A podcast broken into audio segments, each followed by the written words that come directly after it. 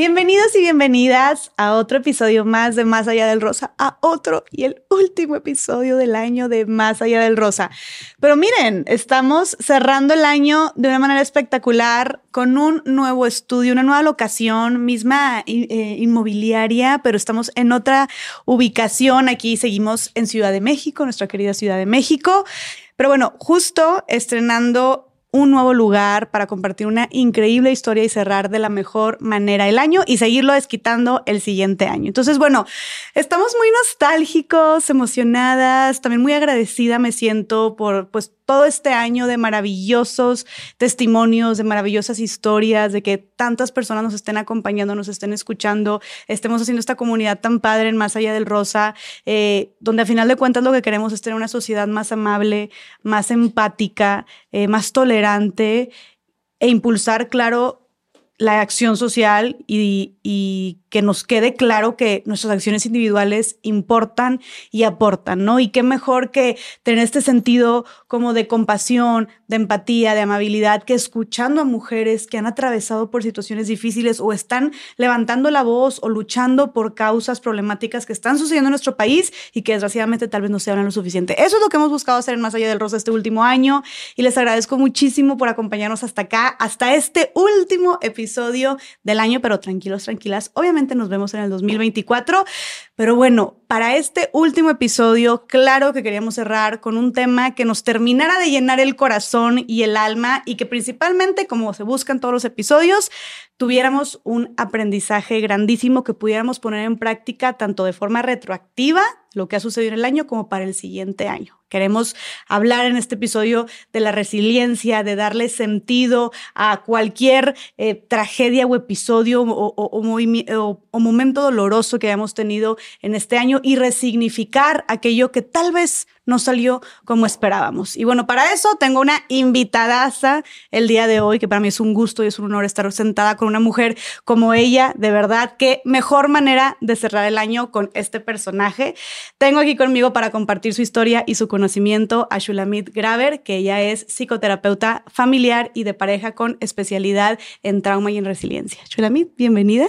Muchísimas gracias. Para mí también es un gusto estar contigo, saber que es el único, el último episodio, porque cuando cerramos hay que cerrar con mensajes, pero también hay que cerrar resignificando lo que vivimos. Exactamente. Y es, un tema que a mí me encanta, así que muchas gracias. Ay, sí, no, a ti, este, yo sé que eres una mujer muy ocupada, entonces que te hayas hecho este cachito en tu agenda, pues significa mucho, de verdad pues tú y yo estábamos muy emocionadas igual antes de grabar porque pues es el último episodio, entonces estoy así como no puedo creerlo que ya se nos pasó el año tan rápido y también muy emocionada por tocar este tema que tú dices porque creo que a través de tu testimonio los aprendizajes que sacaste de esto se pueden aplicar pues para cualquier otro tipo de historia o de situación que hayamos vivido, ¿no? Así es. Creo que no es lo que nos pasa en la vida lo que nos define, sino lo que hacemos con lo que nos pasa. Entonces hay que saber resignificar lo que vivimos para poder reinventarnos. Oye, Shulamit, y estoy pronunciando bien tu nombre, ¿verdad? Perfecto. Me puedes decir Shuli para cortarlo. Perfecto. Ok, Shuli. Me encanta Shuli. ¿De dónde es tu apellido? Porque tu nombre es poco común, ¿no? ¿De dónde eres? ¿Tú eres de aquí? Yo soy de aquí, pero mi apellido, mi nombre es bíblico. Que soy judía, pero mis apellidos son rusos y polacos porque de ahí viene mi familia. Mm, ok, de Rusia y Polonia, wow, muy lejos. Ok. Lejos. ¿Tus abuelos o...? Mis abuelos. Mis abuelos nacieron allá, pasaron el holocausto y son historias así que hay, que viene uno cargando a través de las generaciones, porque son historias fuertes de vida que impactan de alguna forma. Completamente. Wow, me encantaría que más adelante nos platicaras un poquito más de esto. Y platícanos un poquito de ti. Entonces tú vives aquí en Ciudad de México, te dedicas a dar terapias, también sabemos que haces estás muy fuerte en redes sociales, digo, seguramente muchísimas de las personas que te está viendo ya te ha escuchado o ya te sigue, pero para las personas que no, cuéntanos un poco de lo que haces actualmente. Bueno, yo soy terapeuta de base, la clínica me encanta porque los pacientes son los que me han enseñado en la vida más que cualquier otra cosa. Mi pasión son las historias de vida. Y lo que más me caracteriza es la curiosidad. A mí cuando está alguien enfrente de mí en una sesión, en una terapia o cuando conozco a alguien, me da mucha curiosidad saber cómo llegó a ser quien es. ¿Por qué piensa como piensa? ¿Por qué siente como siente? Entonces, cada historia de vida, cada paciente es para mí como una nueva aventura. Y por eso la clínica me encanta, entonces sigo siendo terapeuta. Menos que antes, porque ahora me gusta más dar conferencias y talleres. Mm. Y también tengo un podcast que sale todos los jueves, que se llama Resignificando Ando, que me encanta grabar a gente con la que puedo ver estas historias de vida que resignifica y que un poquito lo que tú decías en un principio, ¿no? A veces esta lucha por alzar la voz y por contar nuestras historias de vida. Y en redes sociales, sí, estoy en, en las redes sociales no sé si fuerte o no, pero lo que me gusta es después de 40 años que cumplo justo de terapeuta, poder transmitir un poco de lo que he aprendido como a un nivel más macro. Eso es lo que se me hace fascinante, ¿no? Que no se quede en un consultorio, sino que se pueda difundir un poco más de todos estos aprendizajes y todas estas ideas, este, pensamientos, reflexiones que he vivido a través de tantos y tantos pacientes que han tenido la confianza de contarme sus historias. Qué hermoso, claro, me encanta. Y como que, veo que traes mucho el tema de como de resignificar, ¿no? Lo repites bastante, así se llama tu podcast también, que qué padre, vamos a ir todos ya a escucharlo. Eh, sé que pasaste por un momento de tu vida muy fuerte, por el cual pues supongo ahorita traes mucho este mensaje, ¿no? Como este propósito. ¿Sí, fue a partir de este episodio? Sí, Sí, fue un episodio hace 16 años. 16. 16 años, ya un buen. Bueno, pero tampoco estaba tan chavita, como digo yo. ¿Cuántos años tenías cuando Tenía yo, pues, antes de mis 50, iba, tenía como 48, 49, porque me acuerdo que estaba por cumplir 50 años. Ok, estás tú casada, tienes hijos, ¿no? Sí, estoy casada, hijos en ese momento eran adolescentes. Mm. Estoy casada hace 39 años, que la gente me dice, con el mismo esposo, digo, pues sí, porque si no, ¿a qué horas me hubiera dado tiempo de dinero? Wow, 40 años casi de matrimonio. Casi 40 años. Es, eh, es, un buen, es, un, reto. Es un reto, ¿eh? Más como están también las cosas ahorita. Con esto que le llamamos el amor líquido, las relaciones fugaces. Claro, claro. Tienes casi lo mismo de matrimonio que de terapeuta. Exactamente. Justamente conocí a mi esposo cuando me, me gradué de licenciatura. Ok, ok. Y este tengo tres hijos casados, tres nietos y medio, porque estoy a poco de ser abuela de mi cuarta nieta, de una niñita nueva. Ay, qué emoción. Y esa es una fase en mi vida también fascinante. Ver a un hijo ser hijo, ver, a un hijo ser padre, perdón, es fascinante, fascinante. Y nunca pensé que mi fase de abuela me fuera a volver tan loca, puedo decir yo, que es lo máximo. Uno hace con los nietos y aguanta y lo que nunca hizo con los hijos. Ahora lo entiendo. Son la cereza del pastel de la vida. No los tienes que educar. este, si hacen berniche están los papás. Es, y tú te encargas de tú estás para, para gozar, para mm. gozarlos desde otro lugar. Y es, es increíble. Y aparte, pues me imagino que debe ser hermoso porque, como dices tú, pues, no, tal vez no está, esta parte más pesada le corresponde a los papás, pero aparte de que los gozas y te diviertes, pues aparte significan, o sea, pues es el hijo de tu hijo o la hija de tu hija. locura. Entonces sí ha de ser. Y ves estas cosas parecidas y de repente te vienen estas memorias y de repente dices, ¿cómo es la genética que, que, que, que hace lo mismo, no? Claro, claro. Sí, es fascinante. Qué padre, sí, siento que la etapa de ser abuelo o ser abuela, como que no se habla tanto, porque de repente hablamos mucho de la maternidad y la paternidad, creo que estaría bien bonito también empezar a hablar de ser abuelo o ser abuela, porque pues mis tías también que están siendo abuelas, mis papás de repente, ay, ya, ya queremos nietos, ya espérense, pues volteen a ver a mis hermanos. Pero sí como que los, los amigos de mis papás que están empezando a, mi papá acaba de cumplir 60 años, eh, mi mamá tiene como 56, 57, este, pero sus amigos que ya están empezando, mis tías que ya están empezando a ser abuelas, sí dicen que es una locura. Es una, es una fase impresionante. A veces yo le digo a la gente, es de esos momentos que hay que vivirlo para entenderlo. Saber nacer un nieto es algo, de veras que me faltan palabras para describir lo, que uno siente. Pero no es lo mismo que ver nacer un hijo. O sea, no sientes lo mismo. No es lo mismo, no es lo mismo. ¿Cómo lo, o sea, que... O sea, ver nacer un hijo es algo impresionante, extraordinario, yo diría, no ordinario, extraordinario. Pero ver nacer a un hijo de un hijo es como ver esta trascendencia, como ver a un hijo ser padre y recordar tantas cosas de su niñez, pero también cosas que ves que aprendió de tu ser padre. no le ves tantas cosas. Y a veces yo los veo y les digo, porque son hombres, eh, yo creo que es distinto ser, me han dicho mis amigas que es distinto ser abuela de hija. Yo solo sé la parte de ser abuela de hijos. O sea, tú tienes tres, tres hombres. Tres hombres. Tres ah, varones. Pero a veces veo a mis hijos ser papás y me encanta cómo son papás y les digo, son lo máximo de papás. Me dicen, pues es lo que aprendimos de ustedes. Entonces se siente muy bonito. Ay, no, yo ahí lloro. La verdad, sí, se siente muy bonito. Claro. Muy bonito. Y no, y no sientes raro, o sea, no está extraño o no, no raro, extraño, curioso como ver que tu hijo tenga un hijo. O sea, es... A veces es, es raro porque dices, ¿a qué horas pasó el tiempo? ¿A qué horas ya es papá, no? Exacto. Y, y, que a quien tú cuidabas ya está cuidando a otro ser Ya está cuidando. Y ver cómo lo hacen y ver la responsabilidad también es un motivo muy bonito de orgullo, de satisfacción, de verlos crecer en familia y de ver crecer tu familia y cuando vienen todos a la casa y el escándalo y el relajo y ver a los primitos juntos, que se arma otra generación, mm, es donde ves como esta trascendencia y descendencia junta, ¿no? Porque trascienden muchas cosas a través de ellos y, ver esta descendencia es como muy, muy emotivo. ¿Qué dirías tú que es lo mejor de ser abuela? Ay, lo mejor de ser abuela es ver la ternura de estos niños, de cómo se acercan a ti, cómo quiero ir a casa de mi abuelita, no. Mm. Aparte, bueno, hay, un, hay una palabra, como yo le decía a mis abuelos, que así se decía en Rusia, en el idioma yiddish, que era el idioma que se hablaba, que es bobe.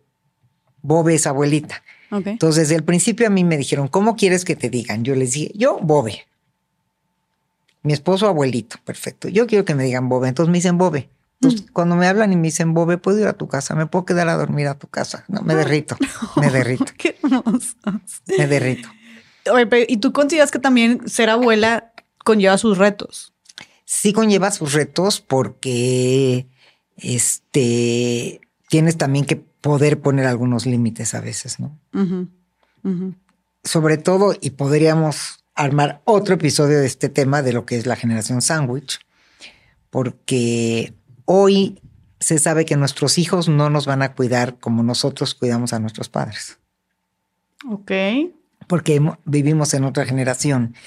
Entonces, es curioso pensar en, en cómo pones también límites, porque ahora los jóvenes, y no es algo que digo yo, es algo que está sucediendo y que lo veo en mi consulta, te digo que mis pacientes son mis mejores maestros, lo veo en la consulta, lo veo con mis amigas este, de mi misma edad, que ahora, ay, ¿me cuidas a los nietos? Tengo una comida. Ay, me, nosotros para dejar a nuestros hijos, híjole, el pedirle a los abuelos que los cuiden era porque de veras teníamos un viaje especial, nos íbamos de aniversario. Ahora, tiro por viaje. Me cuidas a los, a los nietos. Entonces, yo como profesionista, ese es uno de mis grandes retos. Mm. Que mis hijos sepan que soy una mujer que ama lo que hace, que tengo mis pasiones, que tengo mi trabajo y que con mucho gusto puedo ser abuela, pero no de un segundo a otro. A mí sí me tienen que pedir, avisar, preguntar. Y tengo muchas mujeres en sesión deprimidas, con grandes depresiones, más o menos de mi edad, que no saben qué hacer porque se la pasan, no pueden hacer nada, se la pasan cuidando nietos. Y es un fenómeno actual muy fuerte. Oye, pero es que aparte también qué cansado, porque pues ya no tienes la misma energía. O sea, si te la pasas cuidando niños chiquitos, pues no eres la mamá, eres la abuela, no tienes la misma energía. pero hoy está eso. Tú, tú ve, por ejemplo, sales a cualquier lugar lleno de chavas jóvenes comiendo en restaurantes, todos los nietos con las abuelas. Vamos, no quiero decir que está mal, pero ha cambiado mucho las formas a través de las generaciones. Mi generación, no te ibas, no le pedías a tu mamá, te dejo a los hijos porque me voy a ir a comer una vez a la semana con amigas, no nos atrevíamos. Y ahora no hay filtro.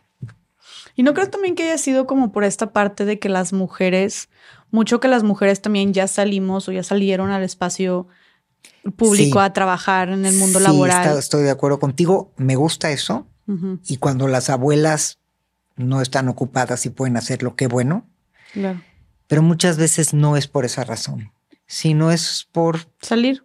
Por salir. Que repito, no está mal, pero las formas son las que no me parecen. Sí, sí, o, o, o, o, tenerlo siempre como la, la solución confiable y rápida y que, que, se nos haga muy fácil, vaya, como de repente siempre estar acudiendo cuando pues tus papás o, los, los, abuelos ya criaron a sus hijos, ¿no? Ya. ya. Entonces a mí me gusta la relación que tengo, pero también, también me he puesto a pensar que mis hijos vivieron con una mamá que siempre trabajó, que siempre tuvo un proyecto de vida desde que ellos nacieron. Entonces, lo respetan de otra forma y se casaron con mujeres que tienen un proyecto de vida y que lo mm. comparten y escogieron mujeres con, con, con, proyectos de vida. Entonces me parece que ese es como un ejemplo que también pasa a través de las generaciones y saben que conmigo me tienen que preguntar, oye, el siguiente jueves, ¿crees que a la hora de la comida? Entonces yo me programo y casi siempre digo que sí porque es mi privilegio también pero necesito organizar mis tiempos para ello. Sí, porque tú eres dueña de tu tiempo. Exacto. Tienes, forma de... Sí, pero para eso tienes que sentirte merecedora, ¿eh? Mm. De tus actividades y de tus cosas para poder decir no puedo, porque el problema de las mujeres de mi generación es que no se atreven a decirle a los hijos no puedo. Ok. Y está siendo un problema, ¿eh? Les da pena o les, da, pena, sienten que lo tendrían que hacer mm. y entonces se sobresaturan y ya no saben cómo decir, oye, no están poniendo límites. No están poniendo límites. Es un gran tema. No, y que, es muy actual. Claro, claro. Y, creo que en general las personas no sabemos poner límites, ¿no? En general, pero en, en, esto de, de, estas generaciones ha cambiado mucho las formas. Ok. No, y me encantaría que también, justo buscando estas reflexiones y lecciones de fin de año, abordáramos también más adelante el cómo podemos poner límites con familiares, pareja, amigos, etcétera. Pero Shuli, volviendo, eh, aquí nos desviamos, pero mira, oye, pero es que me, me, hace muy fascinante y sí he traído como, y, y, y, sí creo que no se habla tanto de esta parte de eh, ser abuelos, pero que tampoco hay un nombre, ¿verdad? Porque dices tú la paternidad, la maternidad, pero como llamarles a ser abuelos, como que no hay el, la acción de la abuelez, ajá, ¿sabes? O sea, no hay como algún nombre para, describirlo, pero bueno, sí se me hace como algo bien bonito, muy fascinante, interesante también de ese de, de como ver a tus hijos convertirse en padres y el hijo de tu hijo, de la hija de tu hija, etcétera, que sí, no quería dejar de preguntarte. Pero cuéntanos cómo, cómo fue que terminaste dedicándote a lo que te dedicas ahorita, que ya sabemos que siempre quisiste ser terapeuta, pero este enfoque en la resignificación. Eh, ah, bueno. Resiliencia, etcétera. ¿Qué fue lo que tú viviste para llegar al punto en el que estás ahorita? Bueno, el trauma de la resiliencia llegó a mi vida sin que nunca hubiera yo querido estudiar trauma ni dedicarme a ese tema. De hecho, siempre pensé, si a mí me llegan pacientes con trauma, yo no voy a ser todóloga. Yo los voy a referir, yo no voy a trabajar con el tema de trauma. Porque es un tema bien difícil, ¿no? Es un tema difícil, es trabajar con mucho dolor. Mm. Yo tengo una maestra en terapia de familia y pareja, me encanta. Y dije, me voy a dedicar a eso. Y cuando vean casos así de trauma, pues habrán especialistas en trauma y los referiré.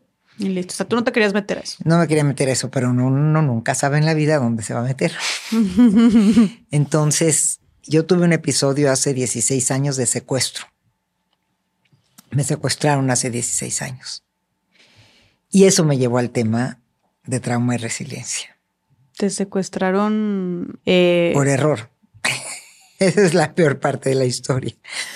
O sea que yo me estaba entrenando por un para un maratón, porque era yo corredora, iba a correr a mis 50 años un maratón. Por eso me acuerdo más o menos de mi edad. Y estaba yo corriendo muy cerca de mi casa y me secuestraron por error. Iban a ir por una mujer que ellos ya tenían como asignada. De hecho, decían que era una mujer política que no sé quién fue, ni a quién le salve la vida, que iba a estar corriendo ese día, esa hora en esa calle y ellos se equivocaron, confundieron mi perfil. No manches, no manches. Eso yo no lo supe, pero tú imagínate estar corriendo y que llegue una camioneta. Ay, no. Se te atraviese así y yo te, te voy a decir lo que pensé en ese momento. Estos jóvenes qué formas de manejar rechinando llantas en una calle tan, tan, este, tan pacífica, tan calladita. Y entonces se bajan cinco, seis, siete tipos. ¿Encapuchados o no? No encapuchados, pero sí con pistolas como metralletas de guerra y me dicen, esto es un secuestro. Y lo primero, estaré soñando. O sea, fue un shock. En medio, tú estabas en la banqueta, o sea, en medio de la calle pasó esto. Sí, yo estaba corriendo por la banqueta y se me metieron así en una calle. Digo, en un, este conté en una entrada, ya no pude seguir, se bajaron, me levantaron, me sentaron en el coche, me, me vendaron, me pusieron algo en los ojos, una como careta, como unos gogles, mm. como unos gogles pintados de negro, hasta cuenta así, como unos. ¿Tú no gritaste o algo? Fíjate que no. Estaba yo en shock. Pero, o sea, te, puedo, te voy a contar la historia así como, como en tiempos, como las series que viajan en los tiempos, porque ya pensándolo, en ese minuto pensé muchas cosas. Pensé prender el celular y dejarlo prendido para que escuche mi esposo. Pensé tocar un timbre. O sea, en esos instantes pensé hacer todo eso, pero no me dio tiempo, pero sí lo pensé. Y que fue, seguramente fueron tres segundos que pensaste todo. Tu tres segundos que pensaste todo. Y ahora que no sabía en aquel entonces, hay una cosa que se llama modo sobrevivencia, que es que cuando el ser humano se ve frente a un peligro inminente, despliega todos sus recursos para sobrevivir. Y te contesto esto a la pregunta de si grité o algo. No, porque lo que hace el cerebro es que colapsa las emociones para que no estorben en ese momento. Entonces estás en modo sobrevivencia. No estás llorando, nostalgia, ay, es un secuestro, ¿qué hago? En ese primer instante, y hay muchos datos de lo que es el llamado survival mode, así se llama el término. Entonces, en este modo sobrevivencia intentas hacer mil cosas. Entonces yo estaba alerta con mis sentidos. No puedo ver, pero sí puedo escuchar por dónde voy. El camino se me hizo eterno. ¿A dónde estaré yendo? Detecté dos casetas, entonces voy a carretera, pero ¿para dónde es la carretera? ¿Qué hablan ellos? Estuvimos pensando durante... No sé si tardé una hora en el coche, pero fue eterno el camino. Oye, pero Julia, ahorita que dices de cómo reacciona el cerebro, eh, aquí está relacionado algo con la amígdala. Sí. ¿Y cómo, cómo es ese proceso? Es un proceso de que esta parte más primitiva reacciona en modo sobrevivencia y olvida todos los peligros. Es, como, por ejemplo, tú imagínate un rescatista del temblor que se va a aventar a rescatar a una persona. Imagínate si se pone a pensar, ¿estará fuerte la cuerda? ¿Será que la persona de abajo está delgadita o pesa 200 kilos? ¿Será que me quedo atrapado abajo? No se avienta. Claro. ¿Qué hace en ese primer momento? Se avienta a rescatar, está de rescatista. Por eso existe el término de que después que te caen los 20, que es cuando las emociones regresan al cuerpo, dices, ¿cómo me atreví? Mm.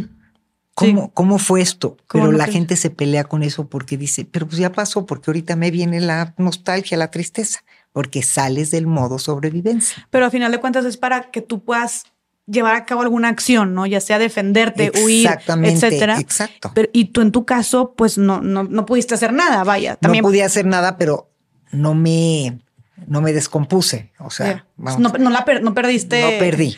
No Entonces me quitaron mi celular, me quitaron todo y yo venía pensando todo el tiempo, la verdad, en una escena catastrófica.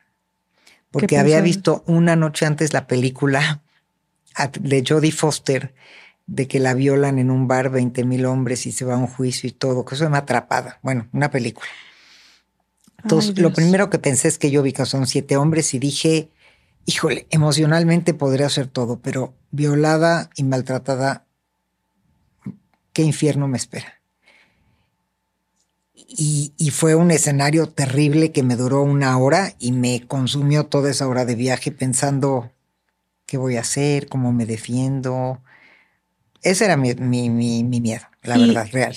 Shuri, ¿y tú en este, eh, en, este trayecto, qué hacías? O sea, estabas pensando eso, pero eh, les preguntabas algo, llorabas. nada, eh, ni lloraba ni preguntaba, escuchaba. Ok. Que se me hace algo inteligente también por hacer. Nada más escuchaba y se gritaban y peleaban y tenían nombres, el flaco, el gordo, el bigotón, el no sé qué. Oye, bigotón, ah, así se hablaban como brusco. Ok.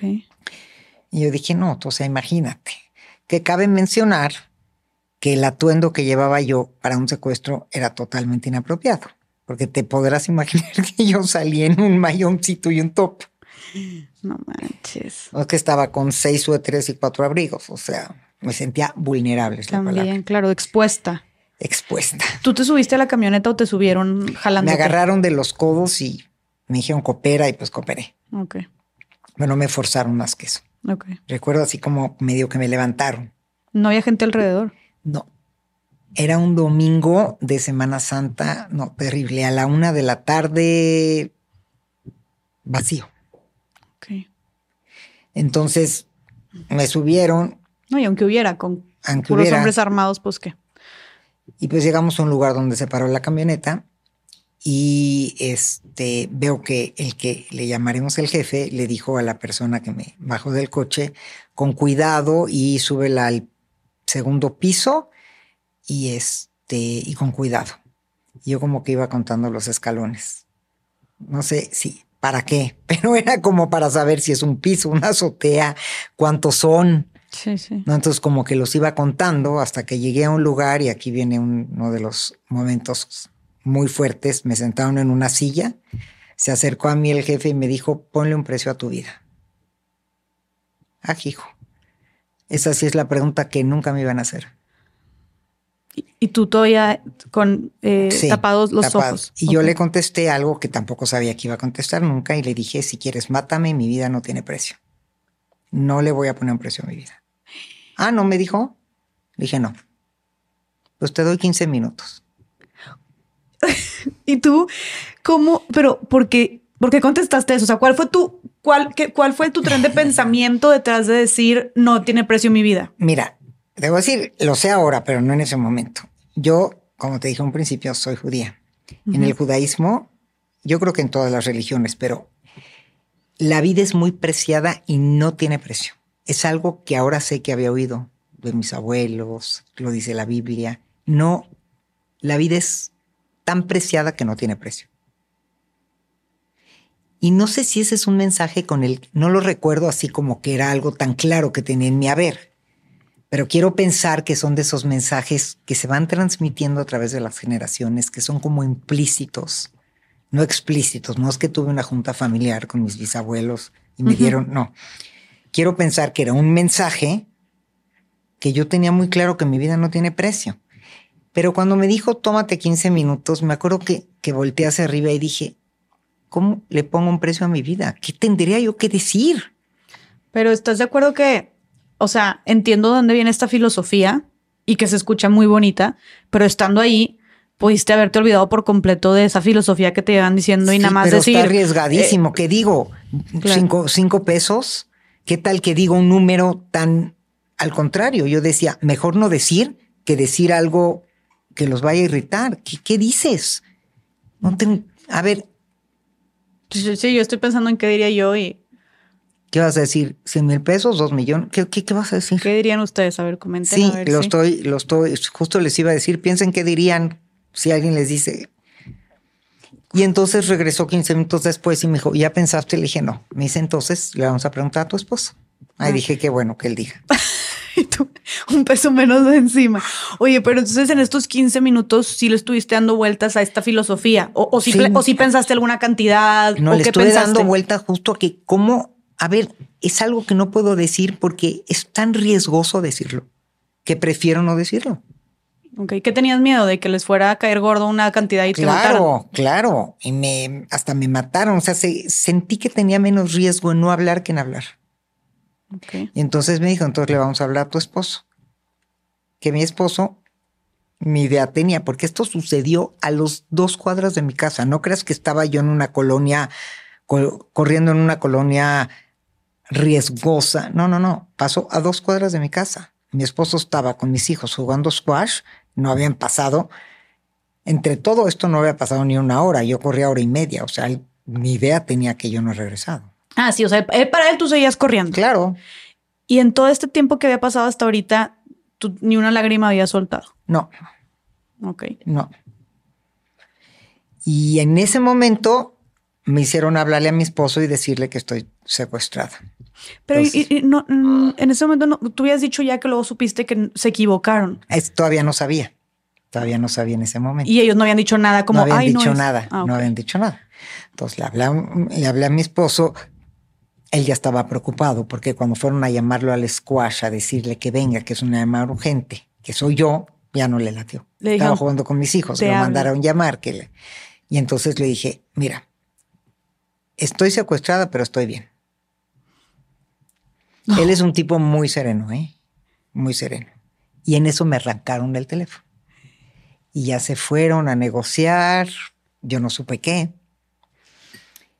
Y pasó el día, pasaron las horas, no me decía nada. Hasta que en la noche llegaron y me dijeron, fíjate que no, yo no sabía si iba a ser un secuestro express, si iba a ser algo rápido. Sí, o si te iban a creer. Llegaron en la noche y me dijeron, fíjate que te vas a quedar porque no logramos arreglar nada con tu esposo. Parece que no te quiere tanto como tú crees. Y a todo esto que tu esposo ya después, ¿qué te dijo que le dijeron en no, la a llamada? ver, en, en mi interior, claro que no me mimeticé con esas ideas. Yo No, sabía que mi esposo se iba a mover, se iba a asesorar, iba a hacer cosas y sabía que no está fácil. Porque lo sabes, porque sabes que es un fenómeno que existe y que alguna vez lo oíste. Y me dijo, y además te tengo una malísima noticia. Nos equivocamos. Y oí un poco de gritos antes. Eres un groserías, no trajiste la fotografía, cómo te equivocaste. Así, peleándose entre ellos. Y me dijo, fíjate que estabas, estuviste corriendo en el lugar equivocado, a la hora equivocada, el día equivocado. No. Y ahí me pasó algo terrible. Yo dije, si eso es cierto, no existe Dios. Porque aparte, nosotros en esas fechas celebramos la Pascua judía, que es una fiesta muy bonita que se celebra cuando los judíos salieron de Egipto de ser esclavos y llegaron a Israel. Mm. Esa es la noche más importante. Y esa noche la cena era en mi casa. Es una noche que se festeja la libertad. Y era en tu casa la y cena. era en mi casa la cena. Entonces yo dije, además, ese día, o sea, no, solam- eh, no era cualquier día, Sí, o sea, fue algo muy simbólico para fue ti. muy simbólico para mí. Y es una tradición, yo no soy religiosa, pero sí muy tradicionalista, y era una tradición que a mí me gustaba mucho. Me gusta. Y entonces te vas a quedar a dormir aquí. Y ahí vino un momento muy duro porque pues, en todo ese tiempo, obvio, quería ir al baño. Entonces le dije, sí, pero necesito ir al baño. Sola no vas a ir. Fue un momento así como, lo cuento porque fue un momento muy fuerte cuando me dijo, vas a ir acompañada de un cuidador. Y se me hizo como una cosa, eh, un atentado contra tu dignidad, contra tu...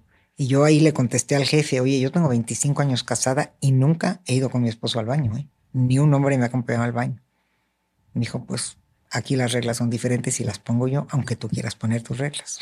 Oye, pero también, ¿y tú de dónde sacabas los ovarios para decirle, o sea, para contestarle? Déjame decirte algo. Yo sería que está bien. No, tú imagínate bajarte los pantalones, perdón, enfrente de alguien extraño. No, claro, claro. Pero te voy a decir qué me pasó en ese momento. Ajá. Me vino como un acto, no sé, un pensamiento de sabiduría que dije, a ver, a ver, a ver, a ver. Se trata de mi libertad. Yo tengo que negociar mi libertad. No me puedo quedar en ese lugar. Tengo que ir al baño y estar bien, y estar sana y no enfermarme.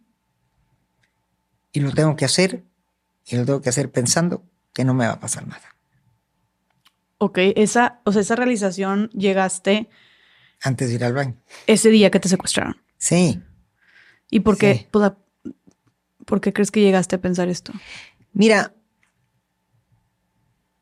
O sea, yo, esa- algún en algún momento, en algún momento de esos momentos, que después de ir al baño, pensé, a ver, yo tengo mis abuelos son sobrevivientes del holocausto y pensé, yo tengo que tener en mi sangre algo de fuerza de sobrevivencia. Y ahí me acordé que desde muy chica yo tenía mucha curiosidad sobre cuál es la diferencia entre la gente que ha sobrevivido y no en momentos difíciles de vida. Desastres universales, holocaustos. Yo sé que a veces la suerte influye, pero yo me resisto a pensar en eso. Siempre he pensado que hay algo que diferencia a la gente que sí sobrevive de la que no. Y me acordé de que una vez a mi abuelo materno le hice esa pregunta. Le dije, abuelito, ¿Cuál es la diferencia entre la gente que sobrevivió y la que no sobrevivió? Porque mi abuelo sobrevivió y ninguno de sus amigos sobrevivió. En el holocausto. En el holocausto. Y me dijo, te lo voy a contar con una anécdota. Estábamos en el campo de concentración, uno de los que sí estuvo en un campo de concentración porque otro no estuvo. Me dijo, estábamos en el campo de concentración y vinieron los soldados nazis y nos preguntaron, ¿quién sabe trabajar en la máquina de zapatos? Y yo levanté la mano. Ninguno de mis amigos la levantó y nunca los volví a ver. Y yo le dije a mi abuelo, pero es que quiero saber eso, ¿de qué está hecho ese momento de levantar la mano? Y me dijo, de atrevimiento. Y esa frase me conmueve porque se me quedó muy grabada. Y ahí pensé, sí, de atrevimiento, pero ¿a qué me tengo que atrever yo acá? Y pensé a no quebrarme, a no romperme, a estar ecuánime, porque es mi vida. Y me tengo que atrever a eso, a no perder mi equilibrio. Y entonces dije, eso voy a hacer, me voy a atrever a acercarme a ellos. ¿Recordaste esta anécdota de tu abuelo en ese Ahí momento? la recordé en ese momento. Qué fuerte. Fuertísimo. ¿Y para eso tu abuelo sí sabía eh, usar la máquina de zapatos o No. nada más lo hizo por No, sobre- no, yo le pregunté, ¿sabías usar la máquina de zapatos? Me dijo, claro que no. Wow. Le dije, ¿cómo levantaste la mano? Me dijo, esa es la respuesta a tu pregunta. Wow. Ok. Entonces dije, ¿a qué me tengo que atrever? Pensé dos cosas. Primero, a perderles el miedo. Y pensé una cosa tontísima, pero me sirvió. Dije, a ver, estos tipos no llegaron en una nave extraterrestre. Son personas. Algún código parecido a mí tienen. Tengo que poder comunicarme con ellos. Y ahí de inmediato pensé, a ver, soy terapeuta. ¿Cuál es la característica que más me distingue como terapeuta? Y ahí pensé, la curiosidad. Como te dije al principio, soy muy curiosa y me interesa mucho la vida de la gente. Me da mucha curiosidad cómo llegaron a ser quienes son.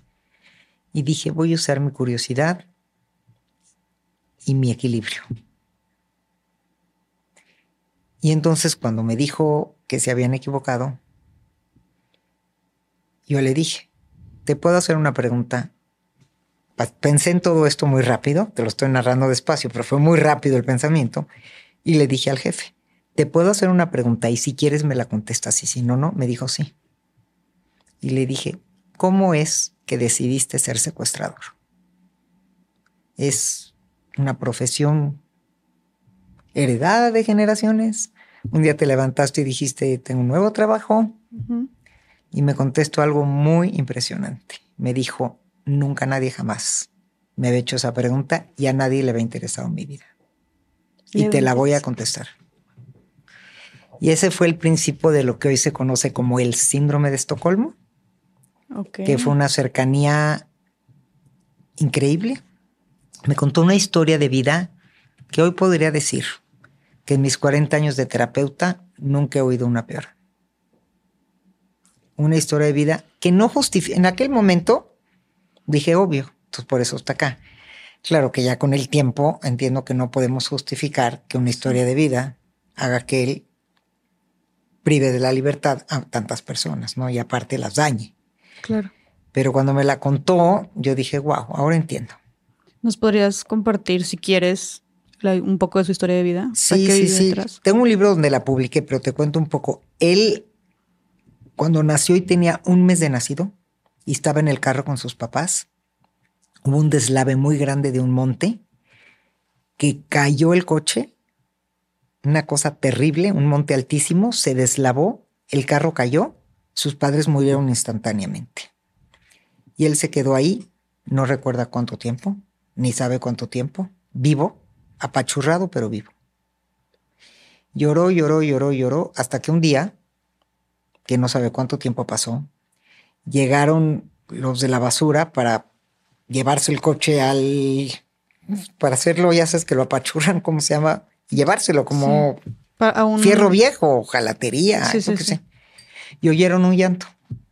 Y no les quedó, así lo cuenta él, no les quedó otra más que sacarlo de ahí.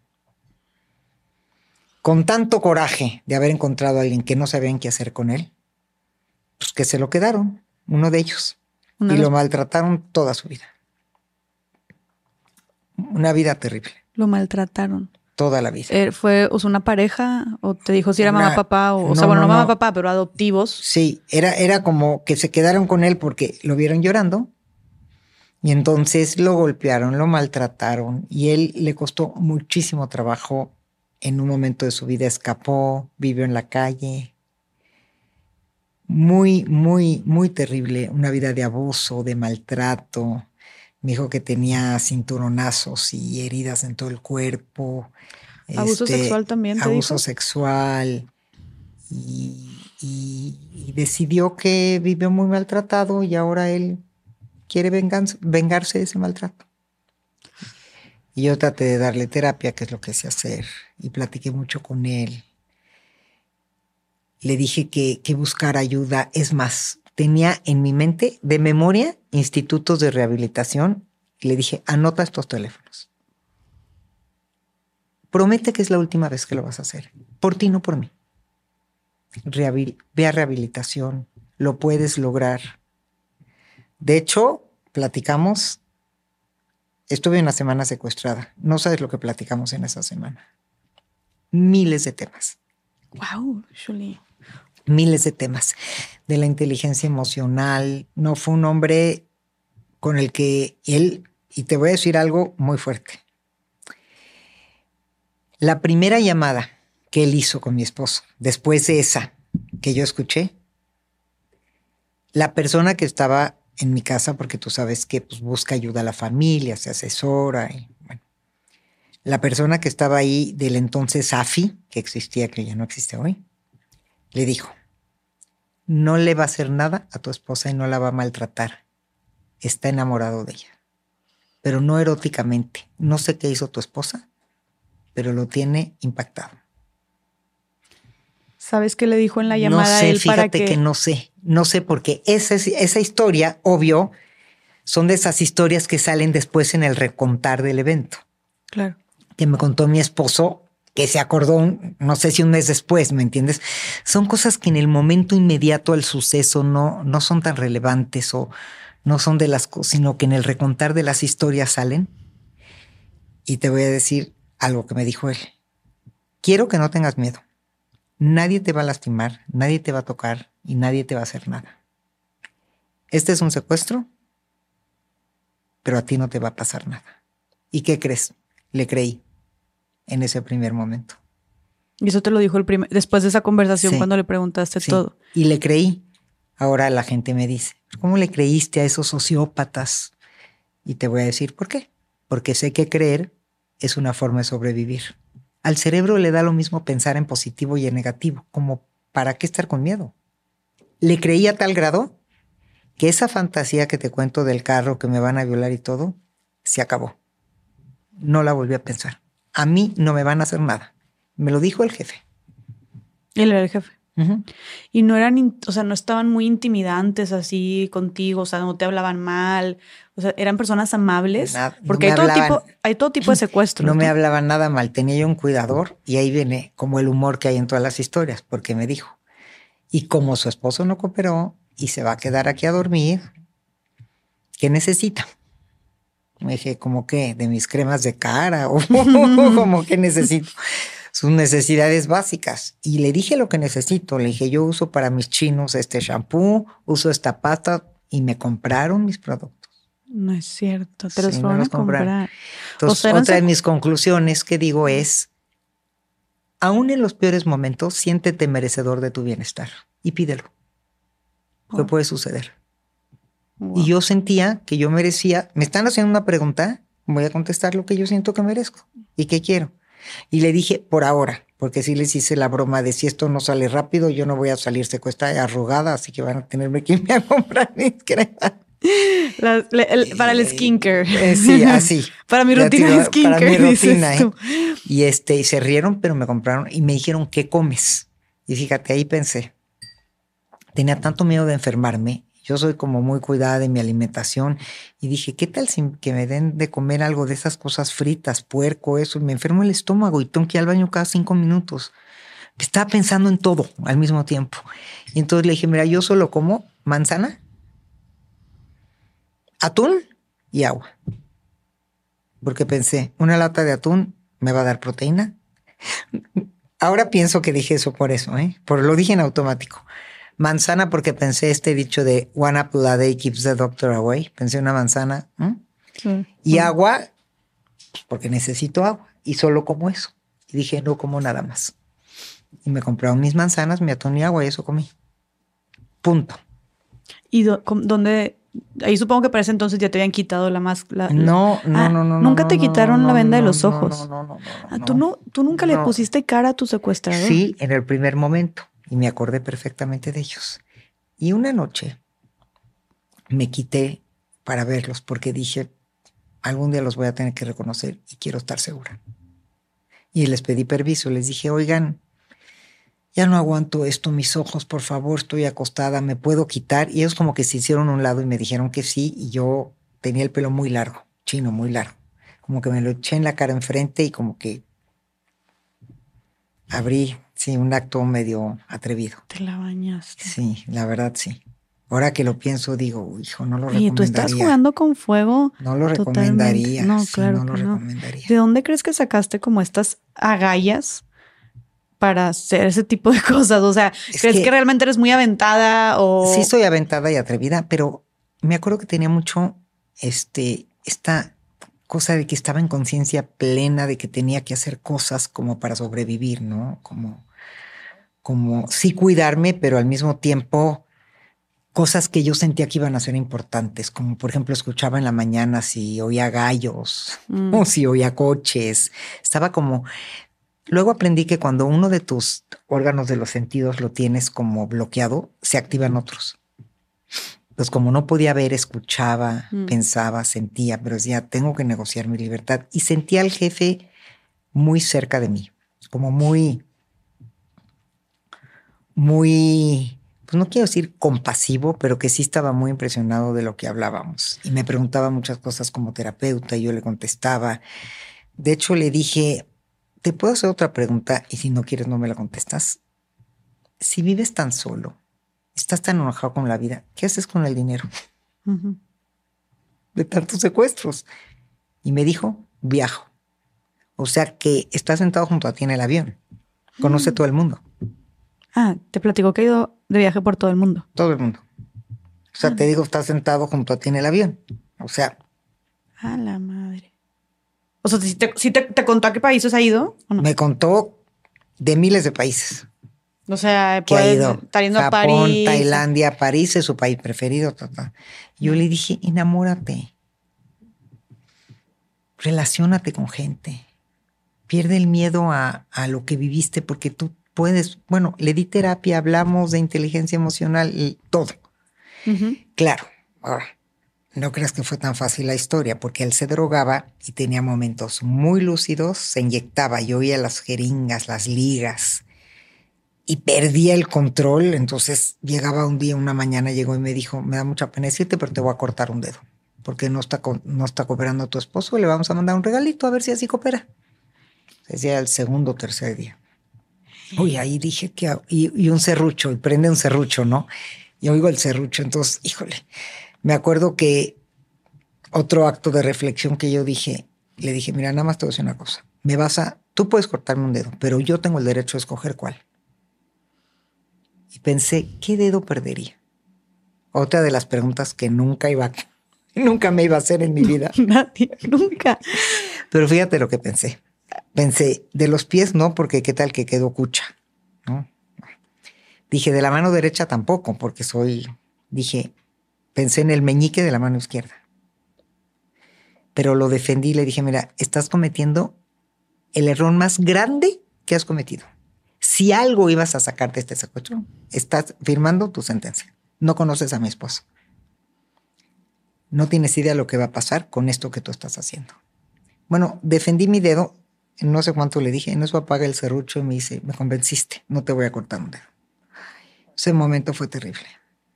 ¿Qué más le dijiste? O sea, ¿cómo convenciste a un secuestrador de que no, te corta lo que le, le, dije, tú no tienes idea lo que este acto va a significar para ti. Yo sí lo sé. Mm. No sé si para ese momento me admiraba o me veía como alguien, una terapeuta con sabiduría o ya me lo había conquistado mentalmente, pero apagó el serrucho literal. De que te escuchaba y te hacía caso, sí te escuchaba. Pero apagó el serrucho literal. Wow. Fue un momento terrible. Y que hubieron como cuatro momentos difíciles, yo diría.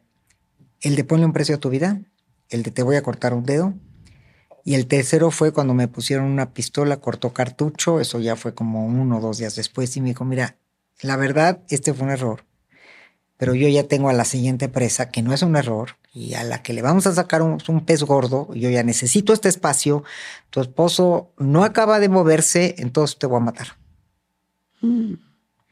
Y ahí fue donde viene la contestación a la pregunta de por qué me dedico a trauma porque en ese momento que sí sentí que puede ser el último minuto de mi vida y sí lo sentí, me hice dos preguntas.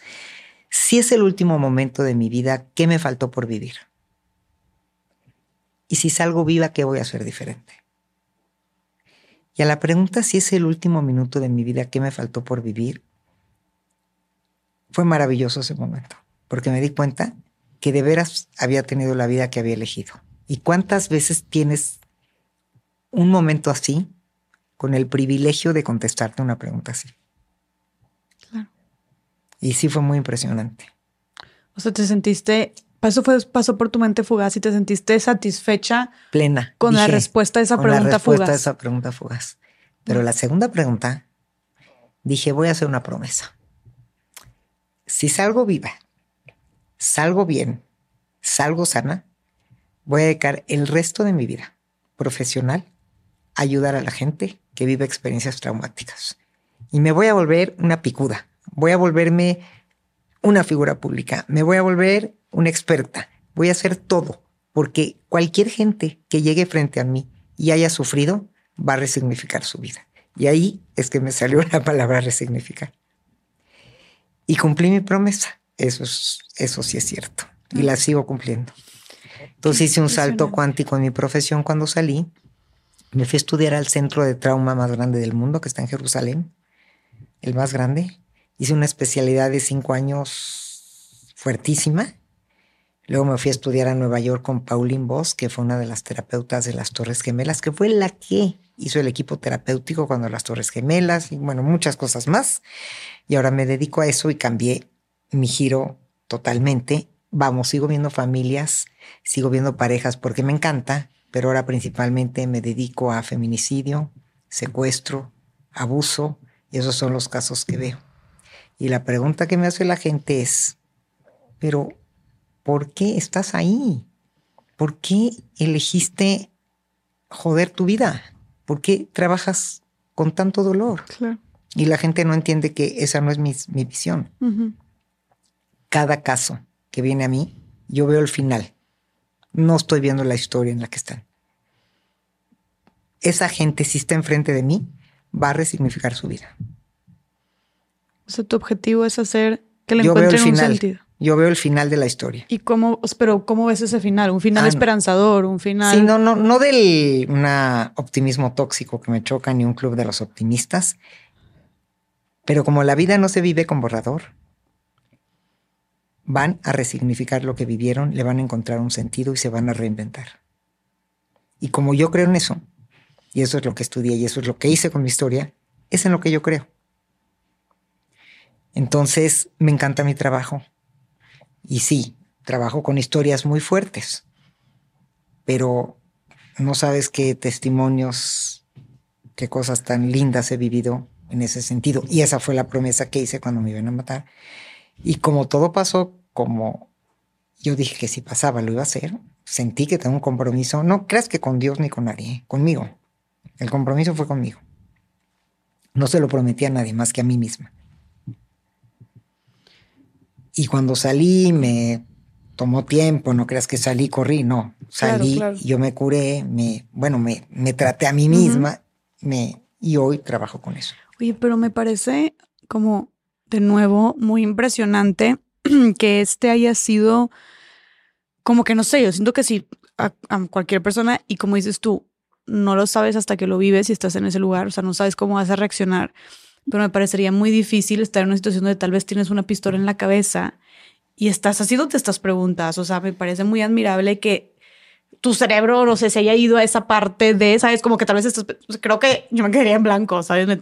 Me, petrificaría y ya está. Eso me ha preguntado mucha gente, pero ¿sabes qué?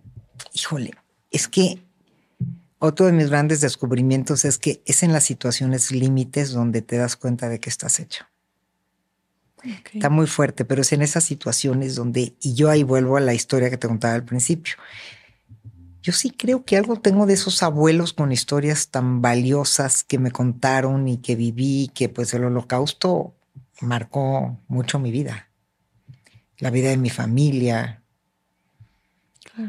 De hecho, en algún momento de mi vida regresé a los campos de concentración y viajé a conocerlos porque sentí que quería ver esas barracas donde me decían que dormían. Familiares tuyos. Sí, mis abuelos, familiares y gente que murió ahí y hermanos de ellos. Entonces, sí nunca lloré, sí nunca me quebré. A ver, tampoco te puedo decir que tengo tan clara la respuesta. Yo creo que, mira, yo había tomado un curso con, que eh, fue un curso de, de varias, varias, varias fases, muy largo, de semiología de la vida cotidiana. ¿Qué es eso?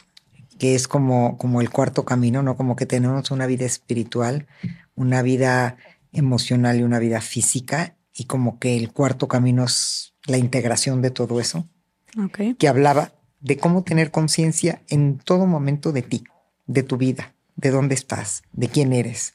Entonces, que siempre tienes que estar elevando tu grado de conciencia. Entonces yo todo el tiempo estaba pensando, ¿qué sigue? Mi conciencia, ¿dónde estoy? ¿Cómo elevo el siguiente paso? ¿Qué sigue para negociar mi libertad? ¿Qué tengo que hablar? ¿Qué no tengo que hablar? Estaba muy entretenida en ese tema. Mi mente era un torbellino de pensamientos. ¿Y crees que fue una manera también de sobrevivir? Y fue una manera de sobrevivir. Estar buscando siempre hasta en los más mínimos detalles. Sí, sí, sí, O sea, al pendiente de lo que sucede a tu alrededor, como... Muy. Y luego el cuarto momento. Uy, pero perdóname que te interrumpa, pero antes de que pases al cuarto, ¿qué pasó después? O sea, te ah, pusieron la pistola en la cabeza. Cortó cartucho y luego la quitó.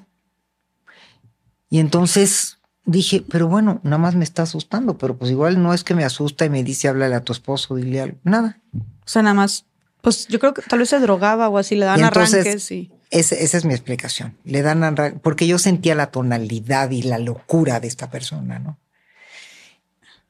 Y, y luego te lo quitó la pistola y, luego me la quitó y respiré, ¿no? Y me acuerdo que le dije al cuidador que hablaba muy poco porque tenía yo mi cuidador, le dije, oye, híjole, faltará mucho. ¿Tú crees que falta mucho para que salga?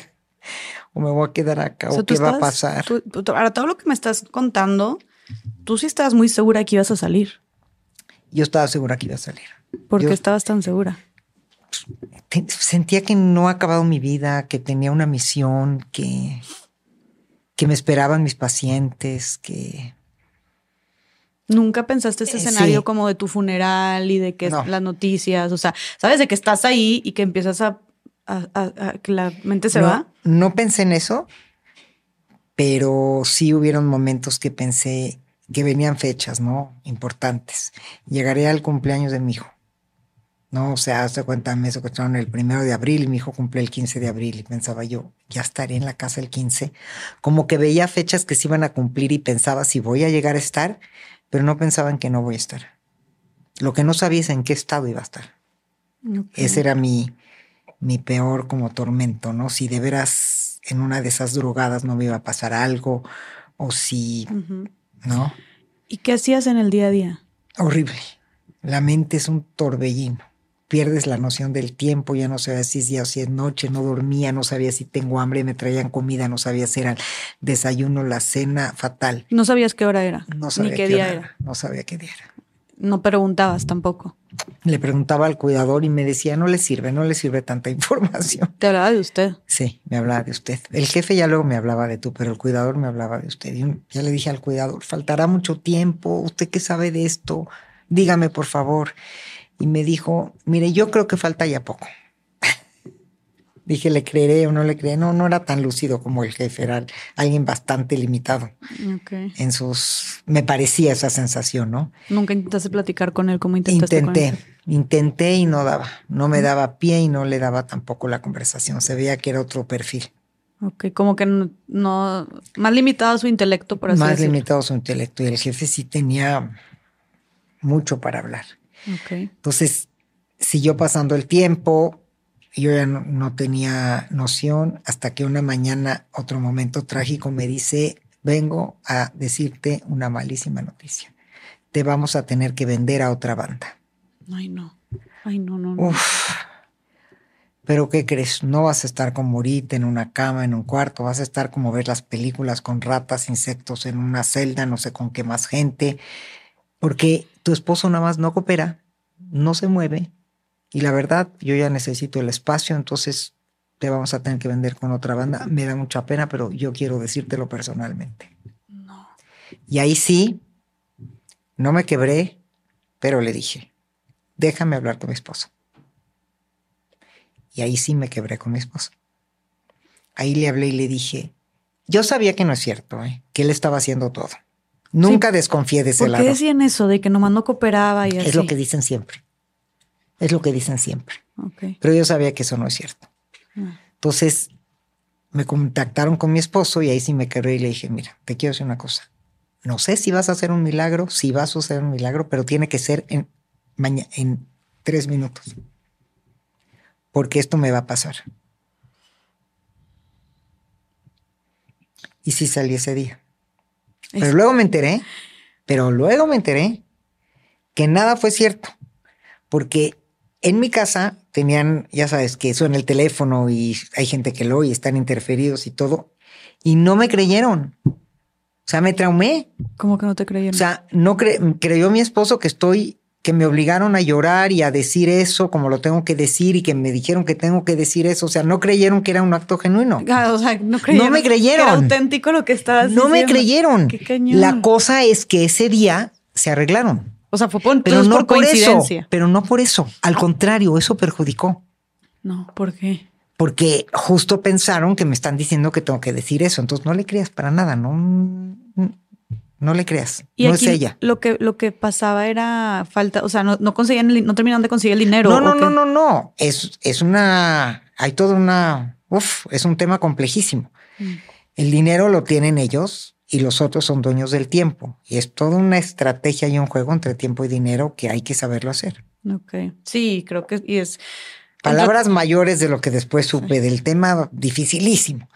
Un tema complejísimo que hay gente que se dedica a asesorar ese tema. Y de se Pero lo que pasó, eso fue temprano en la mañana. Y en la tarde me dice el cuidador, creo que hoy va a salir. Y en eso suena el teléfono del, del jefe al cuidador y me dice, le habla al jefe y me dice, escucha bien lo que te voy a decir porque de esto depende que salgas o que no salgas. Me tienes que contestar, ¿dónde fue el lugar donde saliste a cenar por primera vez el día que conociste a tu esposo? A la madre. Si te equivocas, no, no sale. ¿Por qué? Ahora te cuento. Eso se llama prueba de vida.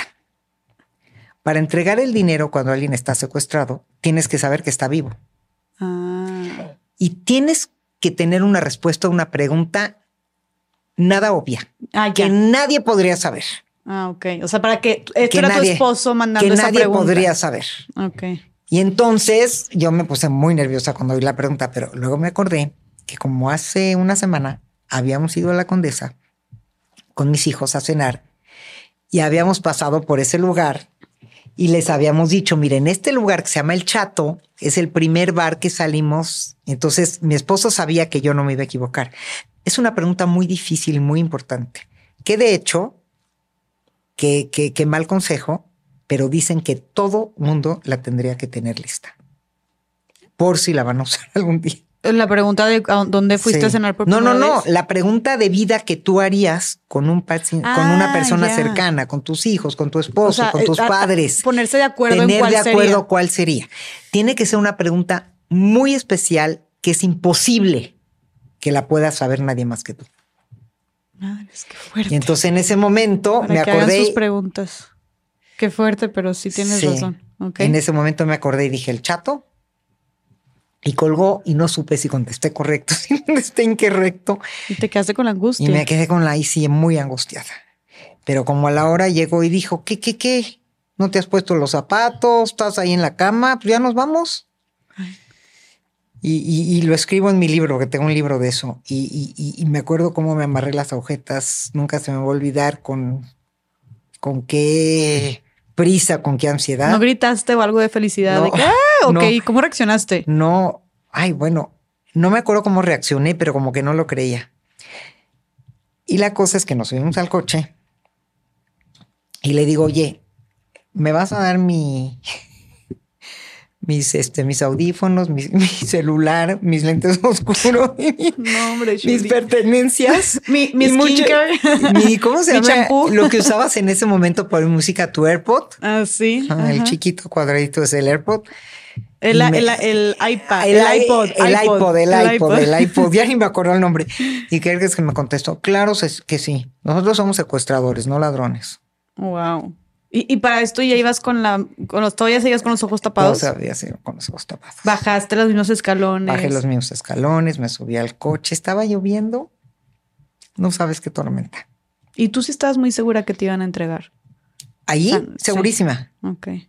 Y entonces me dijo, te voy a decir lo que vamos a hacer. Vamos a llegar a un parque, te voy a sentar en una banca, vas a contar hasta 50 y te vas a quitar lo que tienes en los ojos ten 500 pesos para pedir un taxi y ten una chamarra porque está lloviendo.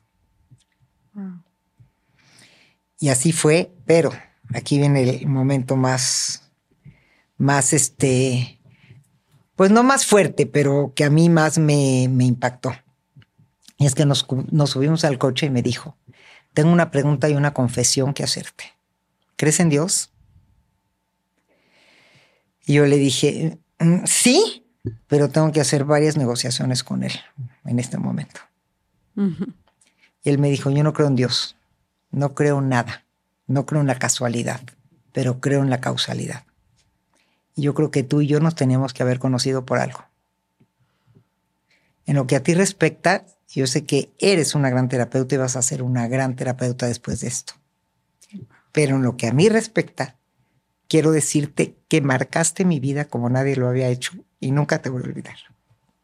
Y yo sé que es cierto. ¿Cómo te sientes tú de haber marcado de esa manera la vida de tu secuestrador? Mira. O sea, porque qué fuerte parte de tu secuestrador, ¿me explico? Yo siento que lo que le veamos ahí lo hizo pensar. No sé cuánto como para cambiar su vida. Pero sí siento que las pláticas que tuvimos ahí fueron muy fuertes.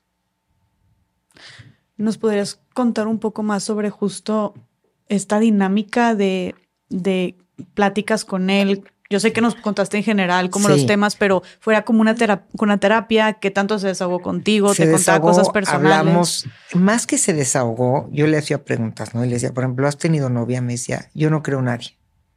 No, confío en nadie más. Y entonces yo le hablaba sobre la confianza. ¿Por qué hay ¿Por qué la confianza no se recupera desde la desconfianza, sino desde volver a confiar? Porque si no es un problema ético. Es como la gente que, que sufre cosas de infidelidad o la cachan. Quiere volver a estar con la persona, acosándola y espiándola. No. El acto de volver a confiar es una elección. Punto. Y en tu elección puedes corroborar datos, pero el principio es una elección. Quiero volver a confiar. ¿Por qué? Porque decido volver a confiar en ti, porque te vuelvo a elegir. Entonces, por ejemplo, hablaba yo con él de eso. Le decías todo esto. Todo, todo de confiar. Y, sentías que te escuchaba. Me escuchaba y me decía, lo voy a anotar. Y ahorita te voy a decir algo muy fuerte porque sé que todo es cierto. Porque, por ejemplo, hablaba de la confianza, hablaba de la importancia de tener amigos, de hacer otro tipo de cosas, de buscar otro tipo de actividad. De... Le dije, esto te va a alcanzar, te van a agarrar. Y me decía, yo ya sé, y siempre digo es el último. ¿Y por qué Pero no sé hacer otra cosa. Entonces le conté cómo se construye un proyecto de vida, que es uno de los temas que me gusta mucho trabajar.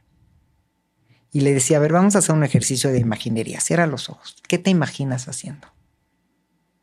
Imagínate haciendo otra cosa. ¿Qué te gustaría hacer? Y luego nos vamos a ir a hoy a ver cuáles serían los pasos.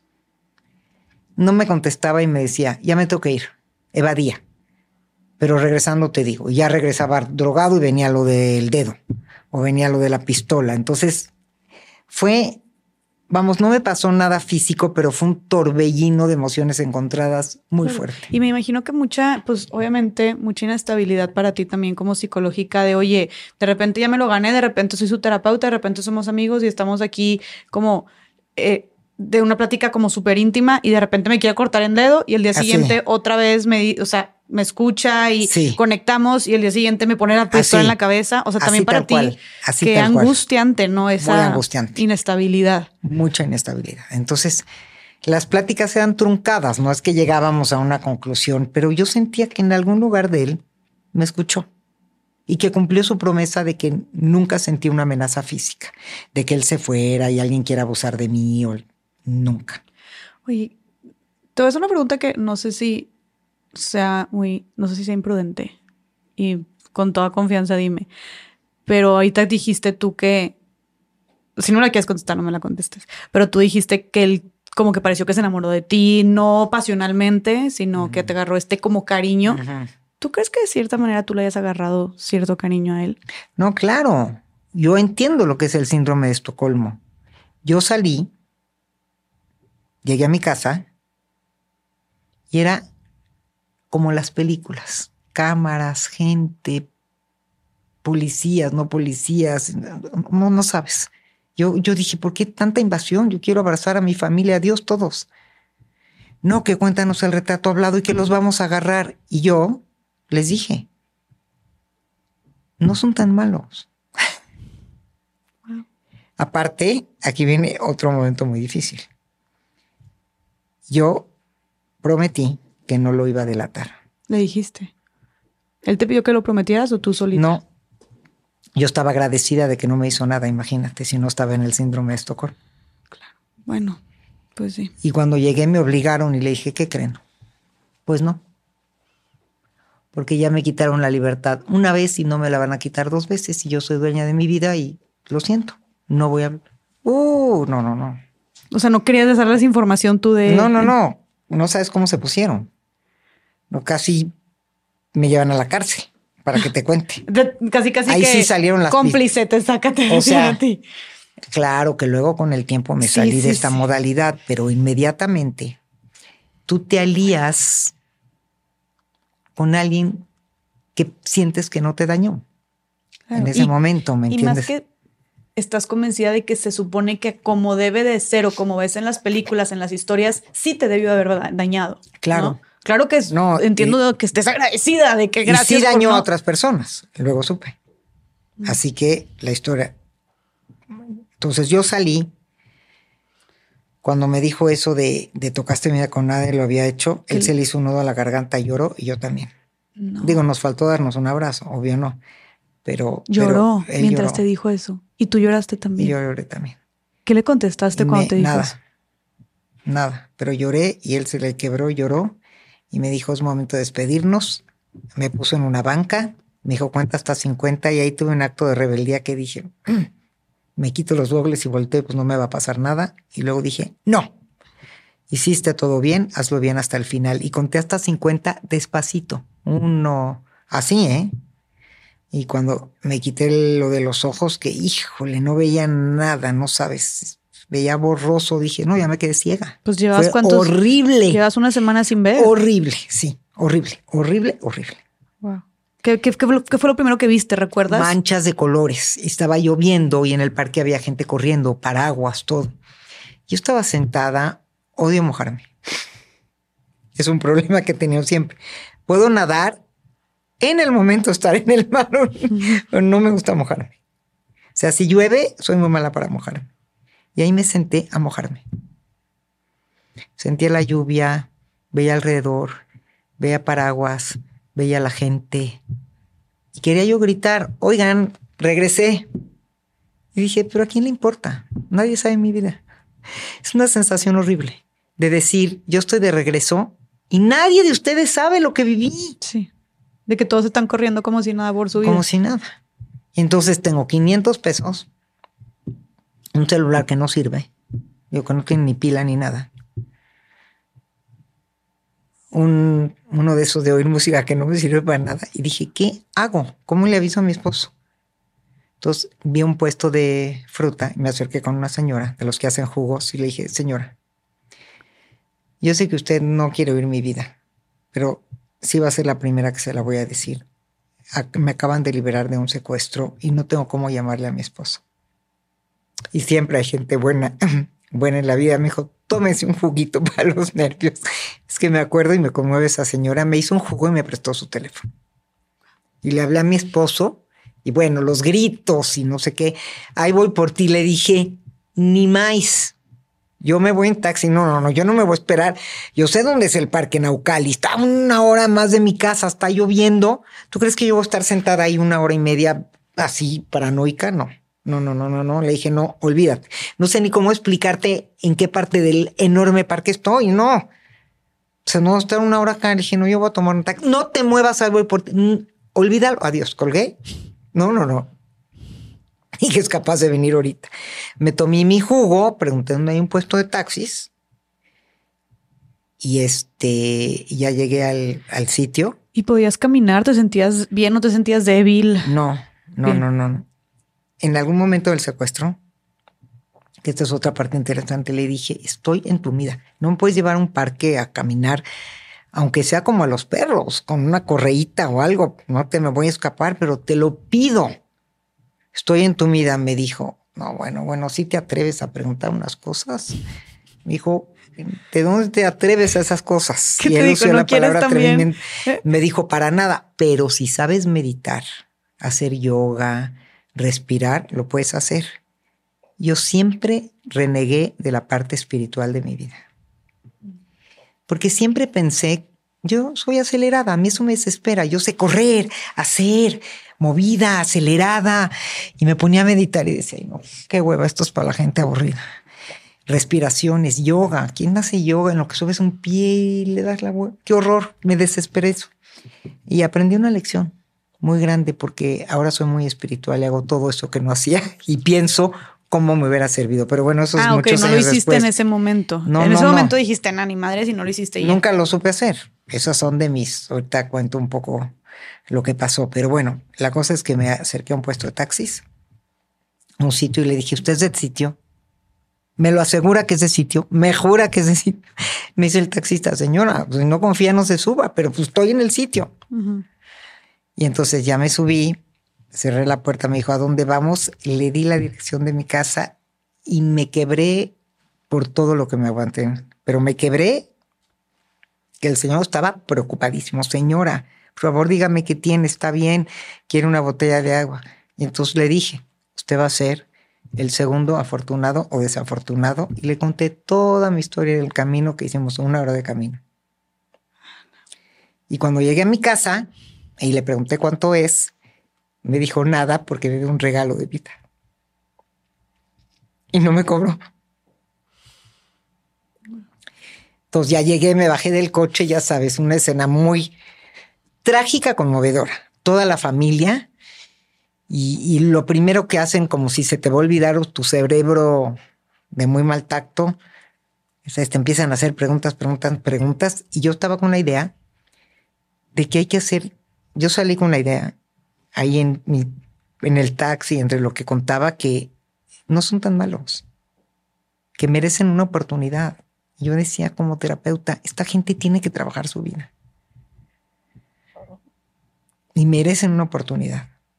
Nunca, en un paréntesis, ahorita que me pones ese tema sobre la mesa, y esta Saskia, niño de Rivera, supongo que la conoces y su trabajo, que es muy admirable, habla mucho sobre esto, ¿no? Le da como y, mis respetos porque también es muy cuestionada y criticada por esto, ¿no? Pero hace un, un, trabajo muy valioso que es darle esta, esta otra perspectiva a la gente que, que ha cometido un crimen, ¿no? Que ha delinquido.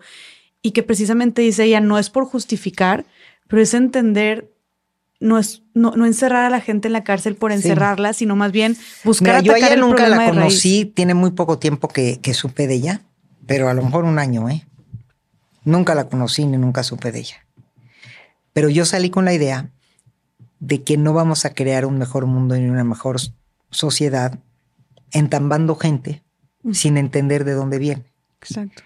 Tan loca estaba yo que decidí que va a ser mi misión de vida. Me enteré que hay un terapeuta famosísimo en Chicago, cerca de Northwestern, que trabaja y se dedica a eso. ¿A, qué? Ayudar a trabajar con la gente que está dentro para trabajar sus vidas y sus historias adentro. De la cárcel. Y sanarlos y trabajar con ellos el trauma que los hizo llegar a un trauma. Porque me imagino que han, de ser muchísimos traumas los de esas personas, ¿no? muchísimos. que la mayoría de los que violentan es porque fueron violentados, ¿no? O un agresor fue una víctima. Y es que un trauma que no curas te acaba persiguiendo. Y se, se empalman los traumas. Y él no te dijo nunca como, o sea, te contó los traumas que vivió de pequeño, pero nunca te dijo cómo terminó, o sea, cómo fue que canalizó todo ese dolor, como voy a ser secuestrado, o sea, cómo se terminó metiendo. No, no tanto, yo le cuestionaba y él me contestaba un poco y yo tenía muy consciente hasta dónde podía llegar y me callaba. Ok. Pero tan loca estaba yo que supe de este terapeuta y a los seis meses de salida, ahí voy. Tomo un avión y dije, ah, no, yo me voy a estudiar con él y a eso me voy a dedicar. Y llegué, me topé con pared.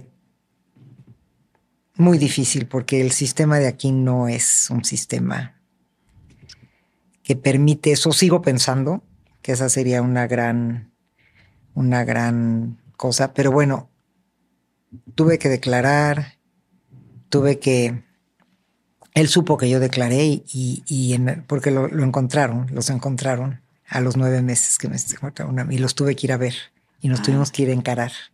A ver, pero tú en un inicio dices que llegaste a tu casa y estabas como muy con la Sí. Con la postura de que son buenos y como ni siquiera queriendo hacer nada como para afectarles, ¿verdad? Sí, sí, sí. Y, agradecida de que pues, tengo mis dedos, tengo. no me violan. Es horrible, pero no agradece eso. Claro, claro. Y, y la gente que te decía a tu alrededor de que qué te pasa o así. Estás loca, no sé qué, tienes el síndrome de Estocolmo. Sí. ¿Y qué malo tienes, verdad? Y mira qué cañón, o sea, cómo, lo común que es y cómo incluso tú siendo terapeuta y conociendo todos estos procesos psicológicos, como quiera fuiste, o sea, te fuiste el síndrome de Claro, claro, claro. Y ahora lo entiendo perfecto. Y cada vez que hablan de él, lo entiendo perfecto. Es una forma de sobrevivir aliarte con la persona que estás es una forma de sobrevivir. ¿Cómo crees que esto, porque no sé, ¿tú crees que esto esté relacionado también con las mujeres que viven en una situación de violencia con su pareja? Seguro, seguro. Que como... Porque acuérdate que después de la violencia viene la reconciliación, la adrenalina, son increíbles las reconciliaciones y vuelves a creer porque es una forma de sobrevivir. Sí, estás sobreviviendo en esa Estás sobreviviendo. no estás viviendo a plenitud, pero estás sobreviviendo. Y tu cerebro quiere creer que esta vez va a ser diferente. Como el tuyo creyó que no le iba a pasar nada, quieren creer que esta vez iba a cambiar. Exactamente. Y ahora que lo veo y bueno, que la historia dura, o lo más duro, es que nueve meses después los agarraron y fuimos a reconocerlos. Ahí como se pone en una cámara de GC. Y fui con 20 mujeres más que habían estado secuestradas mutiladas, sin dedos, violadas por la misma banda y las mismas personas. O sea, ellas sí las, sí las violentaron física y sexualmente. Sí. Varias no tenían dedos. Fue un shock para mí. ¿Hablaste tú con ellas? Fíjate que no. O sea, tú imagínate en ese momento, fue un shock para mí y hoy lo lamento tanto. He hasta tenido sueños de ¿cómo no sé quiénes son? ¿Cómo no llevé una libreta, noté sus teléfonos? Hoy hubiera trabajado con ellas, hubiera hecho, no sé quién, no, fue un momento espantoso, traumático, en el que pensé, híjole, o sea que aún en un momento así, lo que dice Víctor Frankel, ¿no? Te pueden quitar todo menos tu posibilidad de pensar y de sentir. Y aún en los pobres momentos, sí podemos ser responsables de qué hacemos o no hacemos y ahí estaban contando historias mientras horribles, ¿no? Estaba contando una mujer que ella empezó a gritar que perdió el control, que se volvió loca y, que, y que la maltrataron muchísimo para que se callara. Y no, empecé a oír unas historias, yo ya me quería ir, ya fue horrible. Pero todas de violencia física. De violencia física. O sea que, o sea, ya. O sea, que les cortaron los dedos. Violencia sexual también. Claro, violadas, muy mal. Yo en ese momento no estaba, ni estaba apta, ni estaba conectada, quería huir, este, no sabía qué hacer, no me atrevía a decirles que a ti no. A mí no me hicieron nada. No les me dijiste. Sentía, no, para nada. No, No, pues hablé sí. de sí ni no, pero me sentía culpable. Fue un momento horrible. Sí, Mi sí. esposo estaba conmigo porque también él tenía que reconocer las voces. Este, no muy mal y pues nunca las volví a ver, no supe de ellas y lo lamento muchísimo porque pienso que hoy hubiéramos hecho algo, pues una tribu, una, no sé, pienso mil cosas. ¿Qué, qué crees que, o sea, sí, yo sé que el hubiera no existe, ¿verdad? Y no sirve de nada atormentarnos porque, como dicen también, no puedes condenar la ignorancia del pasado con la sabiduría, con la sabiduría del presente y también la, la estabilidad del presente, Sí, ¿no? Y, O y una la frase que a mí me gusta presente. mucho que, que tiene que ver con esto, que digo, sean amables con versiones pasadas de ustedes que no sabían lo que hoy saben. Exactamente. No, a veces Y- hay que ser amables o amorosas con esas versiones. Entonces, Que no habían trabajado lo que ya Sí. trabajaste hoy también. lo que te puedo decir hoy, 16 años después, hubiera hecho un grupo, lo que he hecho con mujeres, con grupos de feminicidio, lo que he hecho, he hecho con muchas cosas, ya lo hubiera hecho con estas mujeres que, que vivimos lo mismo, imagínate. Y si creías que, o sea, tú lo escuchabas y decías, estas son las mismas personas que estuvieron conmigo, o sea, Y sí, este es el mismo jefe, y ese fue el que te hizo eso. o sea, tú- entonces- tú- se te costaba creerlo. Pues me costaba, pero sí lo creo. Y estando ahí, ¿cuál fue, qué- cuál fue, o sea, cómo fue la dinámica? Llegaste, la cámara Gesell, que es para la gente que no nos... que Es no- como un, do- un doble vidrio que tú ves hacia allá y ellos no te ven a ti. Como en las películas. Entonces nada más tenías que, que decir sí, sí, sí, sí, sí, sí fue, sí fue, sí fue y bye. O sea, rápido. y tú a todos dijiste que sí. Yo a todos dije que sí. Pero ¿cómo te, te acordabas de sus caras? Sí me acuerdo de sus caras. Y solo los viste cuando te secuestraron. No, la noche que me destapé. Ah, eso la noche también. que me destapé los vi, a no a todos, pero sí a los más importantes. Al jefe también. Sí. Y este, y la verdad dudé de algunos. Y a ese lugar vas como ya con tus abogados y todo, no vas sola, ¿no? Y entonces, híjole, yo dije, ¿qué hago? Es que hay unos que no estoy segura. Me dijo, si dudas, es sí. Mm, Porque si agarraron a la banda completa y ya te explicamos que la agarraron en la casa, decir no, no se puede. Tienes que decir sí. Y al... digo, pero ¿y si son inocentes? Pero estaban con ellos. Si no estaban contigo, estuvieron con las que siguen o la- con las de antes, pero estuvieron. Claro. Entonces ya dije que sí a todo, mi esposo también, y nos fuimos. Y luego ¿Y el nos jefe, dieron a el- escoger ¿Al jefe lo viste? al jefe. lo- ¿Y qué sentiste? Mixed feelings, emociones muy locas. Claro. Porque dije, entonces, no marqué su vida. No, o O, O sí, o pero- no, o sí, pero no fue suficiente. es que también... O fue antes o después. Ya no quise indagar mucho, ¿sabes? Porque fue un momento muy difícil. O también es demasiado trauma y demasiado dolor como Muy. para haber sido tratado en algo que ni siquiera era terapia, sino Sí. una tip- un tipo de... O sea, Exacto. que tal vez esa persona necesite 20 años de terapia para Sí, realmente... Sí, sí. Pero creo que, digo, si te lo dijo fue por algo, ¿no? Sí, yo también creo. No, yo creo que es cierto, pero no totalmente. Claro, Ya, ya a distancia lo veo distinto. claro. Pero saliendo de ahí, me dieron unas fotografías porque los agarraron en la casa que estaban. Y yo el día que me destapé, vi la casa. Dije, por si algún día tengo que regresar. Y nos dieron unas fotografías para decir que firmamos que sí es su lugar o podías ir y regresar a la casa. Y yo dije, yo voy a regresar. Ay, qué fuerte. Y nadie más quiso venir conmigo. Más que una pareja que fue el que estuvo después de mí. Ese por el que tenían prisa de sacarme, nos conocíamos. No. Casualmente. Era un hombre. Era un hombre. Eran como tres hombres y 20 mujeres. Y ese hombre, su esposa fue la negociadora. Íbamos en la misma escuela de los niños, súper casualmente, porque él fue otro secuestro de esos que sabían de él y estuvo más de un mes y muy difícil, muy Y- difícil. Y si lo atormentó, o sea, si lo violentaron Sí, a él sí, físicamente. Sí, sí, sí. Y entonces no, yo los convencí a ellos que fuéramos a la casa, porque les dije, yo sé que es sanador.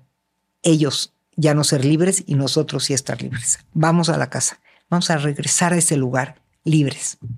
Los convencí a todos y ahí vamos los cuatro. y entramos a la casa. Y, es, y estaba el libro de todos los apuntes de lo que yo le dije. Su libreta completa. Y yo no me quería ir. Estaba su libreta, estaban los libros que me dijo que habían leído, estaba el lugar donde estuve. Yo estaba que no me quería salir. Tenía como una necesidad de, de ver todo, de corroborar y ya se querían ir todos y ya. Les dije, no, ¿sabes qué? Me van a dar mi tiempo. ¿Qué energía sentiste al estar ahí? Fíjate que sentí como que fue muy importante para mí, que era muy importante corroborar. Que sí fue ahí. Que sí fue ahí. Y, y, ver los espacios, ¿no? Conté los escalones. Me di cuenta que sí era el cuarto y todo era tanto más chiquito de lo que yo me imaginaba. El baño en el que estuve, porque yo me bañé y en el baño como que sentir que era este baño, no sé, me, me, me fue muy importante para mí. Me lo recomendó un terapeuta especialista en trauma que regrese. Y qué curioso, porque también luego muchas veces dicen que puede ser contraproducente, ¿no? O sea, como estar... Es que lo que me dijo es, ellos no libres y tú libres en el espacio. Mm. Que tú estabas no libre y ellos libres va a ser importante para ti. Sí, o sea, aquí el contexto era. Fue muy importante, fue muy importante y bueno, corroboré que ahí fue y todo. Y ahí fue cuando dije, ahora sí voy a cerrar este capítulo. Ya. Oye, pero también qué, qué impresionante el haber encontrado esas, esas notas. No sabes, todas las notas que decía, todo lo que habíamos La terapeuta Shuli sugiere, la terapeuta Shuli sugiere. La terapeuta. La terapeuta Shuli sugiere. O sea, ¿tú crees que el haber sido terapeuta te salvó? Qué impresionante que o sea, tú al estudiar, perdón, al decidir estudiar psicología, no sabías tú en ese momento que también estabas tomando una decisión para salvar tu vida. No. O sea, tal vez si tú hubieras sido arquitecta, hubiera sido algo sumamente distinto. Puede ser, pero yo en algún momento pensé al inicio y dije, tengo 25 años de terapeuta, sé cómo funciona la mente de los sociópatas y sé que la única manera que ellos no pierdan el control y te maltraten es que tú no lo pierdas. Porque ellos no pueden con... se pierden cuando tú pierdes el control. Entonces, eso me forzó a estar más ecuánime y sabía yo que tenía un reto muy grande, que era ocupar, dije, en un momento dije, qué fácil, ¿no? Mi consultorio, pues aquí se trata de mi vida, a ver. En algún momento me lo dije, ¿no? Claro. Pero sí te puedo decir hoy que la gente que me conoce, que no me conoce, pues conoce mi historia ya, pero la gente que me conoce siente que mi vida es antes y después. Cambié muchísimo. Okay. Y una, o sea, una de las cosas que hice saliendo es que dije, yo me tengo que sanar a mí misma, yo me tengo que ir a terapia, ¿no? Y dije, o sea, esto me tiene que convertir en una mejor versión de mí misma, sí o sí. Si no, no valió la pena haberlo vivido. Y pensé, ¿para qué llegó eso en mi vida? No por qué, porque el por qué estaba durísimo. ¿Por qué me pasó? ¿Por qué a mí? ¿Por qué si soy terapeuta? ¿Por qué si me dedico a ayudar a la gente? ¿Por qué ese día tan importante? ¿Por qué salí a correr a esa hora? Entonces me estaba atormentando mucho. Yo no sabía nada de trauma y no sabía lo que hoy sé. Los porqués no sirven para nada. No hay justicia. Ese es un mito. Le pasan cosas buenas a la gente mala y cosas malas a la gente buena. Lo único cierto es lo que dice el gran poeta Amado Nerva. El cielo es azul, el mar es salado y la vida es incierta. Es la única realidad. No hay de que porque eres bueno y te portas bien y vas a misa y te confiesas. Yo pienso que la vida es así. Todos estamos expuestos. La vida es incierta. Tú te vas equipando para las cosas inciertas de la vida, pero eso es otra cosa. Entonces, en esta parte de, de que la vida es incierta, yo dije, bueno, ¿qué me toca ahora? ¿Lamentarme, seguirme lamentando o pensar? Si esto llegó a mi vida, ¿para qué? ¿Qué tenía que aprender de mí? Y esa es mi primera propuesta para la gente que vive experiencias traumáticas. Tienes que encontrarle un sentido al dolor, un sentido a lo vivido. Porque es la única forma de poder conquistar cierta paz para seguir adelante. Si no te quedas atorada en por qué a mí me pasó esto. Pero ya pasó y la vida no se vive con borrador. No puedes borrar lo que viviste. Ya es parte de ti. Sí, a veces el por qué también pues, o no, o de verdad son cosas que no puedes encontrar el por qué, o tal vez el por qué, pues, puedes responder la pregunta del por qué, pero no te lleva a ningún lado. El para qué. Sí te lleva a algún lado. Abre mucho más. Entonces yo dije, ¿para qué llegó? Para que no corra tanto, para que viva más pausada, para que me conecte más conmigo misma. Empecé a meditar, empecé aprender un montón de técnicas, a vivir más pausada, y un poco a, poner en perspectiva las cosas que pasan, ¿no? Yo era muy perfeccionista y muy rígida y cuadrada, a mí las cosas me tenían que salir como las planeé, y aprendí que eso no puede ser así. Entonces, la vida es incierta y lo que te pasa tienes que entender cómo darle la bienvenida. Y ahora es dificilísimo que algo me quite mi paz. ¿Tú crees que una llanta ponchada me puede quitar mi paz como antes? Si siempre me pasa algo que me empieza a quitar mi paz, luego, luego me digo. O sea, realmente negocié un secuestro, negocié mi libertad y ahora esto me va a quitar la paz. Mi madre. Digo, me puede inquietar algo. Sí, estresarte. Estresarme un poco como a cualquiera, ¿no? Pero no como antes. O sea, le, aprendiste como a darle proporción a los problemas en tu vida, a las situaciones. Sí. Pensé y pienso todos los días de mi vida, ¿qué, más difícil me va a tocar que negociar mi libertad en una situación límite? No creo que muchas cosas más difíciles me toquen vivir. Claro. Tú dijiste también algo que me llamó mucho la atención de que cuando estamos, no recuerdo cómo dijiste la frase, pero de cuando estamos al límite o en las situaciones que nos, que nos llevan al límite es cuando descubrimos de qué estamos hechos. Sí.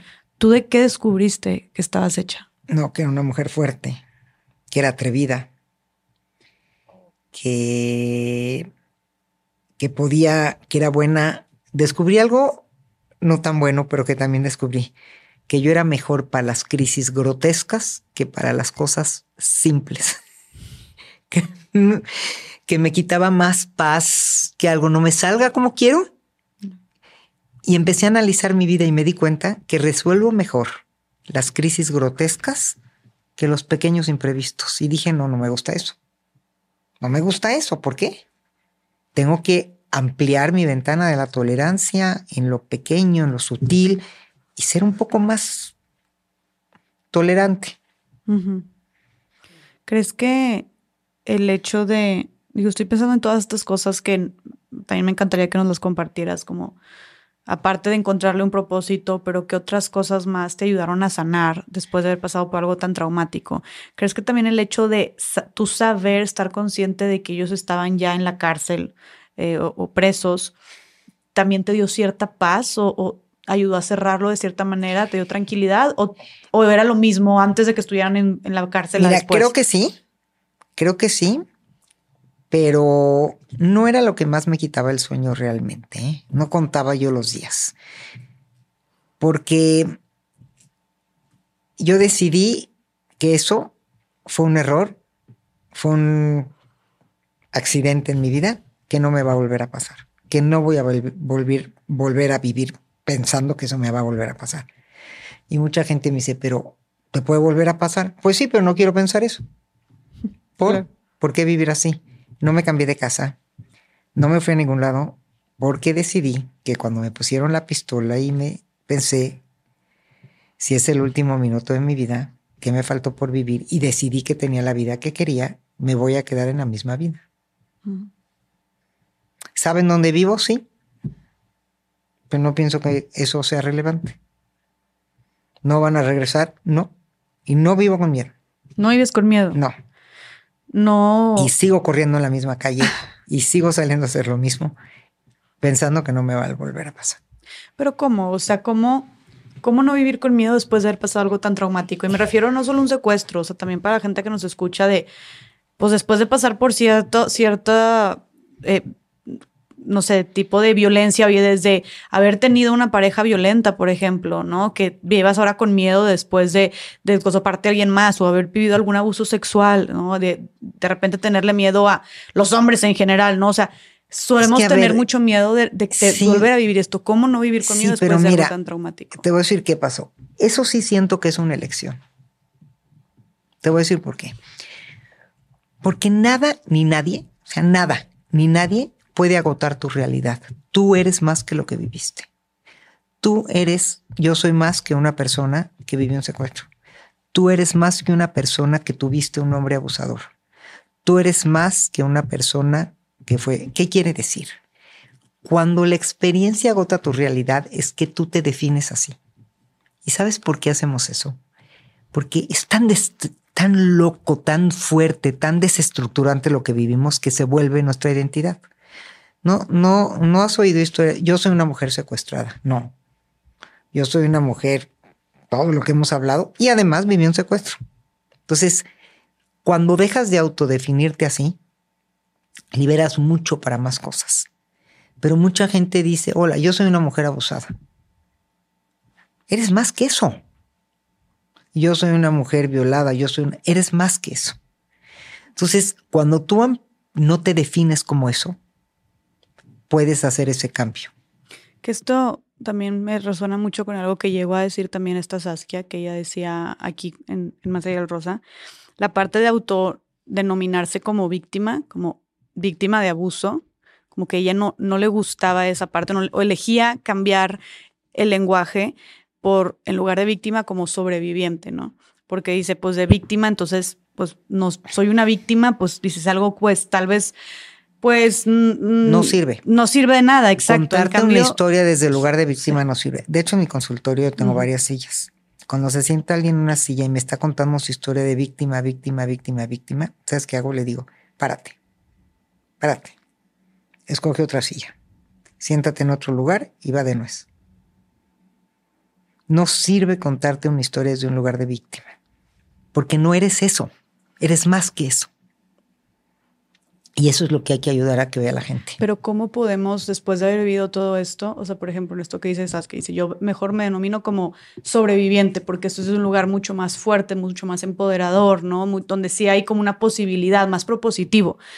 Pero ahorita, por ejemplo, en esto que dices, no sirve contarnos la historia de, una, de, como desde un papel de víctima. ¿Cómo, qué, qué, podemos hacer para cambiar esa narrativa? Porque pues no ha de ser nada fácil, ¿no? Bueno, la, la, está difícil contestártelo así como a bote pronto, porque yo pues, lo que hice, ¿no? ¿no? yo lo que hice es irme a hacer una especialidad y tengo un método con el que trabajo para convertir crisis, dolores, traumas en oportunidades de crecimiento para resignificar y poderte reinventar como persona. Porque si tú no te, yo sé que va a sonar muy lógico, no quiero decir te enamores de tu experiencia, pero no te haces amiga de lo que viviste, no lo abrazas como parte de tu vida, es que ya es parte de tu vida. No podemos echar a la estratosfera nada de lo que vivimos, pero sí podemos acomodarlo en un lugar más noble adentro de nosotros. Y ese es el trabajo. ¿En qué lugar lo quieres acomodar? Hay gente que pasa 20 años y 30 años y sigue contando la experiencia como, como si lo vivió ayer. Claro que cuando cuentas algo, y a mí me pasa cada vez que lo cuento, y ahorita que te lo estoy contando, volví a recordar todo y me estoy viendo el tapete verde de las escaleras y estoy viendo las imágenes y te lo estoy contando, estoy viendo los colores y estoy sintiendo el sabor de la manzana. Sí, y me quiebro en momentos que son muy importantes de mi historia, pero yo salgo de aquí, me voy a cenar, hago mi vida, sigo y no me quedo en mi historia.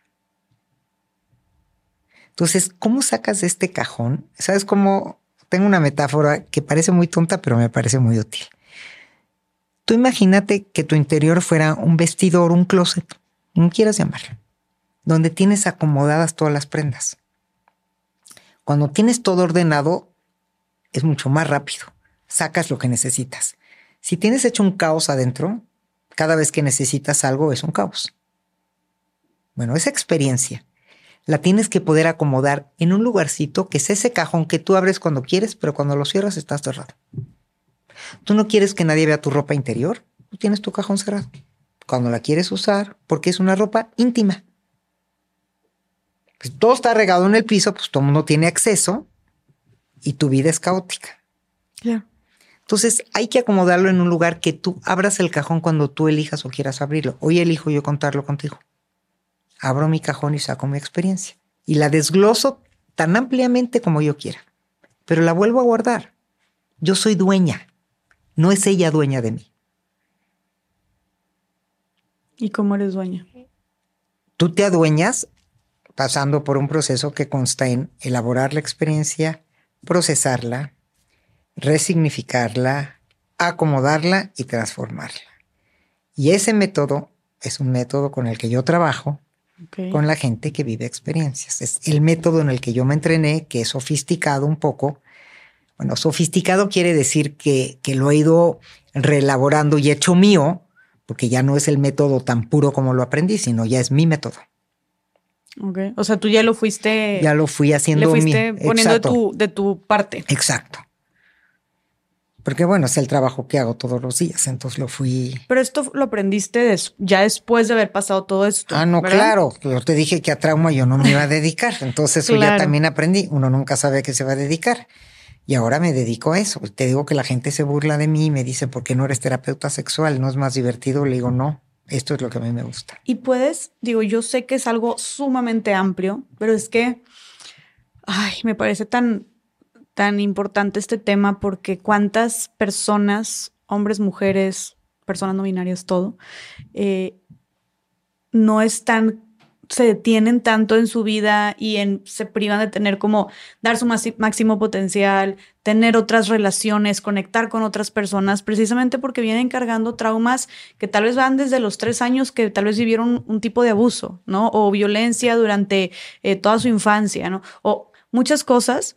Eh, y creo que sí los traumas los cargamos demasiado, ¿no? Entonces, aprovechando que tenemos aquí, yo sé que puede ser un tema muy amplio, pero ahorita dijiste cinco como pasos que tú aprendiste que es tu método eh, para sanar algún trauma. ¿Nos podrías decir cómo, y ya, ya algunos los explicaste, pero yendo cada uno de ellos, como qué consiste en cada uno y qué herramientas podemos tener para irlos acomodando. Digo, yo sé que no es terapia y sé que depende de cada caso, pero para que la gente tal vez se pueda llevar un poquito estos conceptos que puedan aplicar para lo que sea que hayan vivido. Sí, mira, te los voy a decir resumidos, nada más no quiero correr el riesgo de que anoten y hagan la recetita porque es un trabajo, es un proceso de acompañamiento, ¿no? Es complejo. Elaborar quiere decir ¿Cómo yo les voy a ayudar a contarse la historia de otra forma? La forma en cómo te la cuentas, y ya te la contaste a tu abuelita, a tu tía, a tu prima y a tu amiga, no es la que sirve. Entonces, lo que yo les digo es, ahora la vamos a contar como yo te voy a pedir que la cuentes. Y hacemos una forma de contar la historia un poco distinta. El cerebro es muy concreto. Tenemos que darle la información muy concreta para que la procese. Entonces, el primer paso, bueno, antes de eso, hay que estar seguro que ya salimos del modo sobrevivencia, que puede durar de uno a veces hasta ocho meses, mm. que es cuando estás escindido, dividido, como, como que no te estás muy cool, como que no te cae el 20 porque las emociones siguen aquí guardadas por el modo sobrevivencia. Hay a gente que le caen luego, luego y gente que despacito van bajando y entonces la gente se empieza a extrañar porque dice, pero si eso me pasó hace ocho meses, ¿por qué ahorita me siento mal? Porque seguías en modo sobrevivencia. ¿Te tarda tanto en soltar? Se tarda tanto. Wow, ok. Entonces, primero tienes que indagar que la persona ya no está en modo sobrevivencia. Si no le dices, regresa después, porque no vale la pena. Cuando salió de modo sobrevivencia, lo que sigue es elaborar y es ayudar a contar la historia de otra forma, más estructurada. Entonces yo les ayudo a dividir la historia en momentos como, a ver, cuando tú agarras un libro que trae capítulos, que trae orden, prólogo, capítulos, tiene un orden el libro. Imagínate que el libro no tuviera prólogo ni capítulos si fueran 200 páginas así. Imagínenselo en su mente. Qué difícil estructurar un libro, ¿no? O leerlo. Lo mismo es una experiencia. La vamos a ordenar por capítulos. Luego le vamos a poner nombre a los capítulos. Luego vamos a ordenarlos del momento prominente más difícil al más fácil, Mm. del 1 al 10. Entonces vamos a empezar a estructurar la historia muy distinto, no como una narración como yo te la conté ahorita de... No. Y la vamos a ordenar. Es, esa es la parte de la elaboración y el procesamiento. Vamos a elaborar la historia de otra forma. Ahora tú me la vas a contar como yo te voy a pedir que me la cuentes. Entonces, as- trabajamos en las sesiones en eso. La vamos a elaborar para procesarla. Para que tú la puedas ordenar. Mientras más la ordenes, mejor la va a procesar el cerebro. De hecho, yo escribí un libro y un poco mi historia la cuento así, por capítulos.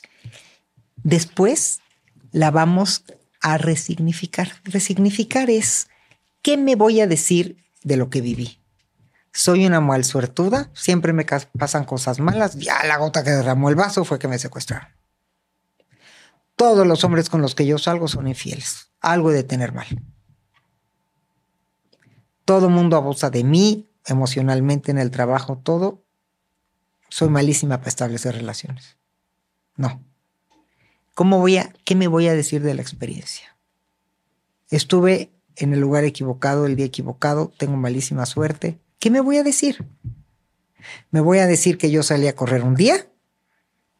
Y sí, estuve en un lugar que me tocó, salvé a alguien, posiblemente, pero fue una experiencia que no agradezco, pero sí agradezco a la mujer en la que me convertí. Y yo ya no estoy peleada con mi experiencia. Ojo, es muy sutil la línea. No la agradezco ni se la deseo a nadie. Ni me hubiera gustado vivirla. Claro. Pero ya que la viví, agradezco la persona en que me convirtió. Entonces, es un proceso, te digo, te lo estoy diciendo para como me dijiste en Sí, términos no, me generales, encanta. sí. pero resignificar es eso. ¿Qué me digo? Porque si tú te dices, yo soy una malsuertuda y a mí me pasan cosas de muy mala suerte, eso es lo que decretas, se convierte en una profecía autocumplidora y conviertes eso, ahí pones tu energía y eso es lo que te va a pasar. Entonces, resignificar es como si voy a aislar esta experiencia y qué me digo de ella. Y ya que hice todo, la elaboré, la procesé y la resignifiqué, ahora la voy a acomodar. ¿Dónde la quiero acomodar? En un lugar seguro, pero que la pueda volver a sacar. Cuando yo quiera, cuando le sea útil a los demás. Esta experiencia ni siquiera la conocen todos mis pacientes. ¿Cuándo la saco? Cuando les va a servir. Mm. No la ando contando todo el día. Ujú. La guardo.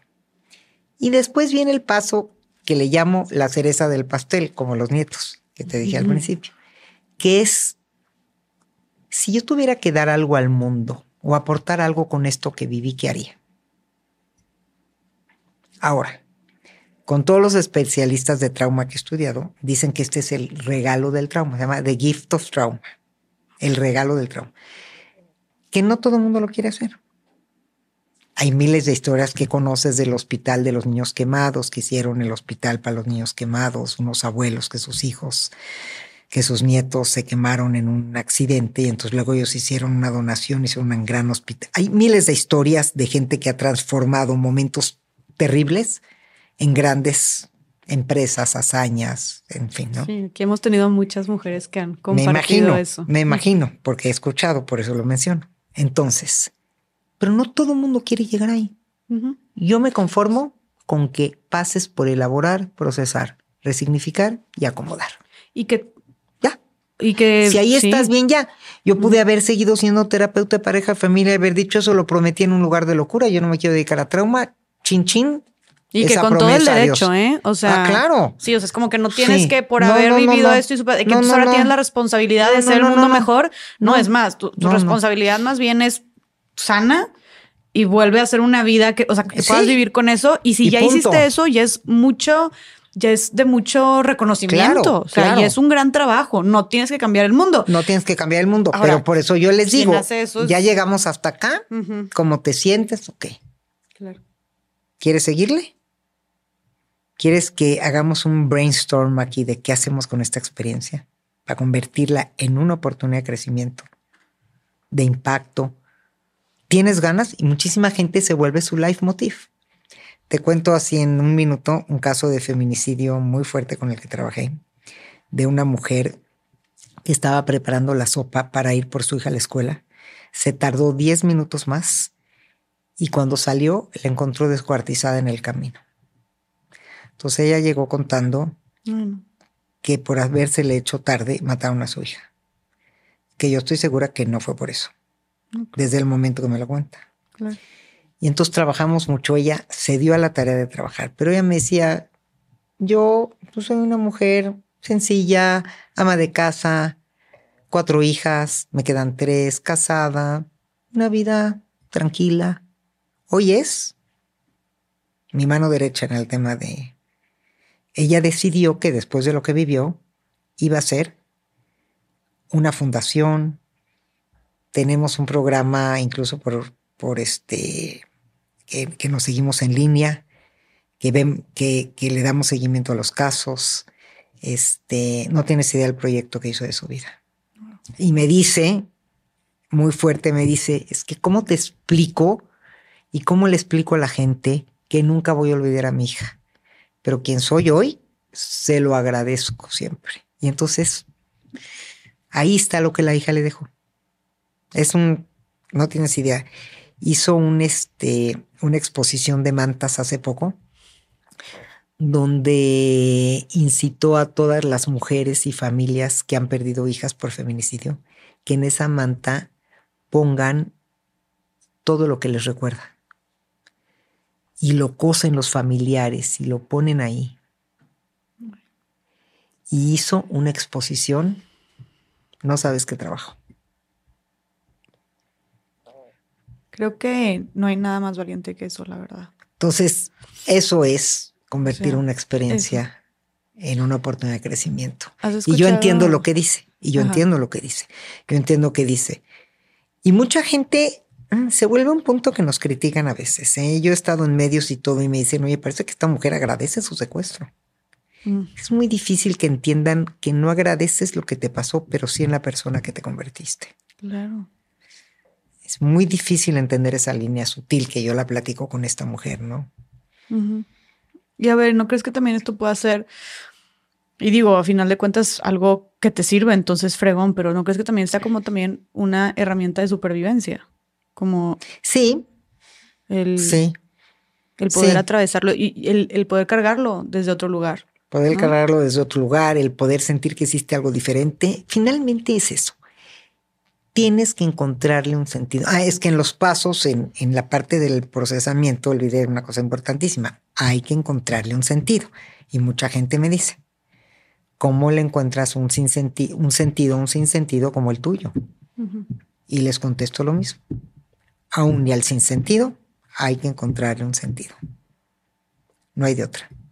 Hay una frase, seguramente has escuchado de John Paul Sartre, que dice, somos lo que hacemos con lo que hicieron de nosotros. Exactamente. Y wow, porque sí, ¿no? O sea, la no es tu culpa lo que sucedió. Ni tu responsabilidad, pero sí es tu responsabilidad lo que haces con lo que te pasa. Exacto. Entonces, a ver, es tan claro como esto. Vamos a usar la palabra víctimas. Podemos ser víctimas de muchas cosas en la vida. O sea, víctimas quiere decir que nos pasen cosas que no quisiéramos que nos pasen. Pero elaborarlas, procesarlas, resignificarlas y acomodarlas sí es responsabilidad de quien lo vive. Eso sí es tu responsabilidad. Porque es tu vida. Sí, nadie más va a venir a... Y, y que muchas veces no va a venir ni el secuestrador a pedirte perdón, ni el abusador a pedirte disculpas. Es que la justicia la vas a tener que encontrar dentro de ti. Por eso digo que no está fuera la justicia. No vas a encontrar muchas veces al perpetuador, pero tú lo tienes. Sí, en tu caso lo metieron a la cárcel, pero muchos no van a meterlo nunca en la cárcel. Y nunca van a pedir, venir a pedir perdón o nunca van a venir a remediar lo que ¿Pero hicieron. ¿Qué crees? ¿no? vivo amaneciendo todos los días pensando se escapó, sigue ahí. No es mi vida, ¿eh? Ni quiero que esa sea. Claro. Pero no, vaya, no de que no podemos depender en que se haga y menos viviendo en un país como México, que se haga justicia o estoy llevándolo cuando son temas de, de, crímenes, pero cuando incluso que alguien te decepcionó, te violentó, etcétera, ni siquiera esperando que sea justicia, entre comillas, de que te vengan a pedir perdón o reconozcan su error para nosotros poder sanar, ¿no? O sea, como dices tú, tiene que estar en ti y que tú hagas justicia por, tu, por tu propia cuenta de... Eh, eh, definitivo. andando contigo, ¿no? Es a lo que me refiero. Ay, pero a ese es difícil, ¿no? Tú, pues, ¿cuánto, cuánto crees tú que, cuánto tiempo te tomó el como poder eh, sanar finalmente o sentir que podías sobrellevar esto ya como con una vida normal? Dos años. Y mi esposo, mis hijos. Y no creas, ¿eh? A mis hijos no les gusta que hable del tema. No van a oír este episodio. no les gusta porque ellos lo vivieron muy traumático y no, no, no quieren acordarse. Y eso que fuimos a terapia familiar y todo. ¿Cuentas, tú sueles contar cómo lo vivió tu esposo y tus hijos o no? No, bueno, mis hijos lo vivieron muy difícil. Ahora entiendo que peor que yo. Pues sí. Porque yo sabía, yo era dueña de mí, ellos no. Ellos imaginaban lo peor. Ellos imaginaban que te estaban haciendo... Lo peor, torturando, ta, ta, ta, ta, ta, Ahora hay otra historia desde afuera que, que, que mi esposo me contó mucho tiempo después, cómo lo vivió él, porque también eso es algo muy difícil.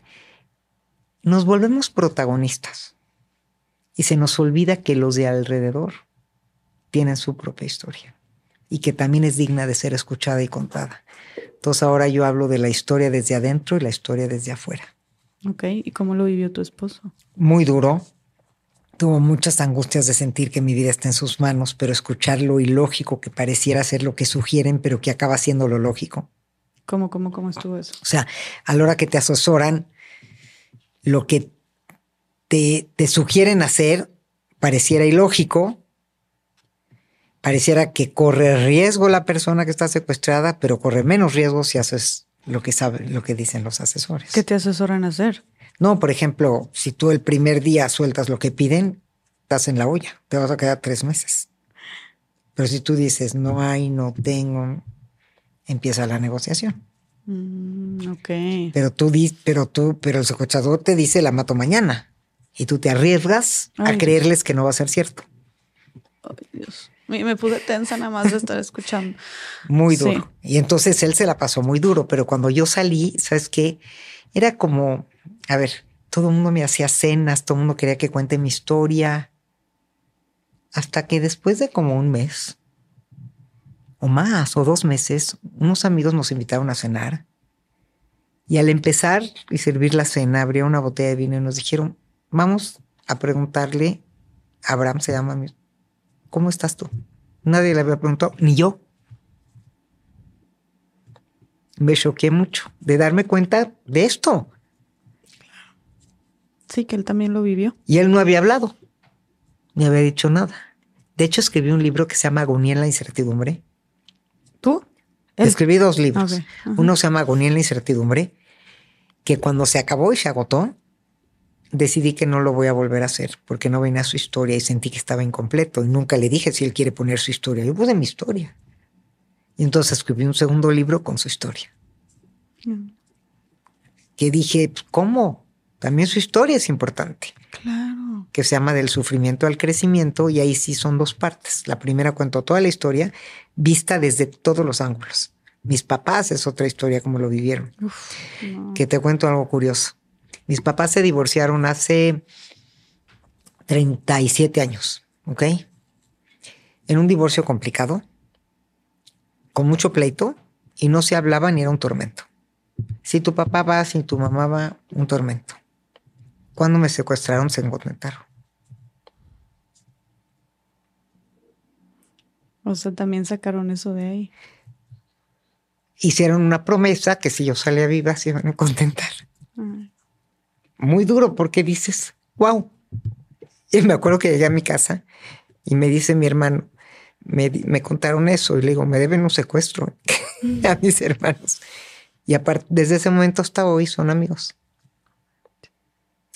Pero eso también me cuestiono mucho de la teoría que yo trabajo. Realmente necesitamos vivir una tragedia. Totalmente. Para hacer eso. O sea, tenían que haber secuestrado a su hija para ellos encontrarse. ¿Qué piensas tú? Que no tendríamos que vivir una tragedia para sacar lo mejor de nosotros mismos. Y esa es mi lucha con la gente. ¿Por qué no nos levantamos un día, hoy viernes, y decimos, soy quien quiero ser. ¿Cambiaría algo de mi vida? Me gusta quién soy. Y si quiero cambiar algo, ¿cómo lo haría? Porque esa pregunta no nos la preguntamos si tenemos una vida. Pero, ah, cómo nos arandean las crisis. Y ahí sí nos las preguntamos. Entonces, por lo menos en mi trabajo, que es otra cosa que me gusta, digo, ahora no te vas de aquí. no te vas de mi consultorio si no haces algo con esto. Porque es nuestra responsabilidad. Siento que es mi responsabilidad como terapeuta, fíjate. Claro. ¿Y cómo lo sanó tu esposo? O sea, ¿cómo trabajó él? Él le costó muchísimo más trabajo que a mí. Sí. Pues es que me imagino, o sea, me imagino que él no, no podía dormir, me imagino, no podía comer. No, o sea, y, no, y al principio, como mi historia era la importante, él no me contaba nada, pero yo tampoco se lo preguntaba. Pues sí, porque también tú estabas inmersa en lo tuyo, pues tú estabas, seguías... Pero luego cuando me contaba las noches, cómo se encerraba en el cuarto, cómo no quería salir, cómo no comía, bajó no sabes cuántos kilos. ¿Cómo fue? Porque eso no, eso no te pregunté. ¿Cómo fue el reencuentro con tus hijos y con tu esposo? Porque dijiste que llegaste de un chorro de cámaras. Ah, no, horrible, horrible, horrible. De, de, de, de preguntas de todo. Ya que se fue todo mundo, pues ya nos sentamos, platicamos. Y, y al otro día yo, me dijo mi esposo, ¿qué, qué, hace, ¿qué hacemos mañana? Digo, vivir. Dije, no, yo no me voy a encerrar a descansar. Digo, no había dormido, no había nada. Pero dije, ¿sabes qué? Salí eufórica de que estoy de veras bien. Dije, yo me voy a sanar emocionalmente, pero no puedo perder un minuto en mi vida. No, no voy a sentarme a descansar, me voy a quedar un día en la cama. No, yo salí al otro día y dije, ¿qué sigue? Eufórica, acelerada. ¿Y qué hiciste el día siguiente de tu secuestro? ¿Qué haces al día siguiente después de que te secuestran? Bueno, al día siguiente no, pero un día después sí dije, creo que me voy a ir al lugar que más me gusta en la vida y es el mar. Y sí me fui una semana al mar. ¿Sola? no, con mi esposo. Con tus, con tus, hijos. Sí. Y ahí platicamos, estuvimos juntos y eso fue muy bueno. Reconectaron. Reconectamos. Y me imagino que fue una semana de estar hablando de todo lo que te pasó. Ni tanto, ¿eh? No hablamos tanto, pero fue una semana como de estar. Yo hablé con el mar. ¿Sabes qué? Es, es muy controvertido porque llega un momento que sientes que ya no te quieren oír. Como que ya fue demasiado. Entonces, por eso hay que acudir a un profesional para elaborar estas cosas. ¿Sentías que ya era muy pesado para ellos escucharte o qué? Pues no lo sentía, pero, pero sentía que hasta con mis amigas ya en, el desayuno era como, ay, ¿de qué tema vamos a hablar? Pues hay que preguntarle cómo está. Oye, empiezas a sentir que eres la pestada con tu historia, aunque no la hables, está ahí, en medio de todo. Sí, que el elefante en el cuarto, de que todos saben que pues estás pasando por algo y que en algún punto, pues sí. ¿Y tus papás? No, pues mis papás felices que regresé y todo. Pero todos después de ahí fueron a terapia o algo. No, ¿eh? Ellos no. Nosotros sí, poco. Yo fui la que me quedé más en mi proceso. Mm.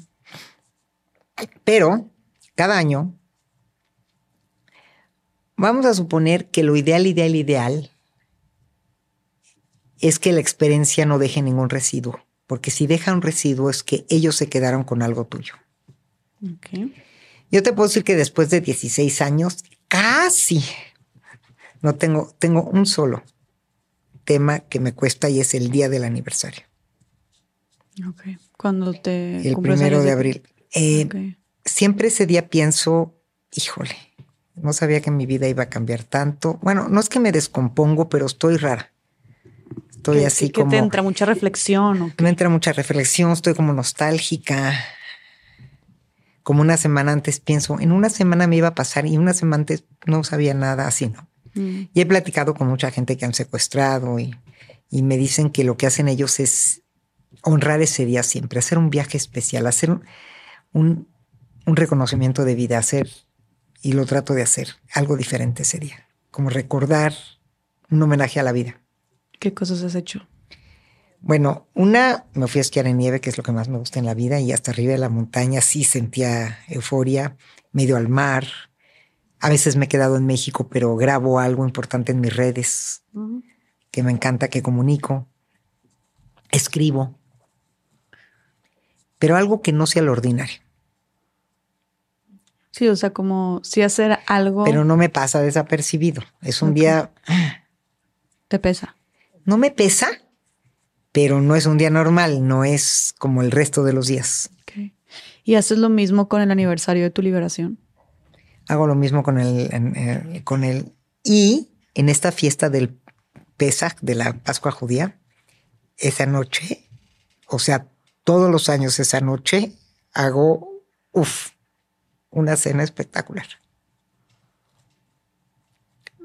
Justo para recordar lo más, más allá de la tradición. O sea, con espectacular me refiero a que me puse a juntar todo lo que sé de la libertad. Todo, todo, todo lo que me gusta de la libertad. ¿Qué significa ser libre? y ese día como que lo leo y lo platicamos y hablamos de la libertad en familia. Sí, me gusta hacerlo. ¿Qué significa para ti ser libre ahorita después de todo lo que viviste?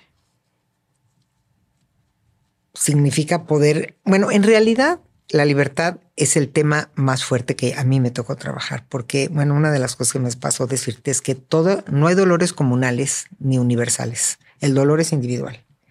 Y lo que hace el trabajo con trauma es como una cebolla, vas quitando las capas y tienes que llegar al punto nodal, porque ese es el gran problema que tenemos, yo creo que como sociedad y a veces como profesionistas en este tema. Todas las mujeres abusadas piensan lo mismo sienten lo mismo, tuvieron los mismos miedos. Todas las mujeres secuestradas tuvieron miedo a que las violen. Oh, y no es cierto. Hay que descubrir cuál fue tu pérdida real y se llama el punto nodal de tu experiencia. Y en mi caso fue la pérdida de la libertad. Mm. Yo siempre fui una mujer muy libre, me casé con un hombre que me ha dejado crecer y ser libre. La libertad y hacer volar a mis anchas en la vida siempre fue lo más importante. Y mi trauma o mi punto nodal fue que el secuestro me vino a recordar que no es cierto, que unos me agarraron y me quitaron mi libertad. No de pensar y de sentir, pero sí mi libertad y que pude no haber salido de ahí. Entonces, honro más la libertad. Y eso fue lo que me tocó trabajar.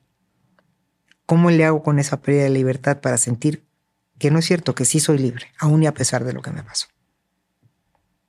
Entonces hay que tener cuidado de trabajar con cada persona cuál fue su punto nodal.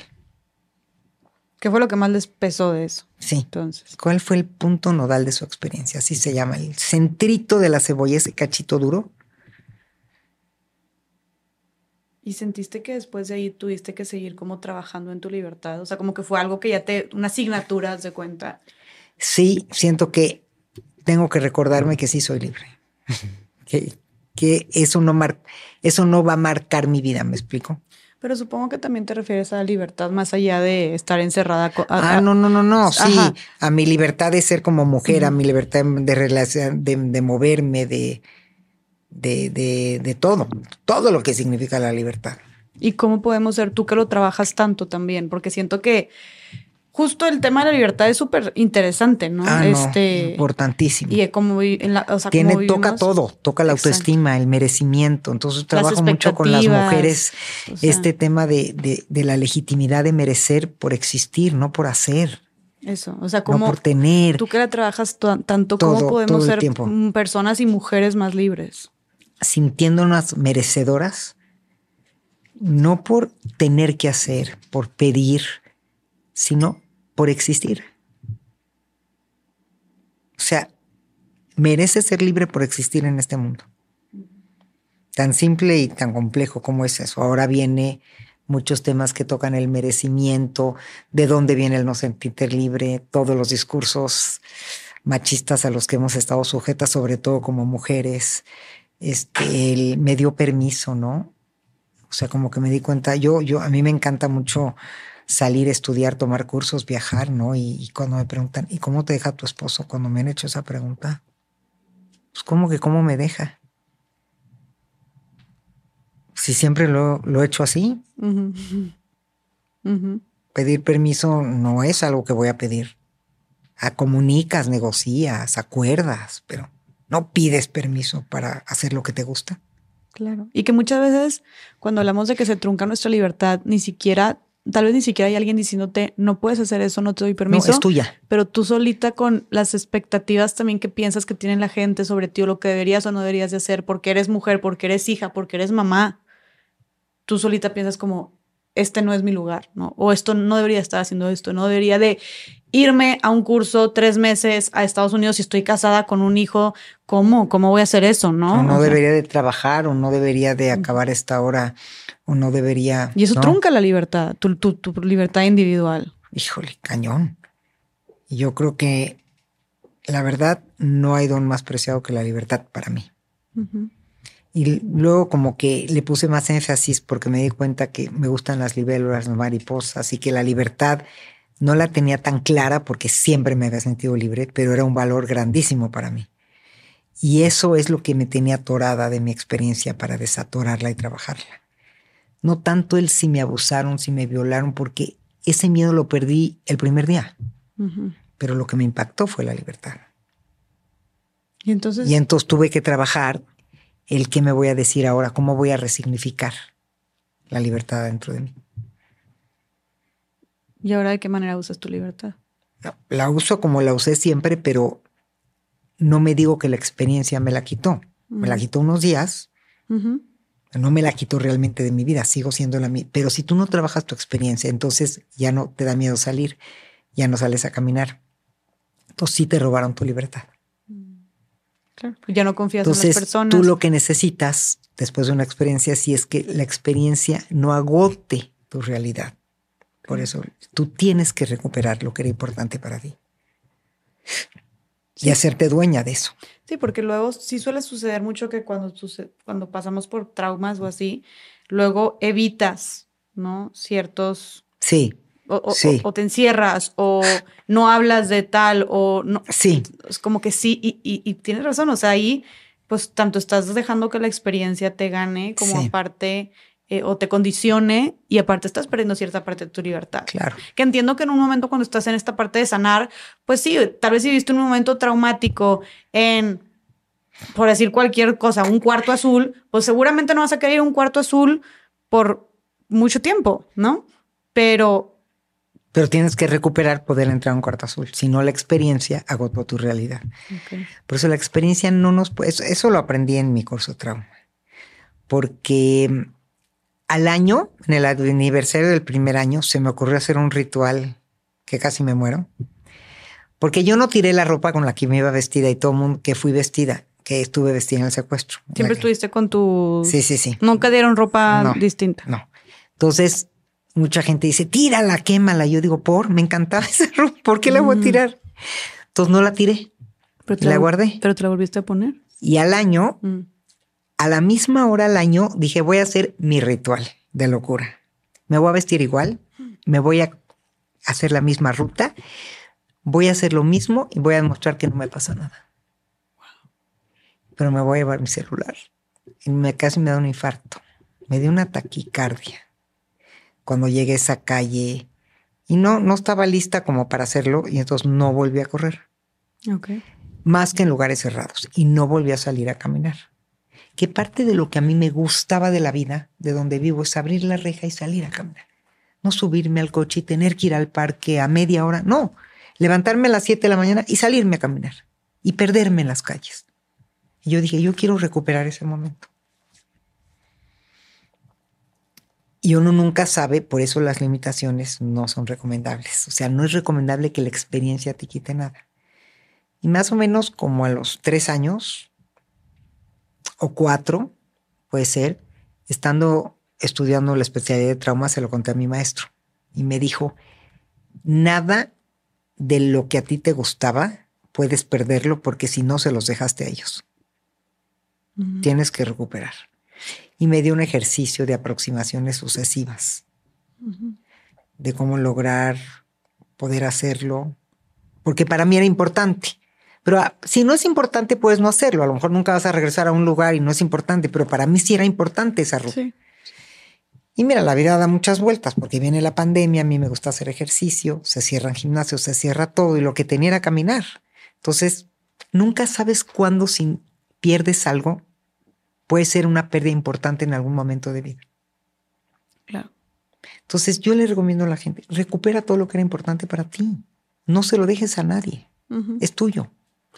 Y también creo que, digo, por lo que entiendo, también es mucho como, y se vale que sea su tiempo, ¿no? O sea, tú piensas que esto de un año después, pues tal vez fue demasiado pronto. No, o sea, fue muy pronto. Pero qué padre que lo, como que, ok, enfréntalo como dices tú, recupéralo, pero también sé, sé como paciente contigo sé mismo. amoroso, sé cauto, es despacio, un trauma hay que trabajarlo, pero hay que trabajarlo. Sí o sí. A ver, las emociones no se, no se evaporan. Los traumas no desaparecen. O los enfrentas y los trabajas o te van a perseguir. No hay de otra.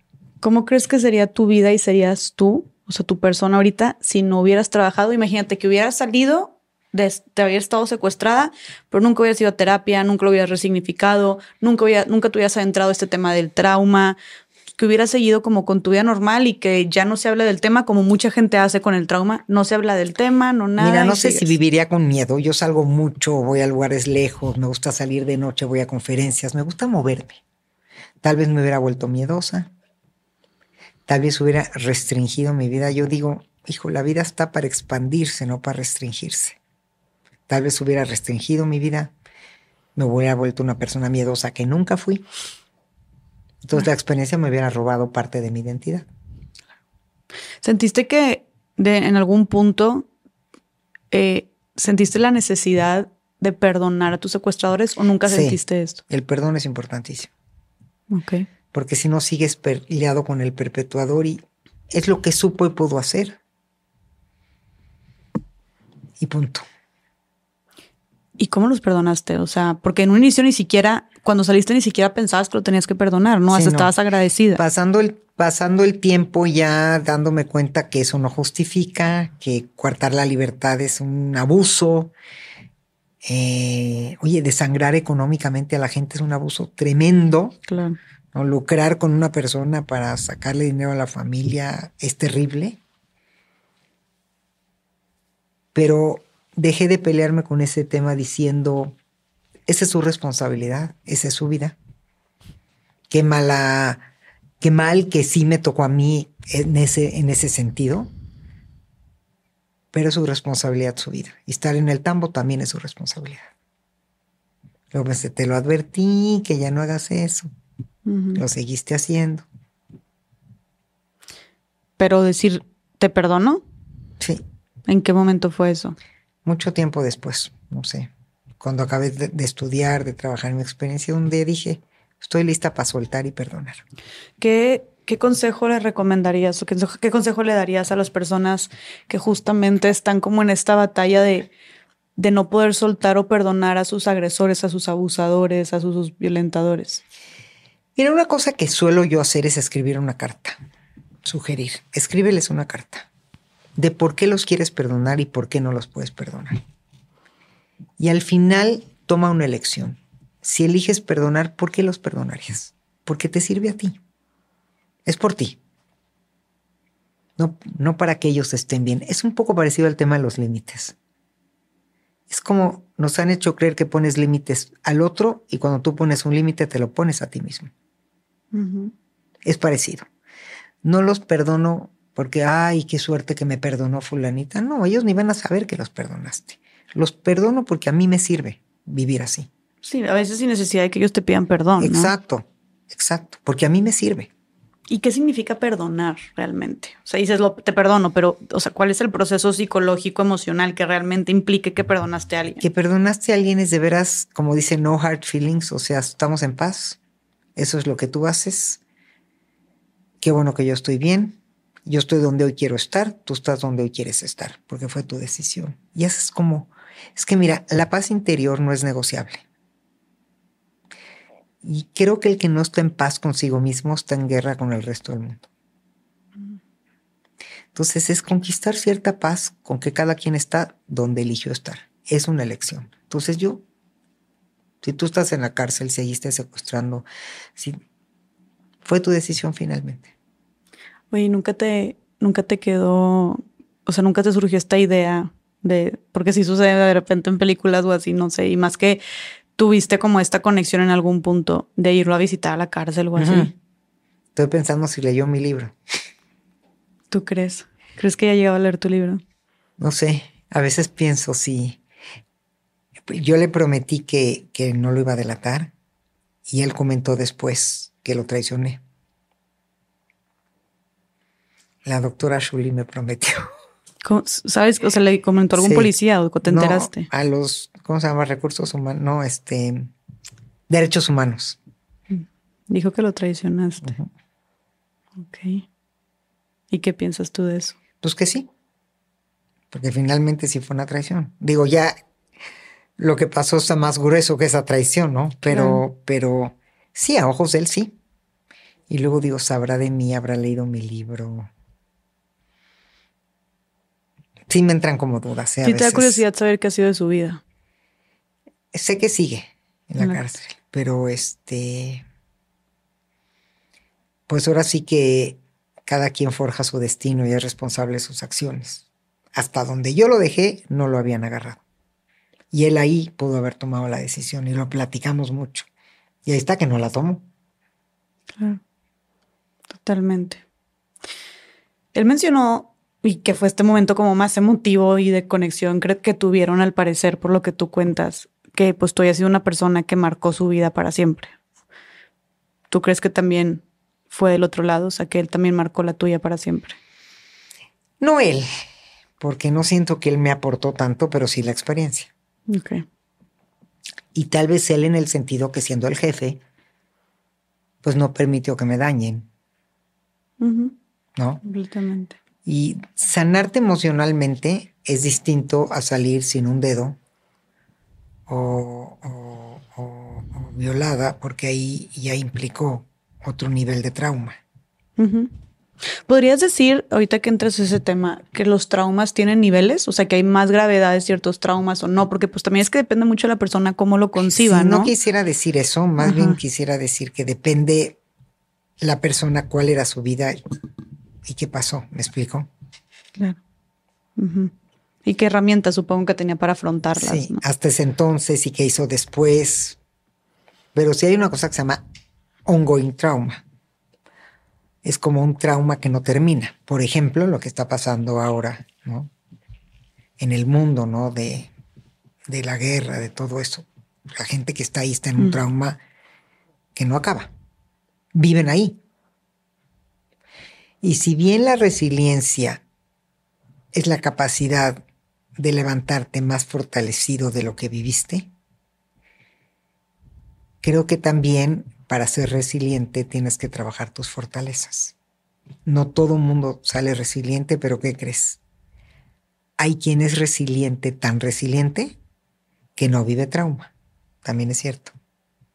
O sea, entre toda una catástrofe, entre toda una cosa terrible que se vive a nivel más universal, hay quien es resiliente igualito que hay quien no le dio COVID. Mm hay una resiliencia nata, pero también hay otra cosa muy padre. Hoy se sabe que la resiliencia se acumula. ¿Qué quiere decir? Que cuando tú viviste una experiencia y eres resiliente y te fortaleces, generas como un sistema más complejo de recursos que la próxima vez que te toque vivir un trauma, vas a hacerlo mejor. Ok. O sea, como, como cuando practicas algo, ¿no? Te, te vas La volviendo resiliencia se acumula. Ok. O sea, sí es como un músculo que podemos ejercitar. Haz de cuenta. Exactamente. Y como, y creo que, la resiliencia es, es un megatema. Sí, es un megatema, una virtud maravillosa que creo que, y me, y me parece muy padre justo ligarlo con este tema del el, eh, año, el año nuevo, fin de año, no cierre de ciclos, como quién sabe por cuántas cosas atravesamos, atravesaron las personas que nos están escuchando este año y el, el cómo, la importancia de darle sentido, como dices tú, y el cómo ser más resilientes también, ¿no? Sí, porque cuando se cierran los ciclos, por eso se habla tanto de la depresión estacionaria, que estos meses, no sé si sepas, pero los meses a partir de fines de octubre, noviembre, aumenta mucho la depresión en el mundo. Sí, ¿por qué crees que sea eso? Porque le llaman depresión estacionaria, no ayuda el frío, o sea, en los países este, que oscurece, nosotros no tenemos eso. Con ese frío que a las cuatro ya es invierno, pero está acabando el año, pero no sabes si cumpliste tus objetivos, pero no hay sol. O sea, sí, por eso le llaman estacionaria, no solo es de fin de año, sino también de la estación de invierno. Ah, wow, ok. Pero yo sí estoy convencida que es como que, híjole, ya voló otro año. Y entonces regresas a tu lista del primero de enero, ¿no? A tu pocket list que solemos hacer la de 560 cosas, de las cuales cumpliste una y media. Y entonces dices, híjole, otro año y sigo igual. Otro año y no logré esto. Y así se vuela la vida. Y entonces es traumático pensar así. Por eso yo creo que tendremos que darle un giro a estos momentos y decir, al revés de acumular y pedir. ¿Qué me gustaría soltar de mi vida? Y entonces ahí viene tu pregunta. Me gustaría soltar los traumas. Eso implica que los tengo que resolver. Me gustaría trabajar esto para poderlo liberar, liberar y no tenerlo cargando. Porque ese, eso que cargas no te impide darle bienvenida a cosas nuevas. Es como has oído esta teoría del Feng Shui, que, que no entra energía nueva si no sueltas cosas. ¿No? Y como que si acumulas, cuando te compras cosas nuevas deberías regalar cosas, donar cosas. Toda esta teoría energética que yo estoy muy de acuerdo con ella funciona igual en lo emocional y en las vivencias. Nuestro compromiso en la vida debiese ser viajar más ligeros entonces tendríamos que cerrar el año pensando, ¿qué voy soltando? Y si no lo puedo soltar porque está atorado, ¿qué necesito hacer para poderlo soltar? O acomodar. Porque si no, sigue reverberando y así como la gastritis, ¿no? Entonces, lo asocio como de lo que estamos hablando de trauma, de mi experiencia con fin de año, para que todas las gentes que han vivido cosas difíciles se animen a resignificarlas, para poderlas soltar. Vamos, acuérdate que soltar quiere decir que ya no estoy pendiente de esa experiencia, no es que la suelto a la estratosfera, sino que la acomodo. Ya no la estoy cargando con ese peso adentro de mí. ¿Qué soltarían? ¿Qué dejarían ir? No piensen que quieren más primero piensen qué quieren soltar, porque entonces va a ser mucho más fácil dejar espacio a lo nuevo que está por venir. Pero el proceso es al revés. Nos enseñan a desear. ¿Qué deseas? ¿Qué pides? Pide mucho. No, pide poco y suelta mucho. Mm, me encanta. Tú hiciste una analogía bien padre con algo de la oficina, de la puerta. ¿no? Ah, sí. Eh, creo que va mucho con esto que estás diciendo. Que para cerrar ciclos, a mí me gusta mucho una metáfora de una puerta tan simple como eso. Tú llegas a una oficina y la puerta está cerrada. ¿Cuál es el mensaje claro? Hay que tocar para que nos abran. Si la puerta está abierta, es que podemos entrar. Si la puerta está medio cerrada y medio abierta, lo más probable es que te confundas. Si tocas, el que está adentro te va a decir, está abierto. ¿Cierto? Y si abres, te va a decir, ¿no viste que está cerrado? Pues está medio cerrado. ¿Por qué no tocaste? Y la verdad te confunde. Sí, es mucha confusión. Es mucha confusión. Entonces, para cerrar ciclos y no confundirnos y abrir nuevas oportunidades, tenemos que aprender a cerrar experiencias. Y cerrar un trauma, por ejemplo, es elaborarlo, y acomodarlo. Suelta, por ejemplo, relaciones tóxicas. Lo que no te nutre hoy, ¿qué no te nutre? ¿Qué no te nutre de tu vida? No te nutre tu trabajo, no te nutre qué.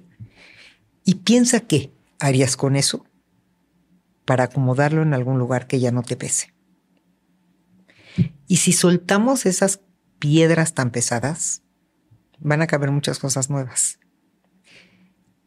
Eso es reparar. Eso es verdaderamente reparar. Pero si tú no reparas y quieres reinventarte, ¿a dónde hay espacio para lo nuevo? Claro. Sí, sí, está saturado. Entonces a mí me gusta mucho decir esto de las tres R's para que sea rápido. Reparar, resignificar y reinventarnos. Reinventarnos se vale en cualquier momento de la vida. Eso es lo maravilloso de la vida. Que no hay una edad límite para reinventarte. Yo conozco gente de 80 años que se ha reinventado en lo laboral, en lo amoroso. Tú te reinventaste por completo a los casi 50 años. Exactamente. Y con este tema de la longevidad, que si nos cuidamos vamos a vivir más años, más tiempo hay, más esperanzadores. Pero tienes que hacerte responsable de qué te pesa y hacer algo con eso. Y entonces va a haber espacio para lo nuevo. Y cuando puedas hacer ese trabajo, pide tres cosas, no 46, tres cosas importantes, contundentes que puedas tú hacer para ti en este año y que sean sostenibles en el tiempo. ¿Se te refieres a cuando estamos eligiendo los propósitos del año nuevo? Es que nos saboteamos, porque es imposible hacer tanto en un año y es imposible hacerlo si no tienes un verdadero trabajo previo de haber soltado. Sí, claro. Entonces, es como no sé si te ha pasado a ti que eres conferencista, que vas a cursos y todo. Llega un momento en que tu expectativa del curso cambia. Yo digo, si aprendo dos cosas nuevas, ya valió la pena. No me quiero saber de memoria todo. Quiero tres cosas que me resuenen, echarlos a mi maletita de herramientas. Nada más. Y entonces escuchas desde otro lado. Yo pienso que la vida es igual. Piensa en tres cosas que te resuenan que hoy quieres adherir a tu vida no 563. No te alcanzan ni los días. ¿Me entiendes? No, y aparte también estamos siendo muy exigentes con nosotras mismas. Ahí está, Luego también porque nos sentimos como un fracaso, ¿no? O sea, en verdad pedir tanto es sabotearnos, porque seguro no lo vamos a lograr. Y menos si venimos cargando cosas del año pasado que ni siquiera hemos soltado, entonces estamos saturados aquí y luego nos ponemos la vara hasta acá y luego no hemos soltado y no cumplimos y se acaba el siguiente año, el 2024, y tampoco hemos, pues, pues, cómo no sentirnos como un fracaso entonces, ¿no? ¿Y qué crees? Es más reto soltar que pedir. Porque soltar es comprometerte con lo que ya hoy no te sirve. Con lo que no has trabajado, con lo que no te sirve, con lo que no te es útil. ¿Cuántas relaciones tóxicas te rodean? A lo mejor soltarías a tres. ¿Cuántas experiencias o traumas no has trabajado? Me parece un propósito muchísimo más fuerte decir, este año quiero trabajar lo que traigo atorado. Quiero reparar conmigo mismo. Con eso me conformo. Se me hace un mega propósito. Wow, sí. Y me va a dar un espacio interior para cosas nuevas para el siguiente año. Es que en realidad un año es mucho y no es nada. Sí, sí, sí. Entonces, a la hora de cerrar ciclos, a mí me gusta la metáfora de cerrar una puerta da la posibilidad de abrirla. Que tú no puedes abrir una puerta que está abierta. Solo la puedes abrir si está cerrada. Entonces, cuando tú cierras, puedes abrir. Y esa es mi metáfora de cerrar ciclos cierras ciclos y abres oportunidades.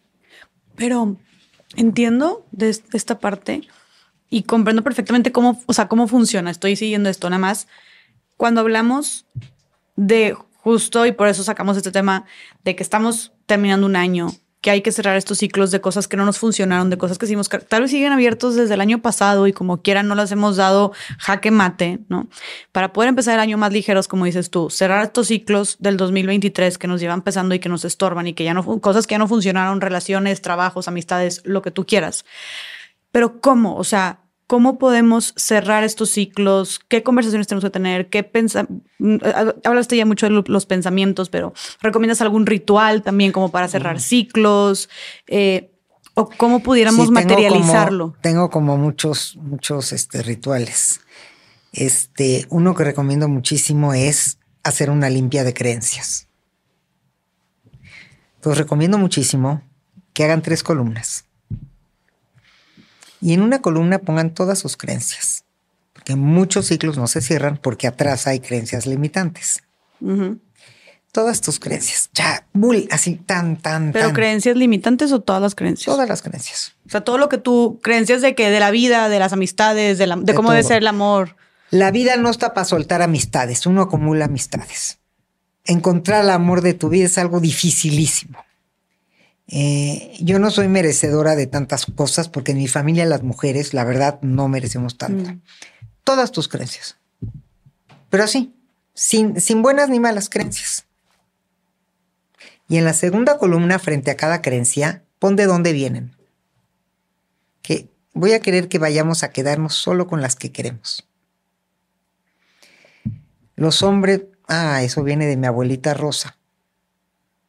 ¿Quiero quedarme con esa creencia? Hoy estoy dispuesta a enterrarla. Ya no me sirve. Las mujeres no merecemos puestos importantes porque todavía vivimos en una cultura donde los hombres ocupan los puestos importantes. ¿De dónde viene esa creencia? La dijo mi abuelo siempre. Entonces, en esta segunda columna vas a poner de dónde viene cada creencia. Te vas a sorprender que traes un costal de creencias que ni son tuyas y aparte que ya ni te sirven, pero no las puedes soltar. ¿Por qué? Porque estás siendo leal a algún personaje de tu historia. Y en la tercera columna vas a poner con cuáles te quieres quedar y cuáles no. Literal, recorta las que no, por eso son columnas, y haz el ritual que te sirva. Yo he hecho con pacientes ir a un parque a enterrarlas abajo de un árbol, hemos hecho una fogata y las hemos quemado. Y me gusta, yo hago mi limpia de creencia tres veces al año. Pero en fin de año es donde más énfasis le pongo. Claro. Y me desprendo, no limitantes, sino porque no quiero ponerles nombre, creencias. Ok. Ok. Lo que pasa es que en realidad la pirámide de toda acción es una creencia y muchas veces no cerramos ciclos porque no nos desprendemos de nuestras creencias. Y, y, que como dices tú, incluso pueden no ser o no parecer limitantes, pueden ser positivas, entre comillas, pero pues a final de cuentas tal vez te están haciendo que te autoexijas de más o que te, das cuenta te porque vienen del abuelo, porque en esta familia las mujeres tal, los hombres tal, y no las seguimos repitiendo. Y las creencias vienen de generación en generación en generación. Después de mi secuestro, y lo digo con esto, participé en una, en una investigación con, con menores infractores, que solamente los sacábamos de la cárcel como para, para hacer la investigación. Y lo que queríamos ver es qué pasó con ellos, que vienen de familias donde vivieron con gente como los secuestradores. O gente que hizo cosas terribles, abusadores, etc. Y ellos decían, no, yo nunca voy a hacer eso. Yo no voy a ser como mi abuelo, yo no voy a ser como mi papá. ¿Sabes cuántas generaciones tardas en dejar de repetir esos patrones? ¿Cuánto? Cinco. Así de fuertes son. Y lo mismo pasa con las creencias. Las creencias son la base de todo lo que hacemos en nuestra vida. Son nuestro marco de referencia. Equivalen emocionalmente lo mismo que los genes a lo físico. Así son de fuertes porque yo creo que venir a conversar contigo vale la pena, pienso que me lanzo. Me emociona y vengo. Es creencia, pensamiento, emoción y acción. Porque yo creo que este ejercicio que está proponiendo Shulin no vale la pena. Pienso que no lo voy a hacer. Mi emoción es de qué flojera y no lo hago. Todo. Levantarte, comer, todo parte de una creencia. Fíjate qué fuerte lo que te voy a decir. Aristóteles decía que es más difícil de construir una creencia que un vicio. Es más difícil que alguien suelte una creencia que forma parte de su vida a que un alcohólico deje el alcohol. ¿Y tú qué piensas que sí? Definitivo. Definitivo. Un día me preguntaron, dime una frase que es la terapia y dije, el arte de deconstruir las creencias rígidas de las personas. Por eso sufres. Y por eso es tan incómodo también. Pues claro. Entonces, y confuso, porque dices, si estoy yo creyendo toda mi vida, entonces... Es que te vas a dar cuenta con esto de que muchos ciclos que no cierras es porque atrás de ellos hay una creencia. Pero crees que haciendo este, o sea, haciendo este ejercicio nos ayuda, pero crees que sea suficiente. Mira, otra vez vuelvo a lo del trauma. No sé en qué nivel, nivel está cada persona. pero por lo menos te va a desaturar. Claro. No sé si es suficiente dependiendo cómo estás o qué cosas has resuelto o no. Ese es un ejercicio, otro ejercicio. No, identificarlas ya es. Ya es. Ya estás del otro lado, es ponerles nombre y la lupa, ¿no? Exacto. Nombrar las cosas les da un significado. Claro. Otra cosa importante por la que no cerramos ciclos son los apegos. Los apegos no suelen ser como nos han enseñado a algo, es al estado emocional que te provoca. Por ejemplo, la gente compradora compulsiva no necesita una bolsa más, ni un suéter más, ni un pantalón más. Es la adrenalina y el estado que te produce ir a comprar, porque un día a su casa dice, ahí ni lo necesitaba. Pero entrar a las tiendas, ver cosas. ¿Me explico? Así son los apegos a todo. No es como creemos a algo, es al estado que nos provoca. Incluso se hizo una investigación muy interesante con el alcohol en adolescentes, en el que se les preguntó, ¿realmente el mezcal te gusta? Así como cuando te tomas un chocolatito. Y la mayoría de la gente dijo, el sabor no, pero me gusta el estado que me da. Entonces los apegos son a estados. No sueltas un trabajo por el estado de seguridad que te da el trabajo. No porque te guste el trabajo. Entonces, otro ejercicio que yo propongo mucho es, haz una lista de las cosas a las que hoy te sientes apegado. Es más difícil este ejercicio, pero es muy útil. Y pon junto la emoción que, que te provoca, por ejemplo. La emoción que me provoca seguir en este trabajo que no me encanta pero me da una emoción de estabilidad, de seguridad. ¿Qué, emoción te da este apego? Emoción, seguridad, bienestar, paz, tranquilidad. Y luego, en la tercera columna, piensa, ¿qué otras formas se te ocurre que podrías accesar a esa emoción sin ese estado? Mm. Es un ejercicio también súper útil. Todo es para cerrar ciclos. Sí, es una manera como de reemplazar. El... Pero entonces puedes cerrar ese ciclo, ¿no? Entonces, a ver, este trabajo me choca, pero me da estabilidad, me da seguridad. Piensa qué otra cosa podrías hacer. ¿Sabes cuánta gente nada más con este ejercicio ha pensado y ha dicho, ah, podría hacer esto? Entonces, creo que esta cierre de año es una muy buena oportunidad para echarnos un clavado a cuáles son nuestros apegos, a cuáles son nuestras creencias que ya no nos sirven y soltarlas. Y es como de un círculo vicioso pasar a un círculo virtuoso, porque cuando tú sueltas creencias y sueltas apegos, solito estás abriendo nuevas oportunidades. Pero si no cuestionas eso y no lo cierras, no abres nuevas oportunidades. Sí, puedes abrir nuevas oportunidades de otras cosas. Yo puedo decir, bueno, hacía tres veces a la semana ejercicio, ahora voy a hacer cuatro o cinco, tal vez lo logres. Pero cosas más relevantes y más profundas, como a veces nos proponemos, no nos salen porque no seguimos un método. Claro. Porque no cambiamos por decreto ni por voluntad.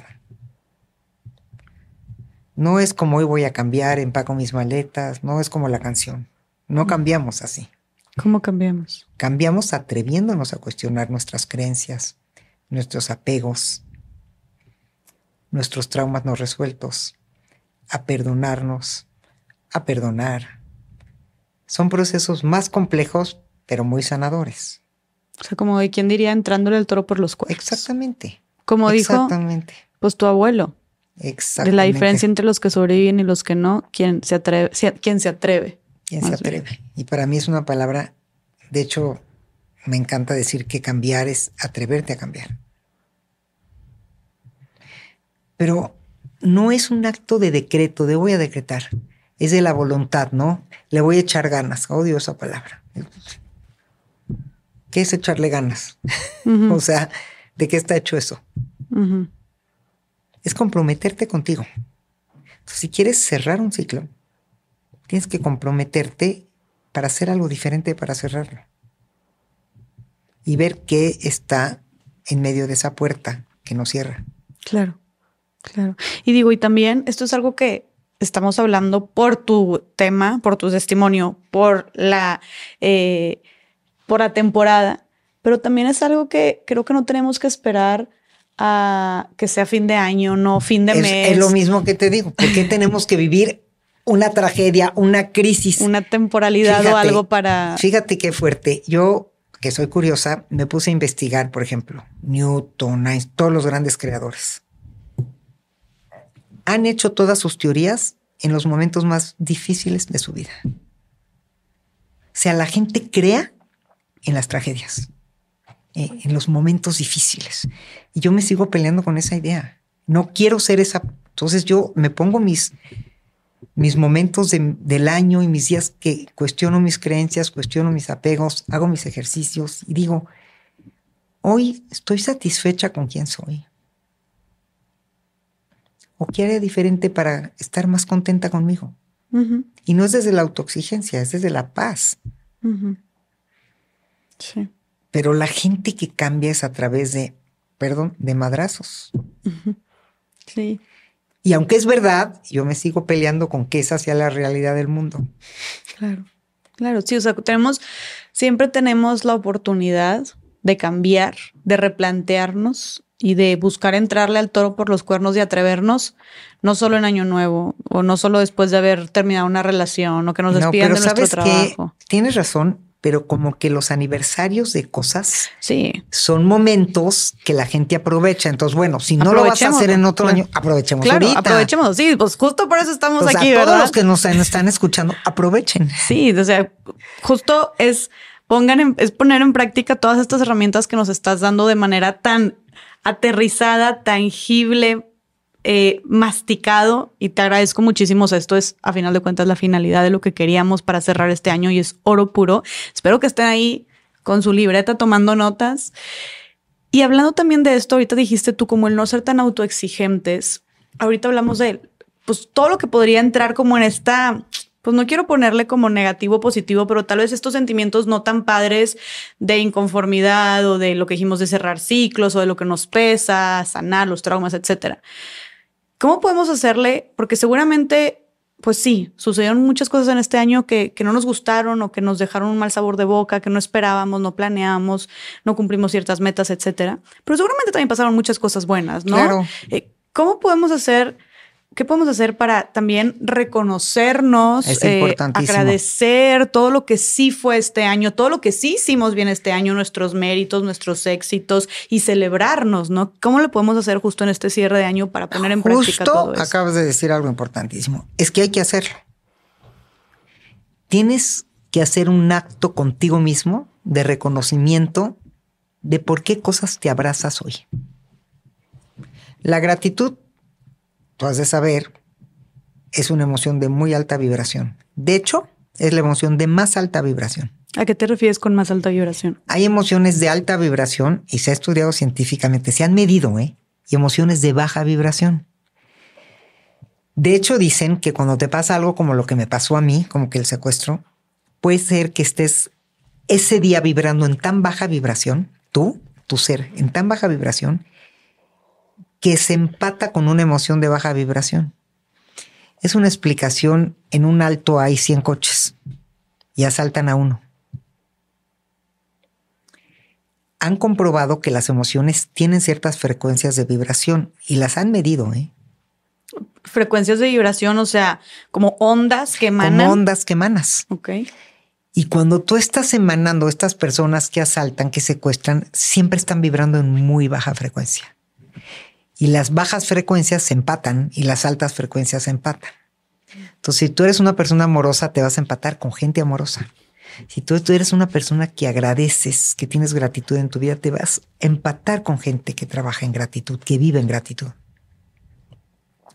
Entonces, así como el miedo es de las emociones de más baja frecuencia, la gratitud es de las de más alta frecuencia. Y luego viene el amor.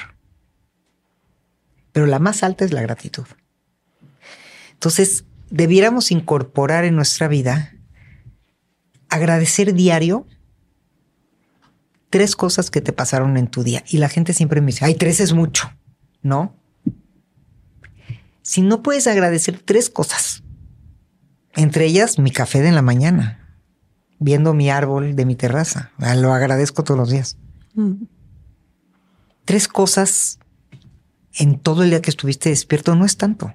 El señor que te cargó la maleta en el avión es lo sutil, ¿eh? O sea, no es agradecer como lo grotesco, como lo... Sí, de que me ascendieron de puesto. No, no, no, lo simple. Es importante aprender a exotizar lo cotidiano, no lo extraordinario. Y esto me encanta. Nos han enseñado a exotizar, o sea, a enaltecer lo extraordinario. La Navidad, la cena de Año Nuevo, el viaje de Semana Santa, la playa de diciembre. Entonces vivimos saltando en momentos extraordinarios. Y la vida está hecha del ordinario. Eso es lo que hay que exotizar. Tú regresas a exotizar, que es enaltecer, a valorar. Lo simple del día vas a encontrar tres cosas por las que agradeces. Yo antes de dormirme, así ya antes de apagar la luz, no importa si estuve viendo Instagram, si estuve viendo series, todo. Apago la luz y me aseguro que antes de acostarme, para que no me quede dormida, cierro los ojos y agradezco tres cosas de mi día. Y me duermo. Mm. Entonces, si haces ese ejercicio, bien. Si nunca lo has hecho, hazlo ahorita. Agradece en este año pero yo me iría a lo simple, porque pienso que la vida está hecha de lo simple. Si tienes que agradecer que encontraste al hombre de tu vida, bueno, sí. A tu novio, sí. Que te casaste, sí. Que te ascendieron de puesto, todo eso vale. Pero no te quedes ahí. Porque el chiste de la gratitud es que se vuelva un hábito, no un acto extraordinario. Si solo agradeces lo extraordinario que te pasó, ahí se va a quedar tu gratitud y ya pasó. Ya te ascendieron de puesto, ya encontraste al novio, perfecto, ya encontraste el amor de tu vida y ya tuviste un hijo. Ya, ya agradeciste todo lo que te iba a pasar. Entonces, si te vas a lo ordinario, siempre hay cosas nuevas que agradecer y empiezas a valorar la vida de lo simple. Claro.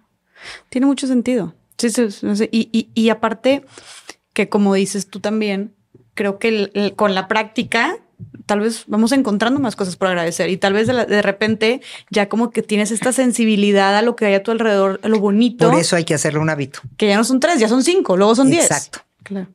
Entonces, ¿Y hay sabes que hacer un hábito. Quiero agregar algo que leí recientemente, me hizo mucho sentido y que tal vez para algunas personas pueda parecer algo tonto, pero a mí, a mí me, me, resonó y tal vez algunas personas también aquí.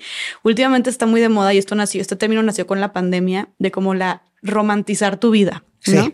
Y dice, romantiza tu desayuno y romantiza no sé qué. Y es como, se refiere a agregarle estos toquecitos, embellecer esos detalles en tu rutina precisamente como para hacerla especial.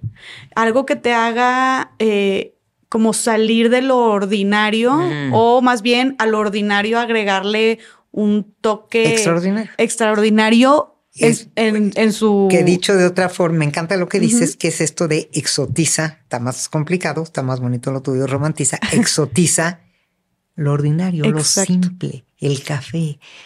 Decía, oye, toma café justo con tu taza favorita, cocina escuchando tu podcast favorito, en otras palabras, más allá del rosa, ¿eh? o resignificando ando también tu podcast. Eh, como se dice, decora tu desayuno, oye, estás manejando en el carro, baja las ventanas, pon la música. O no sé si has visto la gente, si ya sales a caminar, como que la gente ya camina más en las calles, se quedó la costumbre de la pandemia y ves que todos están con audífonos, digo, ojalá estén oyendo algo lindo. Antes caminabas a lo mejor nada más hablando por teléfono, y veo que hoy en podcast, que qué padre. Sí, sí, audiolibros. Haz tu caminata una caminata así muy productiva.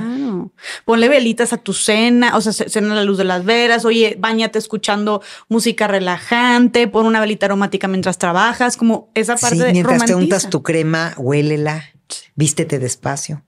Mm. Ve cada prenda que te lo que sientes cuando toca tu cuerpo. Como vive más despacito. Como estate más presente, ¿no? Como esta parte del... Esta parte del mindfulness, pero, pero el mindfulness se volvió como un tema muy... Mainstream, ya. Sí, la verdad. Por eso me gusta más eso, romantiza tu vida o exotiza lo ordinario. Sí, que te hace estar más presente. Ese es un propósito bueno para Año Nuevo, ¿me entiendes? Exacto porque vuelves hábitos sanos, saludables. Y que no es algo que te tenga que tengas que gastar el dineral, oye, o de que invertir mucho tiempo. no, esos detallitos. son detallitos. Que te emocionan. Y la gratitud, vuélvela un hábito, porque es muy bonito. Este hábito de agradecer diario, te vas a sorprender de cuántas cosas tienes por agradecer en tu vida. Totalmente. Y creo que estás más presente también de repente y y volteas a tu alrededor y dices como, ay, qué padre esto, algo que tal vez hacías hasta en automático como comer, viendo el celular, TikToks o así, y de repente ya es como, oye, qué rica mi comida, o qué padre se ve esto, se siente con la musiquita de fondo y la velita quiero más, ay, como qué padre, no te sientes bien. Al menos yo sí me siento chido, es muy diferente para mí estar en mi computadora a poner mi computadora y poner una velita y poner la libreta y el cafecito, y es más, hasta le tomas la foto, ¿no? O sea, pero no solo lo hagas por la foto, algo también como por sentirte, hasta te dan más ganas de trabajar. Claro, ¿no? claro. Entonces, creo que ese podría ser otro, otro buen hábito. Y hablando de reconocernos, yo creo que hay muchas personas que también pueden, como nos ponemos muchas exigencias, tal vez muchas, metas, pues sentirse insatisfechas, ¿no? Con lo que hicieron en el año. Deja tú que si les pasó algo malo, no, simplemente me siento insatisfecha porque no cumplí lo que tenía por cumplir, porque siento que pude haber crecido más, pude haber ganado más, pude haber viajado más, etcétera, etcétera. ¿Cómo lidiar con esta insatisfacción, Shuli? Lo más importante es poner las cosas con su nombre. Se vale estar insatisfecha. Pero lo que pasa es que tienes que saber qué te haría estar satisfecho, porque si no te quedas nada más en lo negativo. Entonces, a ver, estoy insatisfecha porque no gana el dinero que quisiera. Ok, se vale. La pregunta es, ¿para qué quiero el dinero? Y la segunda pregunta es, ¿qué se me ocurre que podría yo hacer? Porque una vez me dijo un terapeuta muy famoso, la gente se queja porque no tiene suficiente. Y cuando le dices si tuviera que, no saben. Sí, ¿qué harías con tanto? No, es por tener. Por lo menos el secuestrador sabía que quiere viajar. O porque tenemos la creencia, el secuestrador. él sí, mira, él sí viajó por todos lados. Pero sí, porque tenemos la creencia, justo lo que hablas de creencias, de que lo que tienes que hacer para ser una persona exitosa, feliz o realizada es tener, tener, tener, ganar, ganar, ganar. pero ni siquiera te cuestionas. No sabe qué hacer y su vida está hecha un papalote. Entonces, la primera cosa para la insatisfacción es preguntarte la contraparte. Me siento insatisfecha porque no tengo todos los proyectos que quisiera tener. ¿Ok? ¿Qué proyectos quisieras tener? Tienes que ponerles nombre porque las cosas adquieren significado cuando las nombras. Enlístalas, anoten. El cerebro reprocesa bajo dos formas únicamente, hablando o escribiendo. Si no, se va a la estratosfera. ¿Ok? Entonces, si quieres algo, escríbelo. ¿Y qué crees? No en el celular, no en la computadora, a mano. Aunque te dé flojera. Aunque te dé flojera. Porque a mí me había mucha flojera a mano. Sí, a mí también, pero ya tengo mi, desde el año pasado una libretita porque ya me había vuelto de no escribir y ya estoy escribiendo. Y sí ves una diferencia. Sí veo una diferencia. Entonces, estoy insatisfecha. ¿Qué me haría estar satisfecha? Ok. Sí. No tengo suficiente. Ok. ¿Qué no es suficiente? ¿Qué? ¿Cuánto no es suficiente y cuánto es suficiente? Sí, que ¿cuánto sería suficiente entonces? ¿Y qué haría con eso? ¿Cuál es mi sueño? Viajar. Uy, qué increíble. Tener 26 pantalones más. Todo se vale, pero con conciencia. Con claridad. Y ahora, el momento de proponernos como estas metas, Generalmente también nos proponemos metas, pero no somos constantes a lo largo del año o perdemos motivación a lo largo del año para llevarlas a cabo. Digo, tú ya dijiste un súper consejo que es reduzcamos la cantidad de metas y a metas este, más realistas, aterrizadas y más sencillas, ¿no? Em, pero ¿Qué consejo nos darías para no perdernos? Para, mantener la motivación y la constancia. Yo las pongo en un post-it, tan simple como eso, y las tengo en mi escritorio. En mi espejo donde me veo diario, las tienes que tener visibles. Seamos, se ha demostrado, porque esa es una pregunta que se han hecho muchas personas que se motivadores y terapeutas. Cuando tienes algo muy presente escrito y lo ves, lo recuerdas. Es como saca el perro, tira no sé qué, ¿no? Que dejan a veces en el refrigerador y te recuerdan, o que le dices a los niños, ¿no? Que les pones su calendario con estrellitas, sus cosas. Entonces, yo recomiendo mucho que de veras a la antigua las escribas y las pongas en lugares visibles, en tres lugares visibles. Tu lugar de trabajo, tu lugar que ves diario, tu escritorio, ¿no? Y algún otro lugar importante para ti. Ok, sí que te mantengas. Que las mantengas así. Ok. O haz un sistema. Yo, por ejemplo, hago mi, mi, mi revisión de apegos y mi limpia de creencias tres veces al año. Principio de año, mitad de año y fin de año. Ok. Sí, o sea, no esperarte hasta fin de año. Tienes que sistematizar las cosas para que se vuelvan reales. ¿Sistematizar? ¿A qué te refieres? Hacer, hacer un sistemita. Como una... Visibles, en post-it. Tienes que crear una ruta donde, donde estén presentes en tu vida. Sí, porque si las dejas luego a la cabeza, a la mente... Se van. Se van. Algo que creo que definitivamente, digo, cada quien podría estar en nuestros propósitos del siguiente año eh, y más eh, trabajar de que de, tener, eh, de hacer. Me encantaría que nos fuéramos como un poquito más hacia adentro y, enfocarnos mucho en el bienestar, no en el autocuidado. Como que siento que de, de repente se nos olvidan esos propósitos, ¿no? A veces es como, quiero llegar a tal puesto, quiero ganar tanto, quiero comprarme un, quiero viajar a no sé dónde, quiero comprarme un nuevo carro, etcétera, etcétera. ¿Qué hábitos crees tú que pudiéramos como algo sencillo, pero que pudiéramos tener en mente y poner en práctica el siguiente año para no olvidarnos y tener como pilar de nuestros propósitos nuestro autocuidado y nuestro bienestar? Nuestro autocuidado emocional, integral. Em, sí. Porque yo por ahí tengo un botiquín de autocuidado. Ah, sí. pues a ver, compártenoslo para usarlo en el 2024. De autocuidado emocional. Pero también puede ser, bueno, lo primero que yo diría es que tienes que mirarte como un ser integral, mente, cuerpo, espíritu. ¿Qué quiere decir? Si nada más cuidas tu cuerpo y no cuidas tus emociones, si no incursionas en algo espiritual, lo que quieras. Y no hablo de una espiritualidad religiosa. Caminatas en silencio, espacios de silencio, meditar. Tienes que darte cuenta que juntes esas tres partes, que te vivas como un ser integral. Ese es el primer paso del autocuidado. Ver de dónde cojeas. Si tienes descuidada tu parte espiritual, hoy se sabe que el cerebro necesita espacios para bajar las ondas, para bajar esas ondas que están todo el tiempo en alerta. 20 minutos de silencio, media hora de meditación, lo que necesites. Si sientes que tu parte emocional está descuidada, tienes que ver en qué parte está descuidada, en cómo gestionas tus emociones, eres muy irascible, que ese es otro gran tema, que es la, la, la gestión emocional, cómo gestionas, cómo trabajas tus emociones. Es la autorregulación emocional. Sientes que eres alguien que no toleras la frustración, ¿qué emociones? Y ponles nombres te visitan con mayor frecuencia que te quitan tu paz.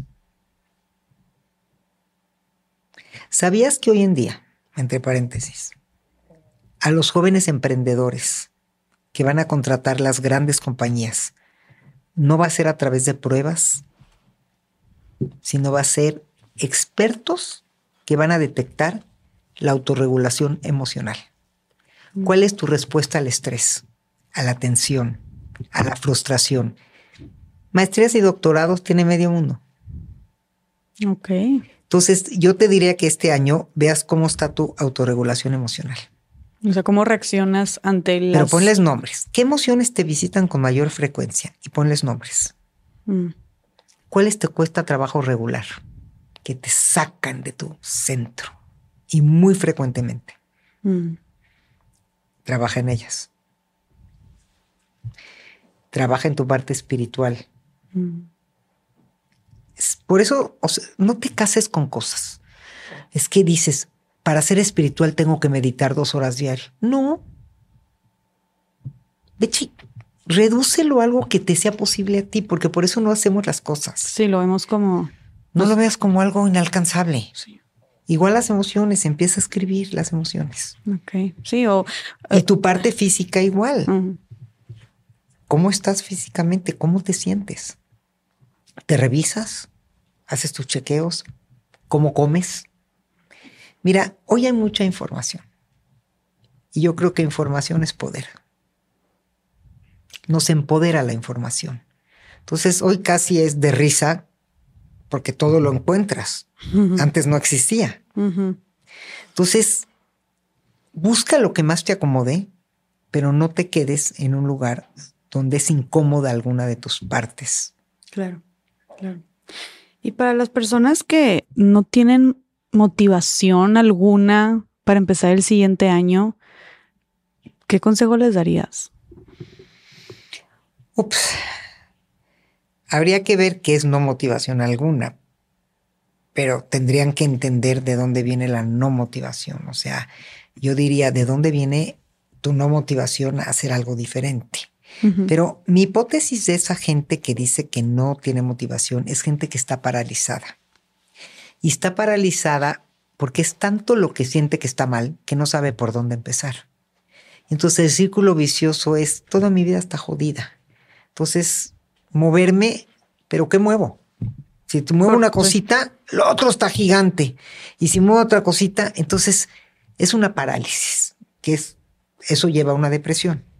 Entonces siento que la gente que está desmotivada tendría que empezar a hacer cambios muy pequeños que sí te den resultado porque eso te motiva.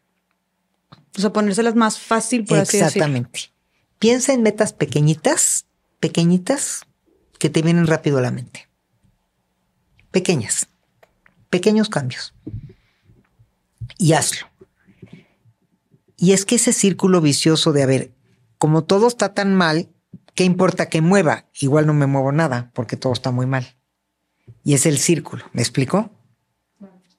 Pero si tú mueves una cosa pequeñita y algo se desatora, ¿qué le dices a tu cerebro? Haz más.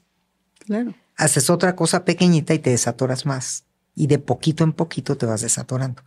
El problema es que piensan que tienen que ser algo tan grande que, híjole, me da flojera.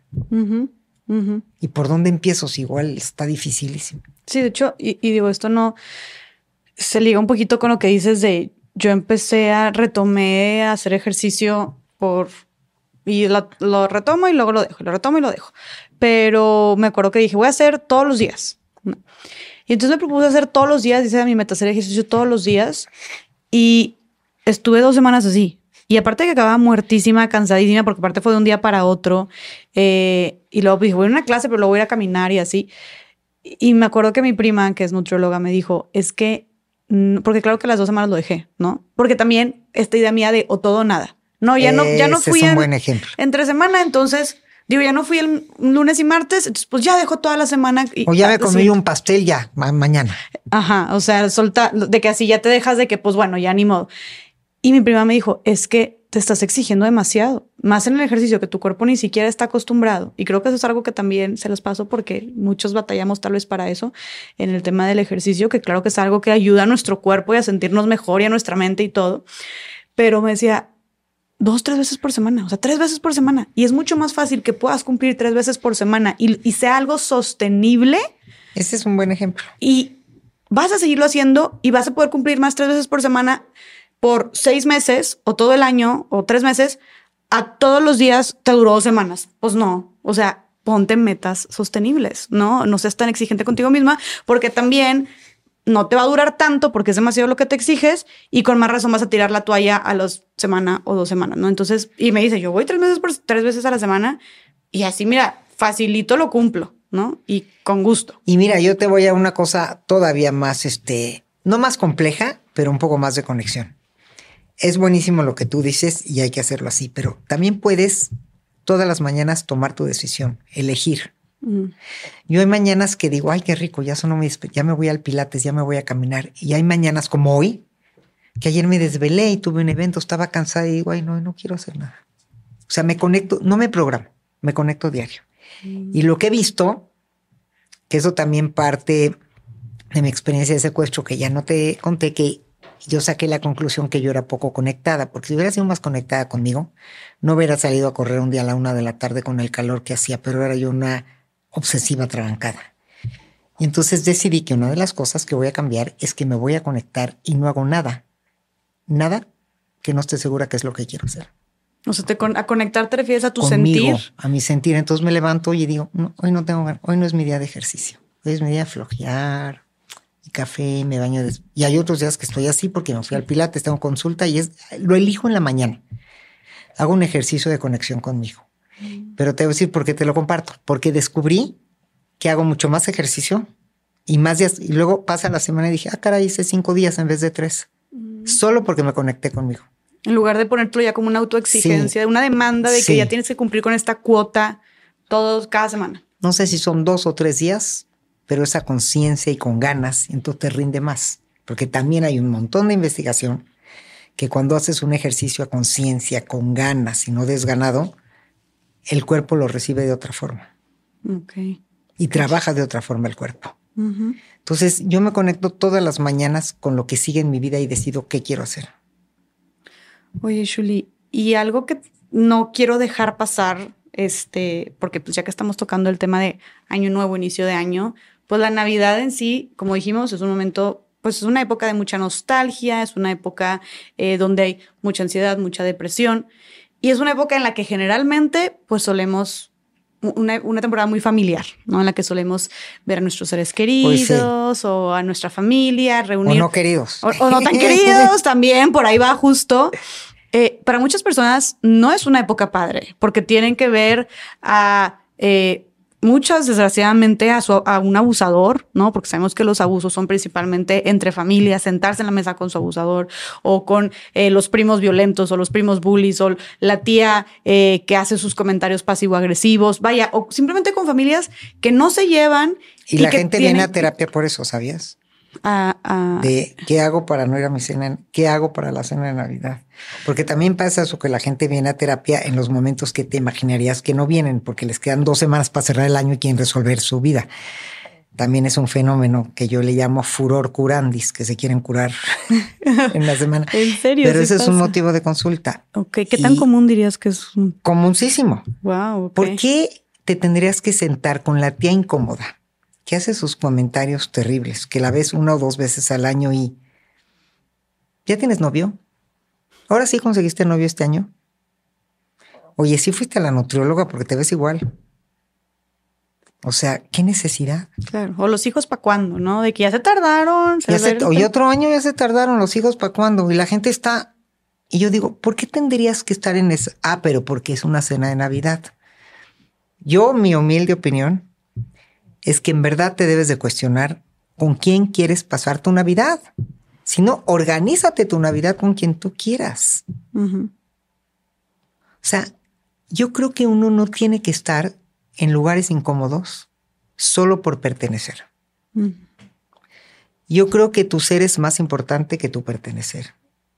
Y si tú sientes que te vas a exponer a una violencia emocional, que para mí eso es violencia emocional, yo creo que nadie tiene derecho a opinar sobre el cuerpo, sobre las decisiones, sobre la vida de nadie. Y de veras es violencia emocional.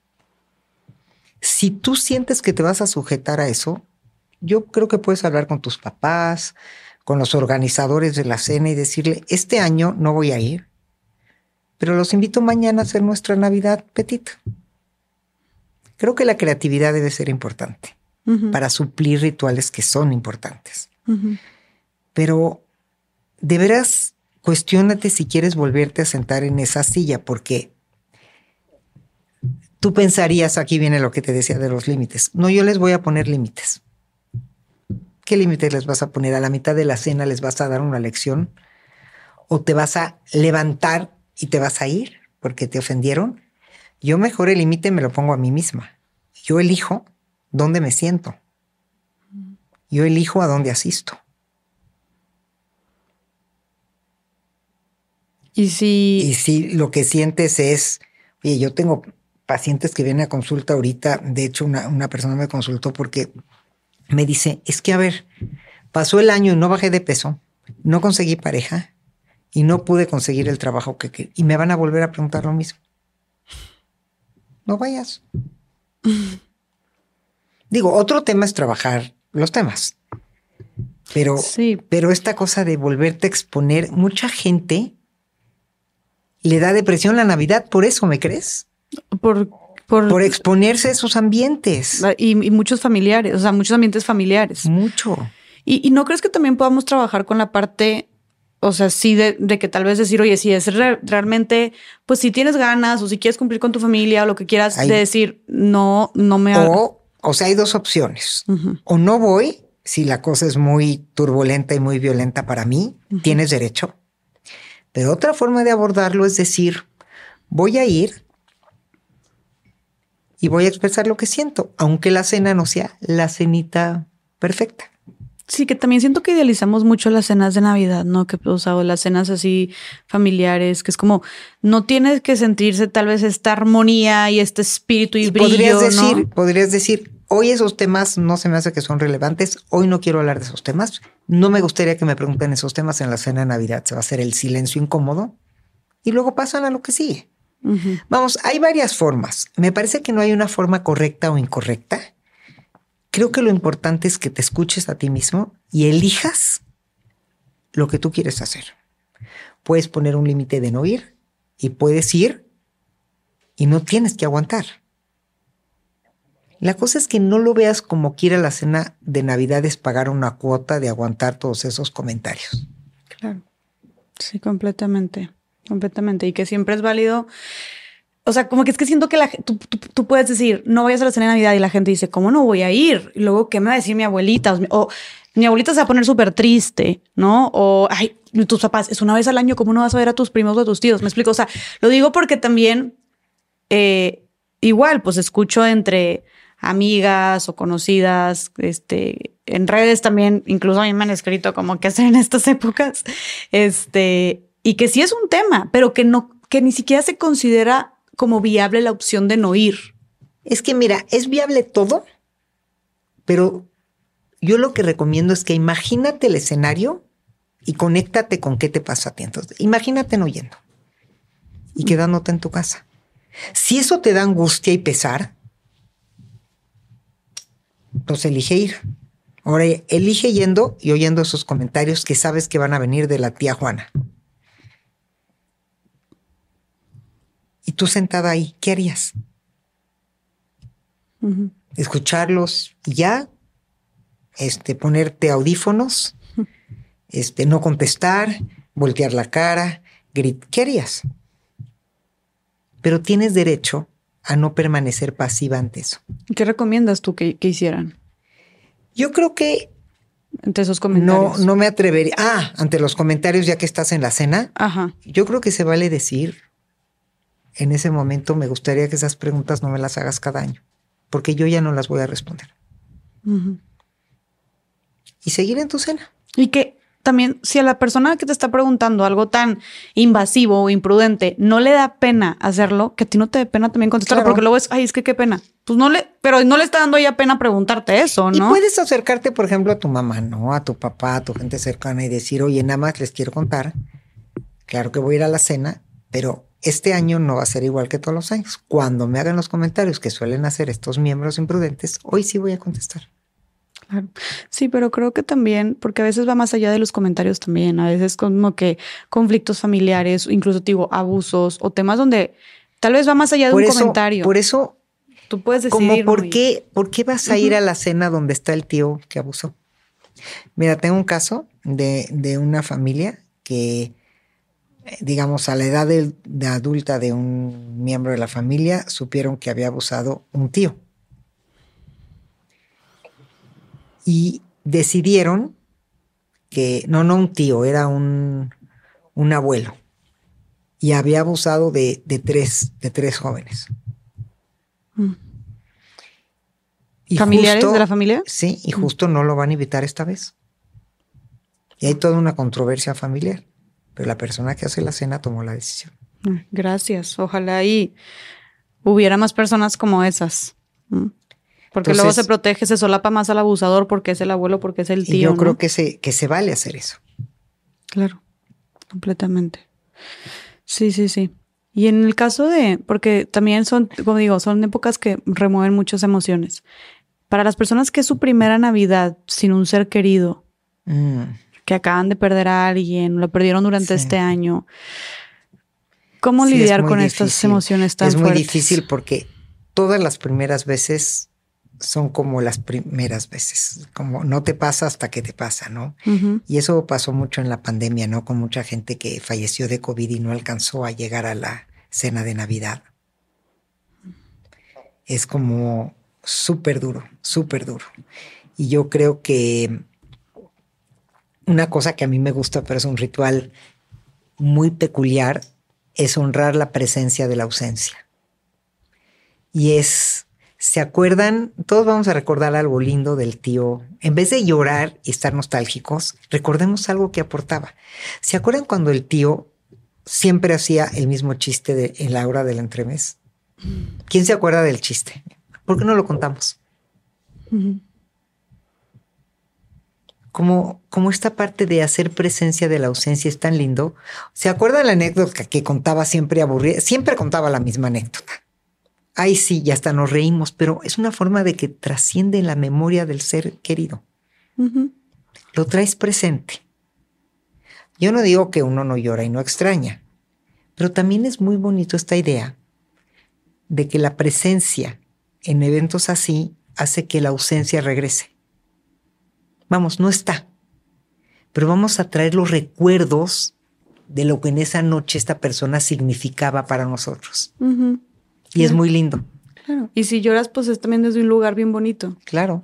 Y aparte siento que también luego el no decirlo como para no ponernos tristes o así, todos están pensando en eso como quiera, todos están dando cuenta y saben que es la primera Navidad sin esa persona, porque a lo mejor lo mencionamos. Claro y nos acompañamos entre todos y todas de esta manera tan bonita. Tan bonita. Entonces tú recomendarías como hacer esa, esa dinámica. Claro, claro. Qué bonito. La recomiendo siempre que una persona no está en momentos importantes. ¿Cómo traemos la ausencia a la presencia?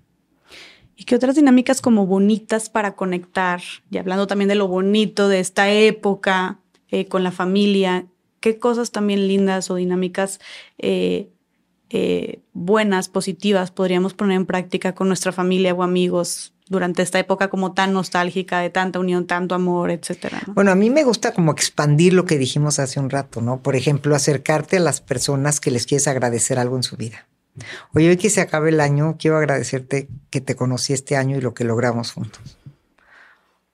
Ay, estaría bien padre eso, ¿eh? O sea, como agradecer de que. Agradecerle a la gente. Cosa del... Una cosa, ¿no? Y a veces en, en, cenas así a mí me encanta decir como qué le desearía a cada quien. Mm. y, todos, una cosa sencilla, ¿eh? Siempre yo me voy a lo sencillo, porque lo sencillo es aterrizable. Compartir deseos. ¿Qué le desearías? No, por ejemplo, yo te conozco tanto que yo sé que, cuál es uno de tus sueños. Te deseo que este año tu podcast sea, mm. ¿no? Por ejemplo, porque sé que para ti es muy importante. Algo que sé que para el otro es importante que le voy a desear. Qué lindo. Y todos compartir deseos. Lo de agradecer, a mí me gusta mucho a las gentes cercanas de tu vida. ¿Qué les agradeces? ¿Qué tocaron de tu vida este año? Porque eso también es conectarte contigo y con el otro y se hace como, como esta cadena de conexiones afectivas. Claro. Y es honrarlo. O sea, es honrar, es honrar. lo que viviste y a la persona también. Y sí, creo que de repente estas cenas también pasan demasiado rápido y ya llegamos y los y los biencicos o los regalos o la piñata o no sé qué y, qué tanto nos sentamos como como a conectarnos. A conectar. A ver, vamos a hacer algo, ¿no? Yo hago mucho esas cosas, pero luego también mis hijos me chotean. Vas a hacer tus ejercicios. no precisamente en Navidad, pero luego en Año Nuevo. Yo desde que mis hijos eran chiquitos, nos encantaba mucho pasar Año Nuevo en alguna playa en el mar. Y una vez estando en Brasil, conocí un ritual que me encantó, que ya ves cómo es la cadencia del mar, ¿no? Que se va y luego viene la ola. Y luego viene fuerte, se va, ¿no? La corriente. Y luego viene la ola. Entonces ellos sueltan siete cosas y le dan bienvenida a siete cosas nuevas. Ya no me acuerdo por qué era el número siete. Entonces se paran todos, todos en el último atardecer del año, se dan la mano Y cuando se va la cadencia del mar, sueltan algo. Y luego viene la ola y piden algo. Entonces yo con mis hijos hice la costumbre y entonces ya empiezan desde ahorita. Ya tengo mis siete cosas que voy a Mm. soltar y mis siete cosas, porque lo hacemos cada año. Qué padre. Y ya si no estamos en el mar, no importa, lo hacemos. Imaginario. Pero se quedó la costumbre. Y entonces a mí me gusta mucho ese ritual de, de, de pensar en una metáfora o en una cosa bonita para ti. No sé, yo pienso en el mar, pero pueden haber un montón de ejemplos. Un papalote, soltar globos por cada cosa que sueltas y que se vuelen los globos y a lo mejor meter el papelito de lo que dejaste ir. Porque esos rituales son muy poderosos. Claro. Los rituales son poderosos. Muy Y más poderosos. hacerlos acompañados de las personas Está que más padrísimo, amas. entonces imagínate juntarnos todos, ¿no? Y, y decir, en esta cena de Navidad alguien llega con globos, ¿no? Entonces le dices a todos, escriban un papelito de algo que van a dejar ir este año. Y no se lo digan a nadie y vamos a soltar globos. Ay, me encanta. Qué chido. Está muy padre. Por Sí. ejemplo. Los rituales son poderosísimos, poderosísimos. Marcan mucho. Ay, sí voy a hacer, porque nunca hacemos eso en mi familia, esos rituales. Sí voy a hacer. O sea, y qué padre esto que dices, porque de repente ponemos demasiado peso, oye, en qué se va a cenar o en los regalos y que si le, quién le intercambio y en envolver y todo, que es luego una locura también, este, que a veces nos acaba estresando más que lo que disfrutamos. Y estas cosas tan sencillas pueden hacer que conectes mucho más, Es dejar padrísimo. mucho más, sentir lindo, como que se acabe y digas, esto fue más que una cena, Claro. una cena familiar, ¿no? Sí, nos dejó cenas- algo. Sí, exactamente. o hazte cuenta, hacer un ritual de gratitud. A ver, todos tienen que pensar algo que le agradecen a alguien de los que estamos acá. Y les puede costar trabajo, pero si son familia, a lo mejor tienen, te vas a acordar que en tu cumpleaños esa prima trajo unos panquecitos que estabas en tu cumpleaños y ni pelaste. Pero hoy, hoy como está ahí presente, te acuerdas, ¿no? Y es muy bonito. Una cosita, una sola, claro. que cada quien le va a agradecer a todos Qué lindo. una que vamos a soltar en globos. Y son conexiones que hacen que se reconecte afectivamente la familia. Oye, Julie, hablando también de esto de, de que lo que es lo que damos en esta, en esta noche tan especial y que sentimos que tenemos que darle a la cuñada y a los papás y a los hijos y al intercambio y no sé qué, y de repente digo, sí sabemos que hay muchísima gente gastando un dineral, que se les va el aguinaldo en regalos, que se endeudan, que la verdad también, y esto pasa con muchas mamás, ¿no? Que están, que, y me falta el regalo para no sé quién, y luego envolverlo, y luego no sé qué. O sea, también esta parte de las demandas o exigencias que Sí, hay en es esta terrible. época, que es un consumismo también tremendo y una mercadotecnia que en la que caímos cañón cuando se supone que es esta parte de, por eso digo, la dinámica, qué bonito, todo lo que te deja, el conectar, el amor, eso se supone que, a final de cuentas, se supone que ese es el fondo de la Navidad o de la cena familiar, ¿no? Y de repente acabamos distrayéndonos y, aturdiéndonos y estresándonos muchísimo más por lo que tendría que ser y lo que tendríamos que dar, regalar, etcétera, ¿no? Y endeudándonos, deja tú. Entonces, como, ¿qué consejo darías tú también para lidiar con estas exigencias y demandas tan altas de materialismo también eh, o expectativas que conlleva esta época? Mira, es una pregunta difícil porque, porque conlleva como a muchos integrantes. ¿Qué quiere decir eso? Yo te diría, apelemos a una creatividad, ¿no? Por ejemplo, este, te pongo un ejemplo que no tiene que ver con Navidad, pero a eso me voy a referir. Mañana yo tengo un cumpleaños de un muy amigo que cumple 70 años y en la invitación dice, no regalos, por favor. No acepto regalos de cumpleaños. Acepto cualquier donación a cualquier causa de la cantidad que tú quieras. Entonces, yo estoy pensando, digo, ya lo hice, pero entonces yo estoy pensando a qué donaría. Mm, Y se me hace una cosa lindísima. Una persona de 70 años, ¿qué necesita? Seguro, ¿qué necesita? Ya tiene todo lo que necesita. Bueno, eso me decía mi amiga, su esposa. Entonces, yo, si yo hiciera una cena y yo fuera la que hago, yo cambiaría el concepto de los regalos. Que sé que es dificilísimo, porque no estás acostumbrado a eso Sí, llevas toda la vida y llevas otro. toda la vida eso. Entonces, yo creo que quien organiza la cena, es una sugerencia, tendría que hacer algo para bajarle cuatro rayitas a la expectativa de los regalos. Ujú. Este año, ¿qué les parece? Y hacer algo creativo. Digo, no, no como lo que te estoy diciendo yo, es un ejemplo. Pero hacer algo creativo para que la expectativa se empareje un poco. Por ejemplo, yo me acuerdo que mi familia el año pasado fue puros regalos chuscos. Por ejemplo. Y ya. Entonces alguien ponía un calcetín o algo así. Por ejemplo, este año vamos a dar puros regalos chuscos que no pueden pasar de 100 pesos. Por poner un ejemplo. ¿No? Nosotros hacemos una cena de generación muy linda a fin de año, de que mi generación del colegio, que llevamos siendo amigos miles de años, y hacemos, la hacíamos de regalos. Y se volvió complicada porque desde quien traía un termo sofisticadísimo y quien traía un chocolate. Entonces, para emparejar hicimos eso. Mm. Pusimos, no puede pasar de esto y tienes que tener algo chusco que te recuerde, algo chistoso que tenía esta persona en la preparatoria. Entonces siempre usaba un gorrito, traes un gorrito de 20 pesos.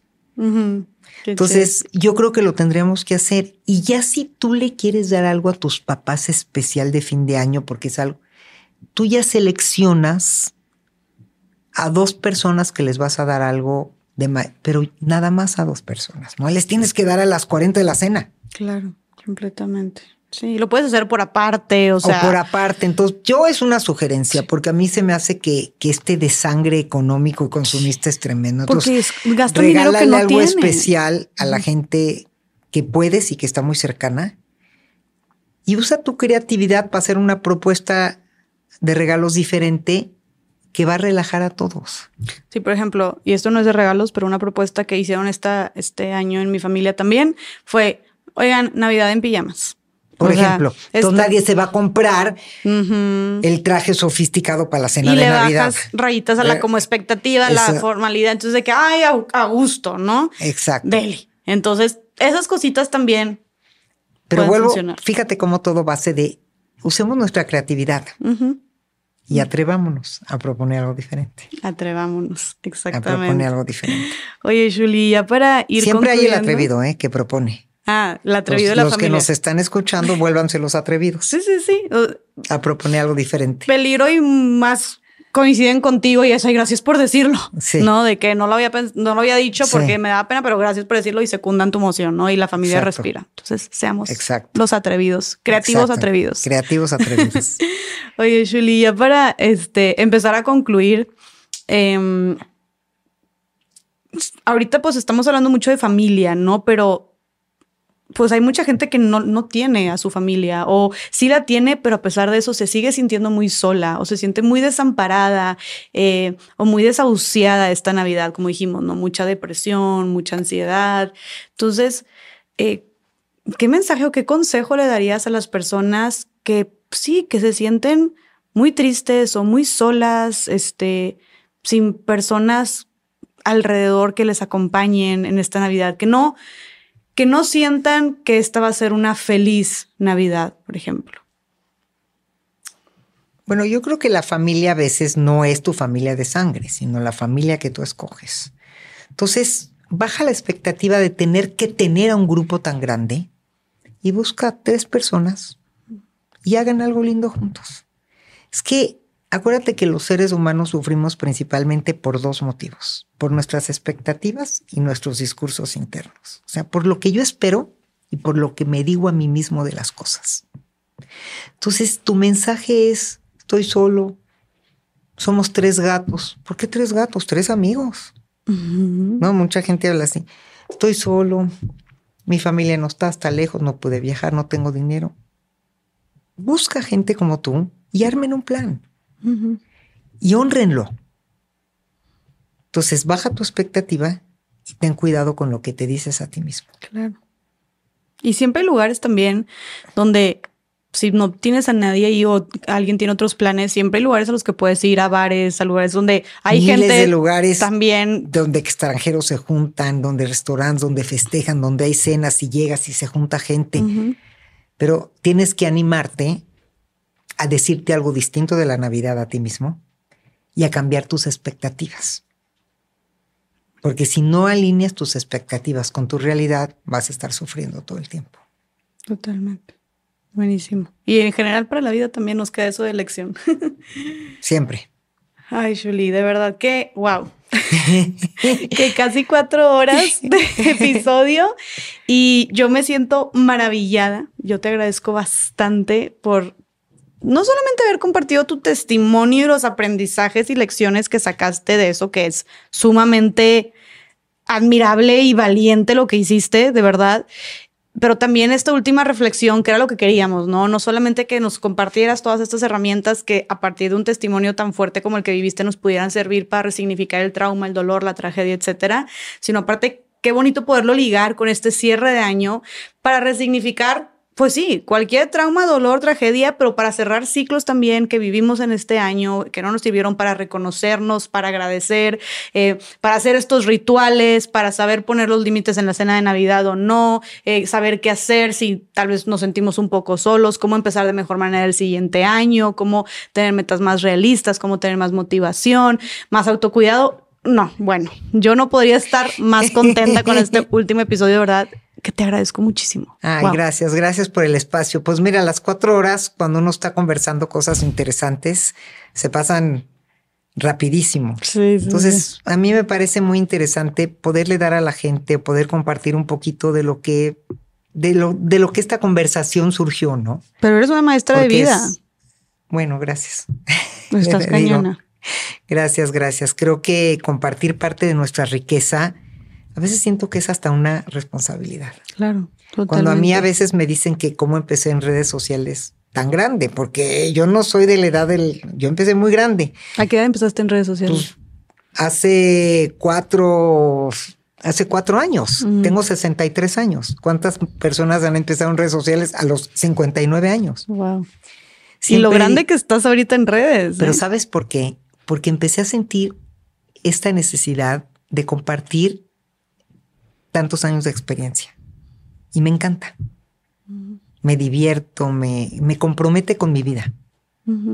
Entonces creo que este tipo, a lo que voy, no era mis redes, sino que este tipo de espacios y este tipo de podcast o este tipo de grabaciones que te estimulan a compartir parte de lo que has aprendido, no solamente sanan a los demás, porque todo es de ida y vuelta, te sanan a ti volverlo a escuchar. Sí, te sientes también así. Tú sabías que el cerebro, para cerrar, es una cinta de cine, que cada vez que recuentas algo, nunca se vuelve a acomodar igual. Tú piensas una película. Cada vez que pasa la película se vuelve a acomodar la cinta, pero nunca igual de apretada. Entonces, con solo recontar y compartir, tú misma reprocesas cosas en tu vida. Por eso es importante compartir.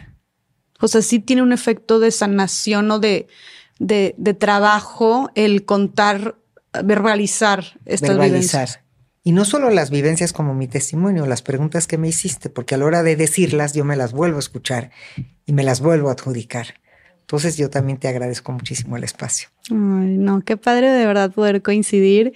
Este, y te admiro mucho, de verdad. te deseo todo el éxito y luego me encantaría volver a tenerte aquí para que nos hables de cómo has logrado 40 años de matrimonio o también que trabajas con familiares este, que han sido víctimas de feminicidio, desaparecidos.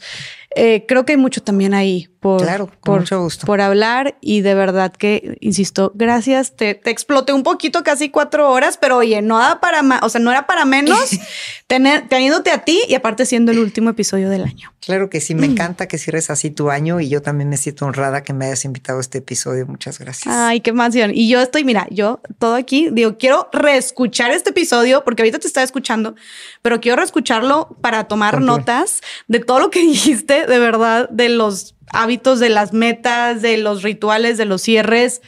Oro puro, de verdad que Gracias. te reconozco y por favor compártenos tus redes, dónde te pueden encontrar, si quieren terapia contigo, todo, todo, dónde pueden contactarte, tus en libros. Mis redes, mis redes estoy como Shulamit Graver en todas mis redes. Este, mi podcast que sale todos los jueves se llama Resignificando Ando. En todas las plataformas. Está en Spotify y YouTube. Ok. Y mi libro lo pueden comprar, se llama Del sufrimiento al crecimiento, está en Amazon. Este también está en librerías, no quedan muchos en librerías, pero todavía está en varias librerías. Y este y tengo también algo muy padre que se llama el consultorio de Shuli, que es un, una terapia grupal en Zoom, que es siempre el último miércoles o el primer miércoles del mes. Y es muy, muy lindo porque hablo de todos estos temas y pueden entrar los que quieran y hacemos un espacio muy rico de compartir y de poder decir qué te inquieta y yo respondo a todas las preguntas. Qué padre. Sí, y de manera grupal acompañada. Y bueno, les recomiendo todos mis, todo esto, todos mis talleres y cursos están en mi página web, que es www.shulamitgraver.com.mx. Que son de manera digital y pueden adquirirlos ahí. Y pueden adquirirlos ahí. Y ahí anuncio todas mis conferencias y ahí pueden saber más de mí. Buenísimo. Pues muchas gracias. Ponemos aquí en pantalla todo lo que mencionaste. Eh, y bueno, pues agradecerles a las personas también que nos escucharon. ¿Qué tal? ¿Qué tal les pareció el último episodio del año? Obviamente no los íbamos a decepcionar ni a defraudar, íbamos a cerrar con broche de oro con esta invitadaza y todo lo que nos tuvo por compartir. O sea, creo que nos trajiste así de arriba para abajo. Lloramos, nos emocionamos. Sí, yo también. ¿eh? Me tensé también con todo lo que me contaste, pero reflexionamos, nos cayeron 20, nos dio esperanza, motivación, de todo. Eh, y mucho aprendizaje. Entonces, eh, pues coméntenos qué les pareció. Obviamente, no se les olvide si quieren también seguir recibiendo notificaciones de todos los episodios que vienen el próximo año 2024. Suscríbanse al canal de YouTube. Aquí les dejo el botón para que le piquen suscribir y sean los primeros en enterarse cuando subamos episodios nuevos. Y quiero agradecerles de corazón, pues, por habernos acompañado este año. Fue un año difícil, eh, retador. Yo siempre he dicho que, pues, este ha sido, creo que en mi vida profesional, uno de los mayores retos que he tenido. Este episodio, digo, este episodio, este podcast, sentarme con mujeres tan extraordinarias y con historias de vida tan difíciles, este, tan dolorosas. Ha sido un reto, ha sido un reto del cual, pues, sigo aprendiendo, eh, intento hacerlo siempre de la mejor manera, eh, escuchando la retroalimentación, pero creo que lo hemos hecho bien, eh, creo que lo hemos hecho bien y en gran parte de lo que ha sido el podcast y lo que hemos construido, pues ha sido gracias a ustedes, gracias a, que comparten este podcast, a que le pican like, a que comentan, a que lo recomiendan. Entonces, les agradezco de corazón por haber estado aquí desde el episodio 1 al episodio 20, el episodio 30, o si lo acaban, o este, si este es el primer episodio que escuchan, gracias de verdad por todo su apoyo. Eh, yo estoy muy motivada con este proyecto. El siguiente año vienen más episodios, vienen cambios también en el podcast eh, de invitadas e invitados. Ya quiero que lo, que los vean. Y estoy muy comprometida con este proyecto. De verdad, he sido pues testigo, obviamente yo que estoy aquí en primera persona de cómo ha sido una herramienta para crear una mejor sociedad, como dije, una sociedad más empática, más amable e impulsar las acciones individuales para tener un cambio positivo. Lo veo desde la gente que me topo en la calle y me dice como cosas hermosas que les han dejado estas conversaciones con mujeres tan extraordinarias como Shuli en este caso. Y eso es lo que a mí me motiva, me da gasolina, eh, de verdad que me da muchísima fuerza para seguir haciendo esto, entonces estoy súper comprometida con este proyecto, eh, le voy a echar todas las ganas y pues agradecerles de verdad por toda su retroalimentación, todo su apoyo y todo su acompañamiento en este 2023. Fue un año mágico, muy retador y esperemos que el 2024 lo sea tres veces más, ¿no? Porque aquí no dejamos de aprender. Esperen muchas sorpresas, esperen nuevos episodios. Les mando muchísimo amor y muchísimo agradecimiento hasta donde sea que estén, donde sea que nos, que nos, que nos escuchan. Comenten de dónde nos escuchan también como regalo de año nuevo para mí, para ver hasta dónde llega este podcast. Y bueno, les deseo una muy feliz Navidad un muy, un muy próspero año 2024, que todas sus metas sean realistas, como dijimos aquí, sanas y que principalmente lo hagan desde el corazón y por y para ustedes. Espero que todos los episodios de este año hayan sido herramientas para poder hacerlos una mejor persona, eh, nutrirles de la mejor manera y que lo sigan aplicando no solamente durante este año, sino que también en el 2024 y espero que durante toda su vida. A final de cuentas, ese es el propósito de Más Allá del Rosa. Gracias por estar aquí. Les mando un abrazo bien apretado hasta donde sea que estén. Feliz Navidad de nuevo. Feliz, próspero año 2024. Y gracias por escucharnos un año más en Más Allá del Rosa. Nos vemos el siguiente año, en el 2024, con más episodios y se vienen muchas cosas muy padres, nuevas, especiales y mágicas para Más Allá del Rosa. Bye.